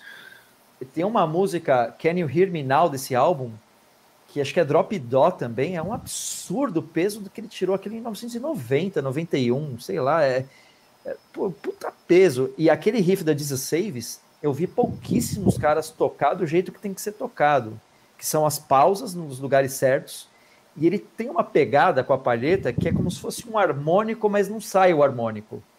Deixa aquele som ardido, assim. Não é só pegar a palheta e tocar, tá ligado? Ele tem um, um tique de tirar um som ardido da guitarra. Quando eu botei aquele disco para ouvir, eu falei, legal. Agora, quando entrou a Jesus Saves, eu falei, mano, a música nem é uma das minhas preferidas. Mas, Mas o riff, né? o riff é fantástico, assim. Tanto é que a música repete esse riff 300 vezes, assim. Ela termina repetindo esse riff, ah, toca aí até o final do disco, velho, manda ver. É, pode, é foda, né? É, meu, agora, meu, eu acho que a primeira coisa que eu vou fazer amanhã de manhã, quando eu acordar, vai ser escutar essa vantagem, cara. Ah, Ah, é- é- o Streets, o Gutter, o the Mountain King, o Chris Oliva É é, foda, fora cara. acima da média. Um guitarra O muito próprio riff da. Power of the Night é um muito negócio. bom, muito bom, é, um rifaço. E do Dime, velho, tem muito riff também, eu fico entre três, assim, bem distintos, que é o Cemetery Gates, Cowboys from Hell, Unbroken também é muito legal, mas eu vou de Cemetery Gates, de Cemetery Gates não, eu vou de Cowboys from Hell mesmo, porque é um riff simples, tá ligado? É um riff de pentatônica básico e genial. É um riff que, tipo, qualquer um poderia ter escrito, mas ninguém escreveu, velho. É Foi o verdade. cara. É um riff simples, ele não tem nada mágico assim, mas ele é, é como os do Wyoming, ele tem a genialidade e a simplicidade. Não é um riff super mirabolante. Riff de penta normalzaço ali, mas pô, que métrica. Eu lembro que teve uma história também do Phil Anselmo ouvir esse riff e falou, cara, isso é muito bom, velho. Vamos já fazer uma música em cima desse riff aqui que vai ser cabuloso. É. E virou uma das músicas mais icônicas dos caras, assim, né? Com certeza. Com certeza. espetacular. Mano, olha que do caralho. Três horas, hein? Mano, eu tava com medo desse timer aí. Três horas. Que Cara, caralho. Se deixar, meu. vai mais ainda. Cara, Lógico. se deixar pra falar de cada. da- Eu faria uns de todos os riffs do, do Cris Oliva, tá ligado? Nossa, fácil. Fácil. 10 horas de vídeo. 10 horas de vídeo, meu. Mas, obviamente, teremos espaço ano que vem para mais 3 horas, para mais 4 Demorou. horas. E o caralho Vamos que vamos cima. fazer. E, e O dia que a gente conseguir juntar todos do Armored Dome, que dá, dá, dá. É, Vai ser uma porque zona. dá. Vai ser uma zona do caralho. É. O gordo é o outro que eu vou pegar ali na curva. São... o Eros eu vou trazer ele aqui. Cara, são cinco guitarristas hoje lá mesmo. O Quesada começou na guitarra e foi pro baixo, né? Ah, ele foi. É, tá. Aí tem o Eros, Thiago e o Timo. Caraca, Timo, eu cara. toquei muito guitarra no Armor, né? Fiz várias turnês tocando guitarra. E aí agora tá naquele estágio meio limbo, assim. Eu ainda não sei o que, que vai acontecer. Vai ter que esperar sair o disco novo pra gente ver onde vai encaixar, onde não vai, que, vai acontecer ali. Porque tem muito guita, né? Tem muito músico, na verdade, né? O Quesada é muito instrumentista, o Thiago é muito versátil, toca violão muito bem. Então é uma banda que ficou assim, não dá pra falar que tem cinco guitarristas, tem cinco músicos, né? Legal. É, vai, vai, ter muito essa coisa do Coringa ali mesmo. Ah, vai para lá agora, vai tocar tal coisa. Então tá, tá bem legal, são assim. E eu não vejo a hora de trombar vocês pessoalmente aí, né? Oh. Com certeza, né? Nos palcos, certeza, não vejo a hora de ver show do Kamala. Nem sabe. Ver show do Ancestral. Puta banda assim que eu não conhecia, eu conheci o Kamala depois que eu conheci o Rafa, virei fã dos riffs, da voz, tudo muito é. animal. O Ancestral eu ouvi também alguma coisa recentemente, fiquei muito é, surpreso, porque eu esperava vir o Redfield cantando, né? O Ale do Ancestral é famoso também por ser um Metallica cover, né? e Legal. foi uma surpresa muito boa, assim. Eu falei, pô, o cara tem muita identidade nos riffs e na voz, assim. São duas bandas com muita identidade e que a gente até vê pouco, né? sempre, ah, lembra Iron Maiden, lembra não sei o que lá. Pô, o cara tem um Metallica cover e a banda dele não lembra Metallica, isso é muito louco. É, isso é, Pô, eu, e, o pior sabe o que é que às vezes isso daí é, as pessoas esperam que lembre. Pois é, mas eu ah, acho mas não lembra, que, que é. bom, né? É. Já tem o Metallica, né? Pois é, é, eu acho que é isso. E, e outra, quando a influência ela entra subliminar, ou seja, ela entra porque a gente ouviu muito, não é explícita. Exatamente. Você não parou para fazer assim, ah, deixa eu fazer um riff igual a Enter Sedman aqui não vai dar certo. Sim. Então, se sair já alguma fizeram, coisa. né? É, já, já fizeram. fizeram né? Já ensinaram para nós como faz. Já ensinaram. E não dá para copiar. Por isso que algumas bandas atuais eu fico com um pouco de pé atrás, apesar de ter muita banda nova, como vocês mostraram aí mesmo. Boa, né? O Trivium, já não tão nova, mas nova. E várias outras bandas, tipo de 2015 para cá, que estão nascendo, que, pô, muita identidade, que traz todas essas influências, né? É. Lógico que o cara vai trazer. Não tem como tocar guitarra sem trazer influência desses caras que a gente falou hoje aqui. Isso é impossível. O cara cair uma guitarra no colo dele e ele começar a tocar sem ter ouvido Iomi, Dimebag, esses caras, assim, a não ser que ele ouve o reflexo desses caras, né? Ah, sim. Que, é. Mas sim. que beberam dessa fonte. Claro. Então é não, o, no fundo, no fundo a, a, a, a raiz está lá atrás. Pois é, já inventaram. Então, é. mas é, para mim é infinitas possibilidades. A música, para mim, apesar dela ser a matemática, ela é infinitas combinações. Se você somar elas com as variáveis de tempo, é, melodias em cima de riffs, são infinitas possibilidades. Então, pô, é, casa, é, é, coisa do cara criar e não copiar, né? É, mas é importante um, um artista querer ser ele, né? É, Por mais que a gente gosta, e a gente vê várias bandas covers que o pessoal tenta fazer o autoral, mas não consegue desvincular, né? Não então, consegue. Então, tipo, é, é, é, tão bom a gente ver o, o artista fazendo a, a, sua música, porque é isso, né? Pois é. é. o que a gente sempre fala, né, Ale? A gente pega tudo, joga no liquidificador Torna e faz um a música que a gente gostaria de ouvir, é, né? É, e já vira então, um só. É. Você mistura tantos que faz o seu que é um, já. já, já. Mas, mas é uma, é uma dica legal assim, para as bandas que estão surgindo, né? É bom você ter uma referência. Sim. Mas entre uma banda que, que é muito parecida com o Pantera e o Pantera, quem que você vai escutar? Vai escutar pois o é. Pantera. É. Então pois você é. pode ter elementos de Pantera, mas por que não também elementos do Metallica, elementos do Megadeth, né? E aquilo faz você. Aquilo pois é, faz é a, sua, a sua banda, né? A sua verdade. Então, Quanto mais influências você abstrai, mais é... melhor fica o seu som mesmo. Né? Sim. E, e, a, e, a, gente vai mudando também, né? A gente até usou, a gente pode usar o Trivium como, como um, um bom exemplo disso. É um bom exemplo. A partir do momento que o Trivium tentou ser o Metallica, Não deixou de ser tão interessante. A partir do momento que o Trivium buscou ser Trivium, daí ficou. E assim, o aquele álbum da capa branca que você achou que era, né, Ale? Que, é, que não tem berro, nada. Aquele álbum é o Trigon tentando fazer uma outra coisa, mas em cima do que o Trigon já fez. Deu certo é. ou não, mas é uma arriscada deles. Sim. Então, é assim, mas assim, Verdade. é importante a banda encontrar, se encontrar e, e continuar evoluindo do que tentar ficar preso em algo né? A gente pode até usar o exemplo, porque são bons músicos, não são ma ma maus músicos, mas o, o Greta.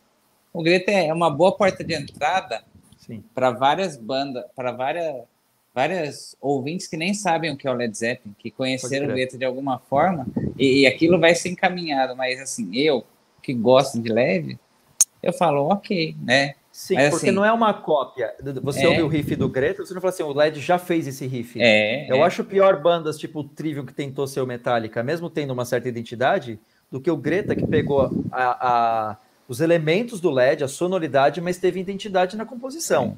Eu acho é. mais válido isso. Criar, eu... mesmo que você tenha influências nos elementos, assim, né? De som, de é, estilo. Eu, eu realmente espero que o Greta consiga trazer um próximo álbum mais com mais personalidade. Um exemplo, é. eu vejo o Greta uma banda muito melhor ao vivo hoje do que no, no álbum. Mas eu vou te falar, olha, eu vi o Greta duas vezes. É, a primeira música é aquela Highway Highway Song. Highway Tune. Highway Tune, é? não é? Highway, é, Highway, Tune. é, Highway Tune, é isso aí. Uh -huh, uh -huh. Cara, os caras entram no palco, começam a tocar. Entra no vocal, você fala, caralho, legal. Entra a segunda música. Uhum. Na terceira, eu falo assim, mentira daqui. Porque, cara, é muito bem, bem. Oh, é, poderia mama, usar mama, outras camadas. É, é, mama. Cara, é, é, aquele vocal, ele, ele, isso tá, é O, é o Robert Plant, sabe? Ele, Porque é os mesmos exa trejeitos, né? É. Exagerado demais, demais, é. demais, demais, demais, demais. Meu, é, é, ela, surge como uma boa novidade de você ver moleque tão novo e, e, ó, eu vou te falar, eu vi os moleques na minha fuça ali, realmente, você joga Bruto, uma né? bola né? para os caras brincar, você não dá a guitarra. Então, é, cara de criança que tem. Né? mas assim, o, o, mais mala é exatamente o vocalista. Vocal, pode crer.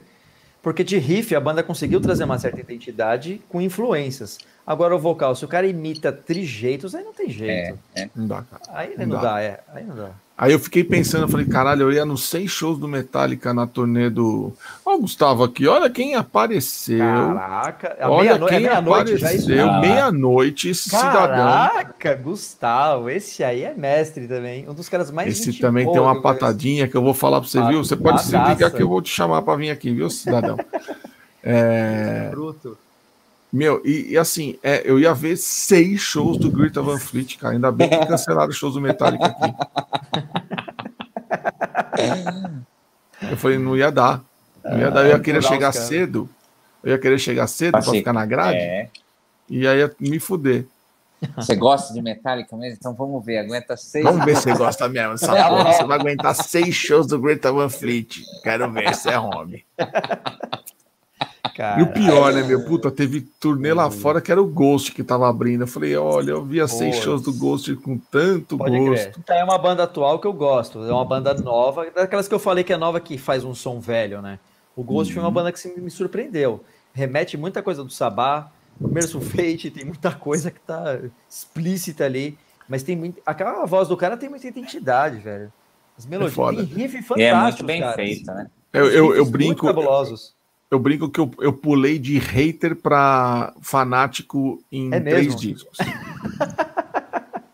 o primeiro disco Sim. saiu, eu falei assim: Meu, essa banda é uma bosta. Aí saiu o segundo, uma música ou outra, eu falei, puta que pariu, mas no fundo, no fundo, essa banda é uma bosta. Aí eu fui no Rock in Rio em 2013, 2013, eu assisti, meu, eu falei, eu vou, prefiro comer um cheeseburger do Bob's do que ver essa merda. Olha só, hein? Caraca, eu Beleza. Aí saiu Melhora. Meu, Aí eu vi a Cerise. Eu falei, Nossa, essa, esse riff. Fudeu. É essa música é maravilhosa, esse riff é espetacular. Ah. Aí eu vi o disco Animal. Aí eu falei, cara, essa banda é foda. Agora eles me ganharam. Deixa eu ouvir os outros discos para ver se eu tava errado. Anteriores. É. Aí eu ouvi assim, ah, tem duas músicas no primeiro, uma, duas músicas no segundo, o resto é tem é uma merda. Esquisitas. Tem umas esquisitinhas mesmo. Né? Aí saiu o prequel. Aliás, minto, antes de sair o prequel, é... saiu um ao vivo e saiu o clipe da Rats. Que Isso música, hein? 2018. Ah, 2018. Cara, acredite se quiser, eu dirigi seis horas nos Estados Unidos para ver um show do Ghost. caraca. Assim, banda, saindo de uma velho. cidade para ir para outra. Para ver o show, dormir E e sair de uma cidade para ir para outra. É muito bom. é. Aí gastei Riff. 260 dólares de merchandising. Comprou tudo. Camiseta. Não, é, é, camiseta, moletom, a porra toda. É. É uma Não, das retardado, bandas. cara. Virei um rei de hater a um débil mental fanático. Mas essa é a grande diferença que a gente estava falando do Ghost pro Greta. O Ghost traz todos os elementos setentistas Sim, com muita total. identidade. Muita identidade, vocal, tudo.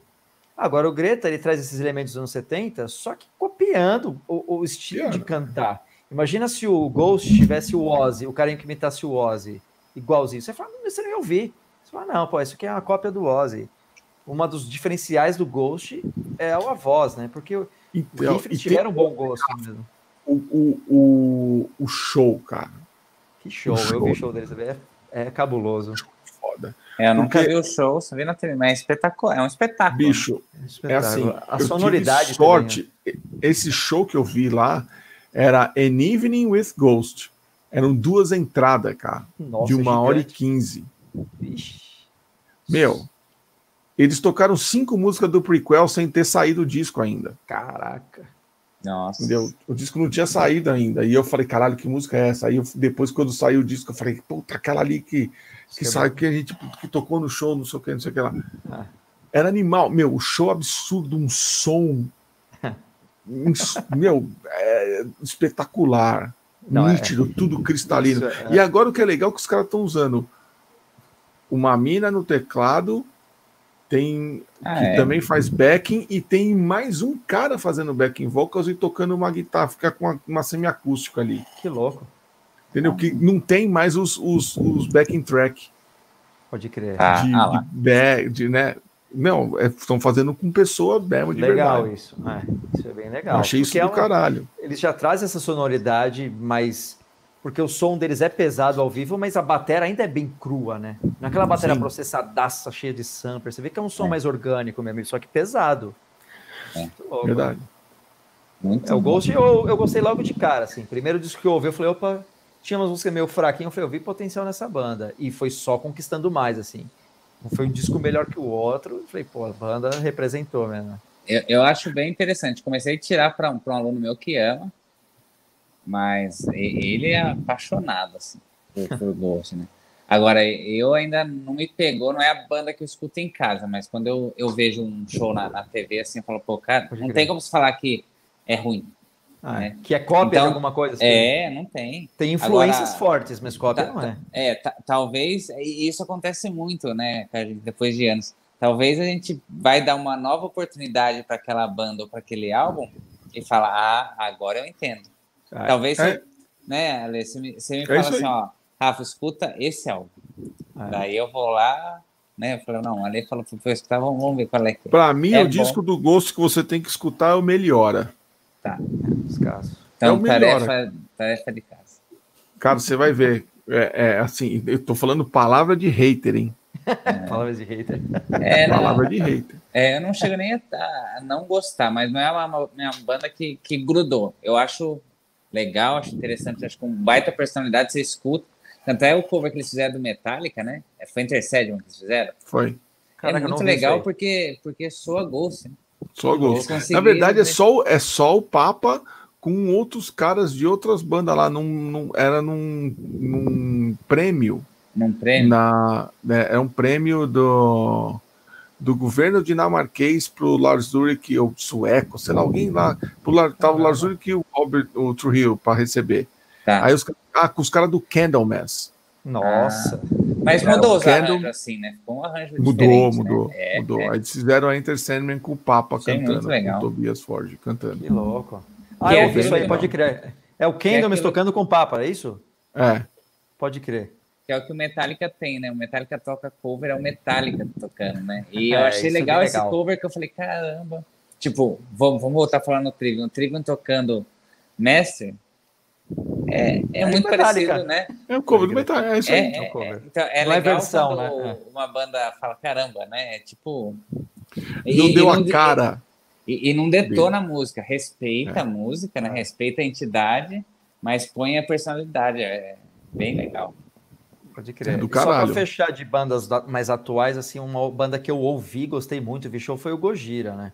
Nossa. É uma banda que, tipo, eu vi muita identidade ali. É uma banda boa, diferente Gojira. do Trivium, por exemplo, que não mexeu tanto. É. O Gojira foi uma banda que, logo de cara, você, pô, que banda animal. Assim. Gojira é, é, é diferente também, né? Diferente. É. é. Exato. Gojira então, é espetacular ao vivo. É. Nossa.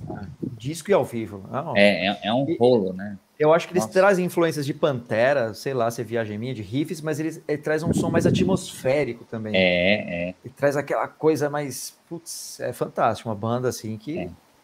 revolucionou, né? Aquela que conseguiu dar o passo além do que já foi feito. Mesmo. Eu, é eu acho, que, eu acho que é uma da, da, das bandas que vão lotar um estádio mais para frente. Tomara. Né? Eu, é. eu espero, assim, porque. É. é você vê, e é uma banda que está começando a trazer além da, da banda ser espetacular, essa coisa do espetáculo, né? É. Além da banda tocando com muita pegada, já tem agora o telão junto. Ele, eles têm muito isso do Metallica, né? Eles, eles são apaixonados por Metallica, né? Eles falam que eles Olha. são quem eles são por causa do, principalmente do Red Light, né? Que eles amam. Assim. Mas essa coisa do, do, explosivo, da, da chama, isso eles trazem, né? E que, e que é legal, né? Que você não vê uma banda hoje é, com um palco até que simples, né? Tá que clean, é só o telão, é, o né? palco é. deles é simples mesmo. Mas é, mas nossa, tem, tem, um show do que eles tocando meio num tipo um coliseu assim, vocês viram esse show? É o Red Hot, é, é, é Red Hawks. É, que coisa linda, né? É, é animal. É, animal. Que, nossa senhora, mas é uma, é uma banda assim. Da, da, da, atualidade para mim, bandas novas que não são tão novas, né? para mim é o, é o Gojira e, e o Ginger. Assim, o Ginger eu acho que é uma ouvir. banda que vai, vai ficar gigante ainda. Tá, tá ficando grande, né? Mas o, o Ginger, para mim, é uma banda que, que tende a ficar gigante, assim. Eu acho que é uma banda... Espero que, que dure muito, assim. Continue com essa frequência de lançamento, né? Pode crer. É, saiu ao vivo mesmo. agora, né? É, saiu ao vivo em Melbourne, que é... É, é e saiu o show inteiro no, no canal da Napalm. Isso que é legal. Sim. Sim, é, sim. Que era uma banda, é uma banda que era para estar tá tocando agora em dezembro, dia 3 de dezembro, para ver pela segunda vez, mas daí cancelou. E, e assim como o Iron, né? Várias bandas lançaram um álbum ao vivo, que é um jeito de você ter um lançamento no, no meio é. de de estar tá estagnado de fazer turnê. E foram uma das poucas bandas que no meio da pandemia fez, fizeram turnê também. Né? Verdade. Loucura também, né? Fez, acho que foi Alemanha e Suíça. Mas, assim, a, o, o, Ginger ao vivo é impressionante. Você fala, Ouvi a banda. É. Eles iam fazer show aqui, né? Iam fazer, iam fazer a segunda turnê aqui, né? Ah, a segunda. e passou para ano que vem, vai vir em maio. Né? É Remarcou para maio. Torcer como que... você mencionou, são bandas que merecem essa notoriedade pela.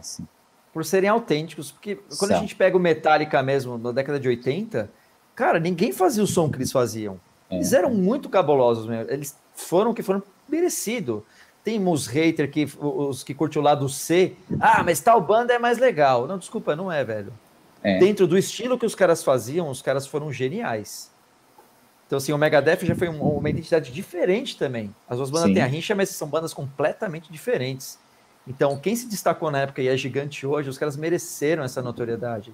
E assim, a gente espera que aconteça com Gojira, com essas bandas que realmente merecem essa notoriedade, né, cara? Porque, é o que vai a verdade, se, né? se o, o, Greta ganhar essa notoriedade, notoriedade toda, é meio injusto mesmo, né? Sim, Fazendo uma é cópia ali. Então, espero mesmo que, que o Gojira e várias outras bandas que têm essa identidade muito forte alcance é, essa notoriedade merecidíssima, porque eles elevaram mesmo, eles elevaram o estilo, né? É, é. é traz algo novo, né?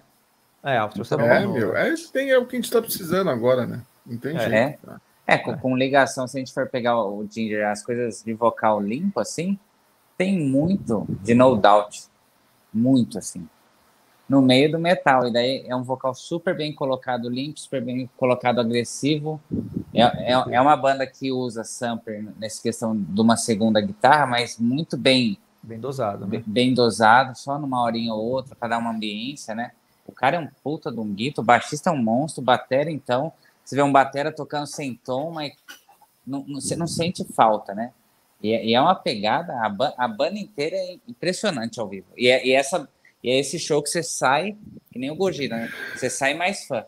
Você fala, caramba, que banda é essa? É, é que eu acho que o, o Ghost é assim, né, Lê? Você, você cruzou seis horas para ver se fala, valeu.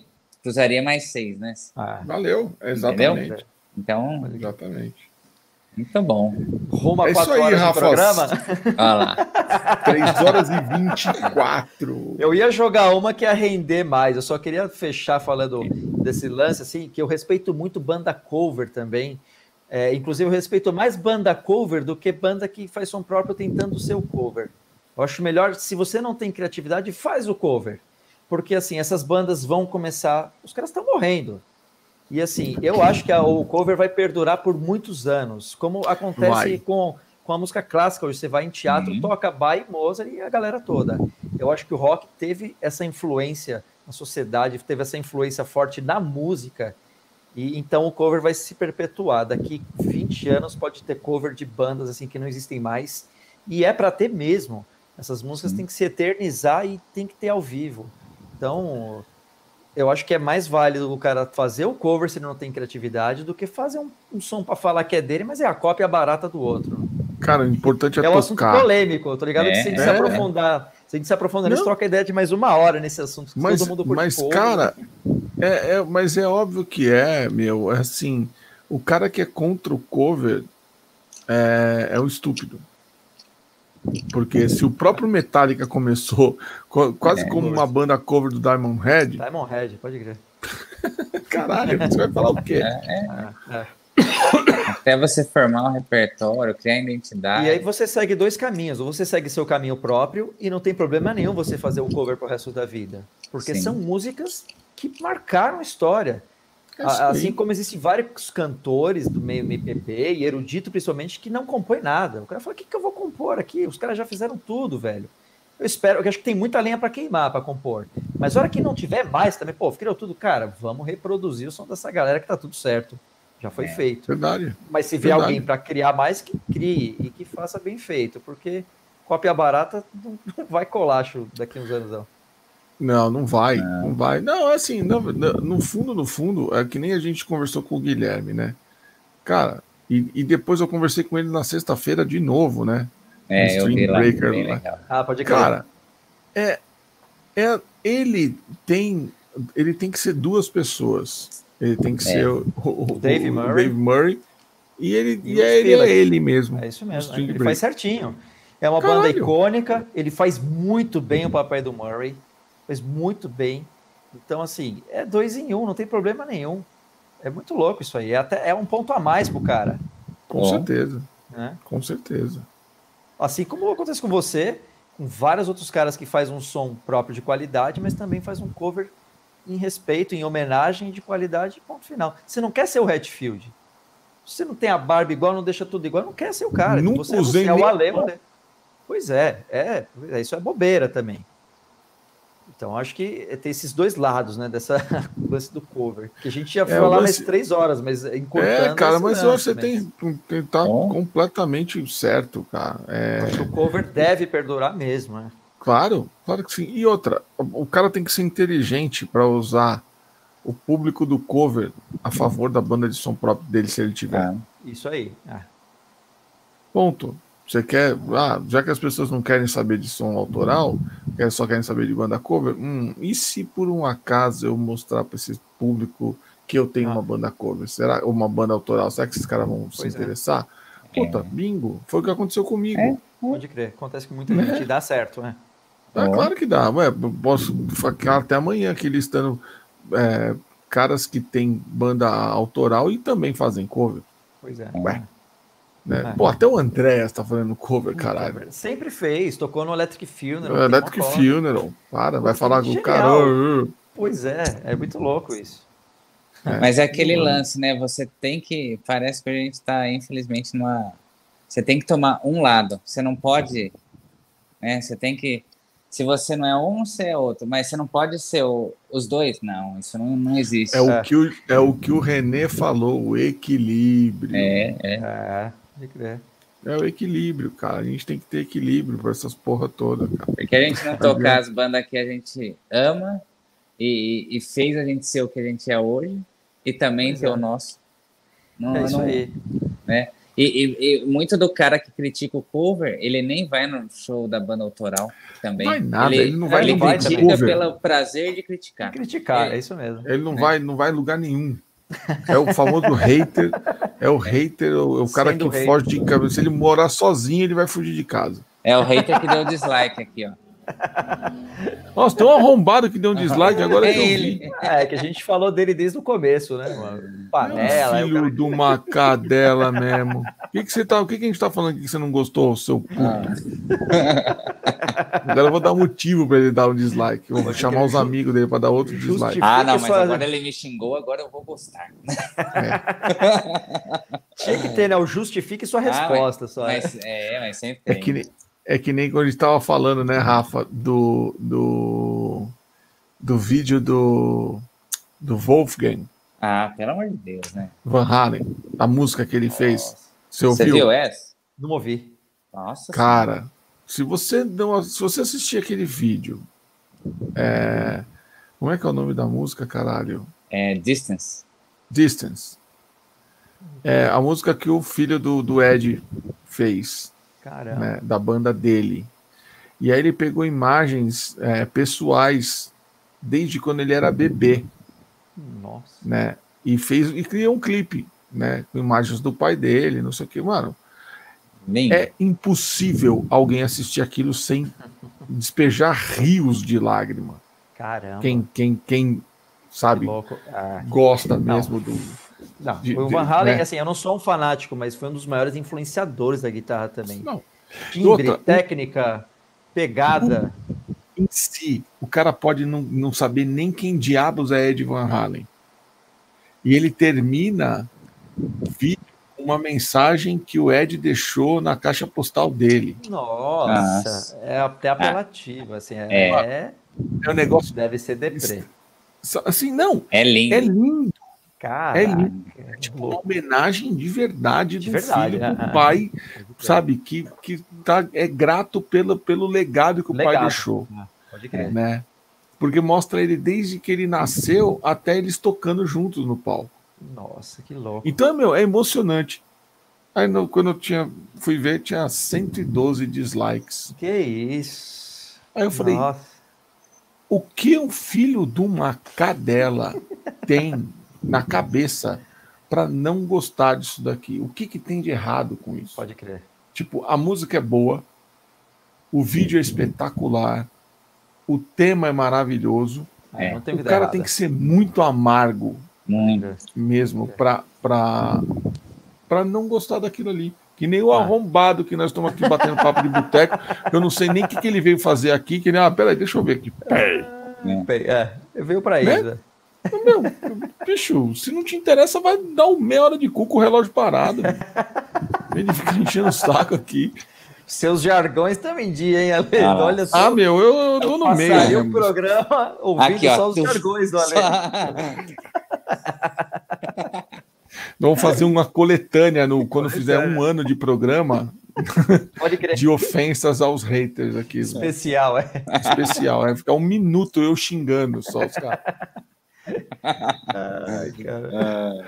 Mas é isso aí, Rafa. Meu, muito obrigado, cara. Três, três Nossa. horas e meia, viu, Leonardo? Mano, Três horas e meia, viu? Ó, ó, ó, ó, Caraca, ó, aqui, velho. Ó, ó, ó, ó. Batemos o recorde, olha aí.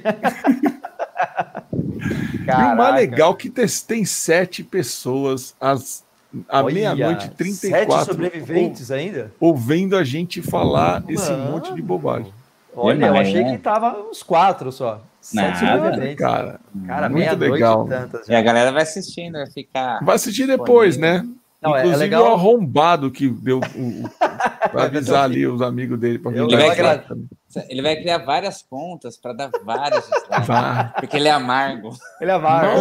Mal, sabe este puto que isso aí mexe com o algoritmo do vídeo, entendeu? Então valeu. É, impulsiona. eu agradeço demais, Ale. Pô, como eu te falei aí no vídeo em off, eu te conheço a Mili Ducas pelo Ale do Ancestral, organizadores de Jam é o cara que desenrola várias coisas, vários amigos em comum. Vários mesmo. amigos em comum. Espero conhecê-lo em breve pessoalmente. O Rafa, Com igualmente, um cara que eu conheci recentemente, é. virei fã. A gente, Também. quando combinou do programa, já trocou uns áudios gigantes falando de som. Falei, Rafa, vai ser embaçado. Vai ser é. conversa de boteco o bagulho, velho. Mas essa que é a ideia, né? É, vai, oh. ser, vai, ser, vai ser engraçado. E foi um prazer estar aqui com vocês. Muito em breve a gente vai estar juntos aí celebrando a música e a amizade junto aí, mano. Oh, isso aí, com, com certeza. certeza. Rafa, semana que vem. Semana que vem, que a Jéssica. Baita oh. de uma guitarrista. Oh. Tem o Metallica cover, tem Iron Maiden cover também. E tem um belíssimo trampo na internet. Então, que legal, as mulheres é, apresentando aí com força. Tem muita mulher com patada de urso, hein? Muito. Tem. Cara que falar que tem, tem. muita, velho. Tem, tem posta muito. muito vídeo no canal dela, no Instagram. Que legal, vou estar antenado Então aí. tem mais coisas vindo por aí dela, então é, vai ser bem legal. E daí no dia 15 já vamos falar, né? Dia 15 tem o, tem o Bruno. Bruno Luiz, do Storm Suns, do oh, Supla. Esse também toca pouco, é, hein? Patada de urso é. absurda. É um dos caras que eu mais fico impressionados, assim, de, de... Porque é um solo com patada de urso também. Exatamente. O que, que, é aquela... O que, que é isso, velho? Eu até ele é gravei é um Sava com ele, né? A gente fez um Sava, a Temptation Revelation, e ele gravou sem alavanca o som. Ele tirou as mesmas sonoridades sem alavanca. Puta louco, é. assim. Sou fã dele. Cara, ele, é referência também. Demais. É isso aí, gente. Então... Ó, oh, então, muito obrigado. Esse ano tá tudo marcado, né? Esse, esse ano, ano tá... meu, e o ano que vem, o primeiro já. em breve. em breve. Isso aí. Revelaremos o convidado, o primeiro do ano de 2021, que vai ser já para entrar com o pé no peito. Podemos revelar no dia 15, né? No dia 15, né? No dia 15 a gente vai falar, porque é. a gente vai entrar de férias, é. aí a gente fala quem que é. Vai, vai acabar essa temporada, né? Vai acabar essa temporada do Papo Que temporada, hein, meus caras? Muito boa essa cara. Puta, isso aqui é um negócio muito louco, né? É, porque começou num acidente e terminou numa diversão de 3 horas e 36 minutos por vídeo. Por é, vídeo, que no, no, que no começo a gente tava com medo, assim, puta, tá dando uma hora e meia, Rafa. Nossa, puta, tá subindo para duas horas, cara. Melhor a gente acelerar a gente tá falando demais. Ah, quer saber? Foda-se. E a tendência do podcast é essa mesmo, cara. É, é. quatro é. horas. Quem quer ouve, quem não quer. É, e já tem like depois, que eu vi nos né? pedaços. É. Já tem aí Papo de Rifeiro no podcast, já tem o do Flauzino, do Rodrigo. Legal, tá no Spotify. Spotify. E é legal que você tá no trânsito. Eu botei para ouvir no Spotify lá, eu vi mocota de novo, né? Eu fiz já um segundo. Eu ouvi ao vivo e ouvi de novo do Flauzino no no Spotify. Que legal, cara. Bom saber, bom saber. Sucesso o negócio aí, é espalhar, vida... espalhar a notícia para Isso aí, vida longa, ao, vida oh. longa ao riff e vida longa ao papo de rifeiro. Opa! Valeu, Muito gente. Bom. Obrigado, cara. Obrigado a todo Valeu, mundo que ficou até agora. Valeu, galera. Até semana que vem. Boa noite. Valeu. Até.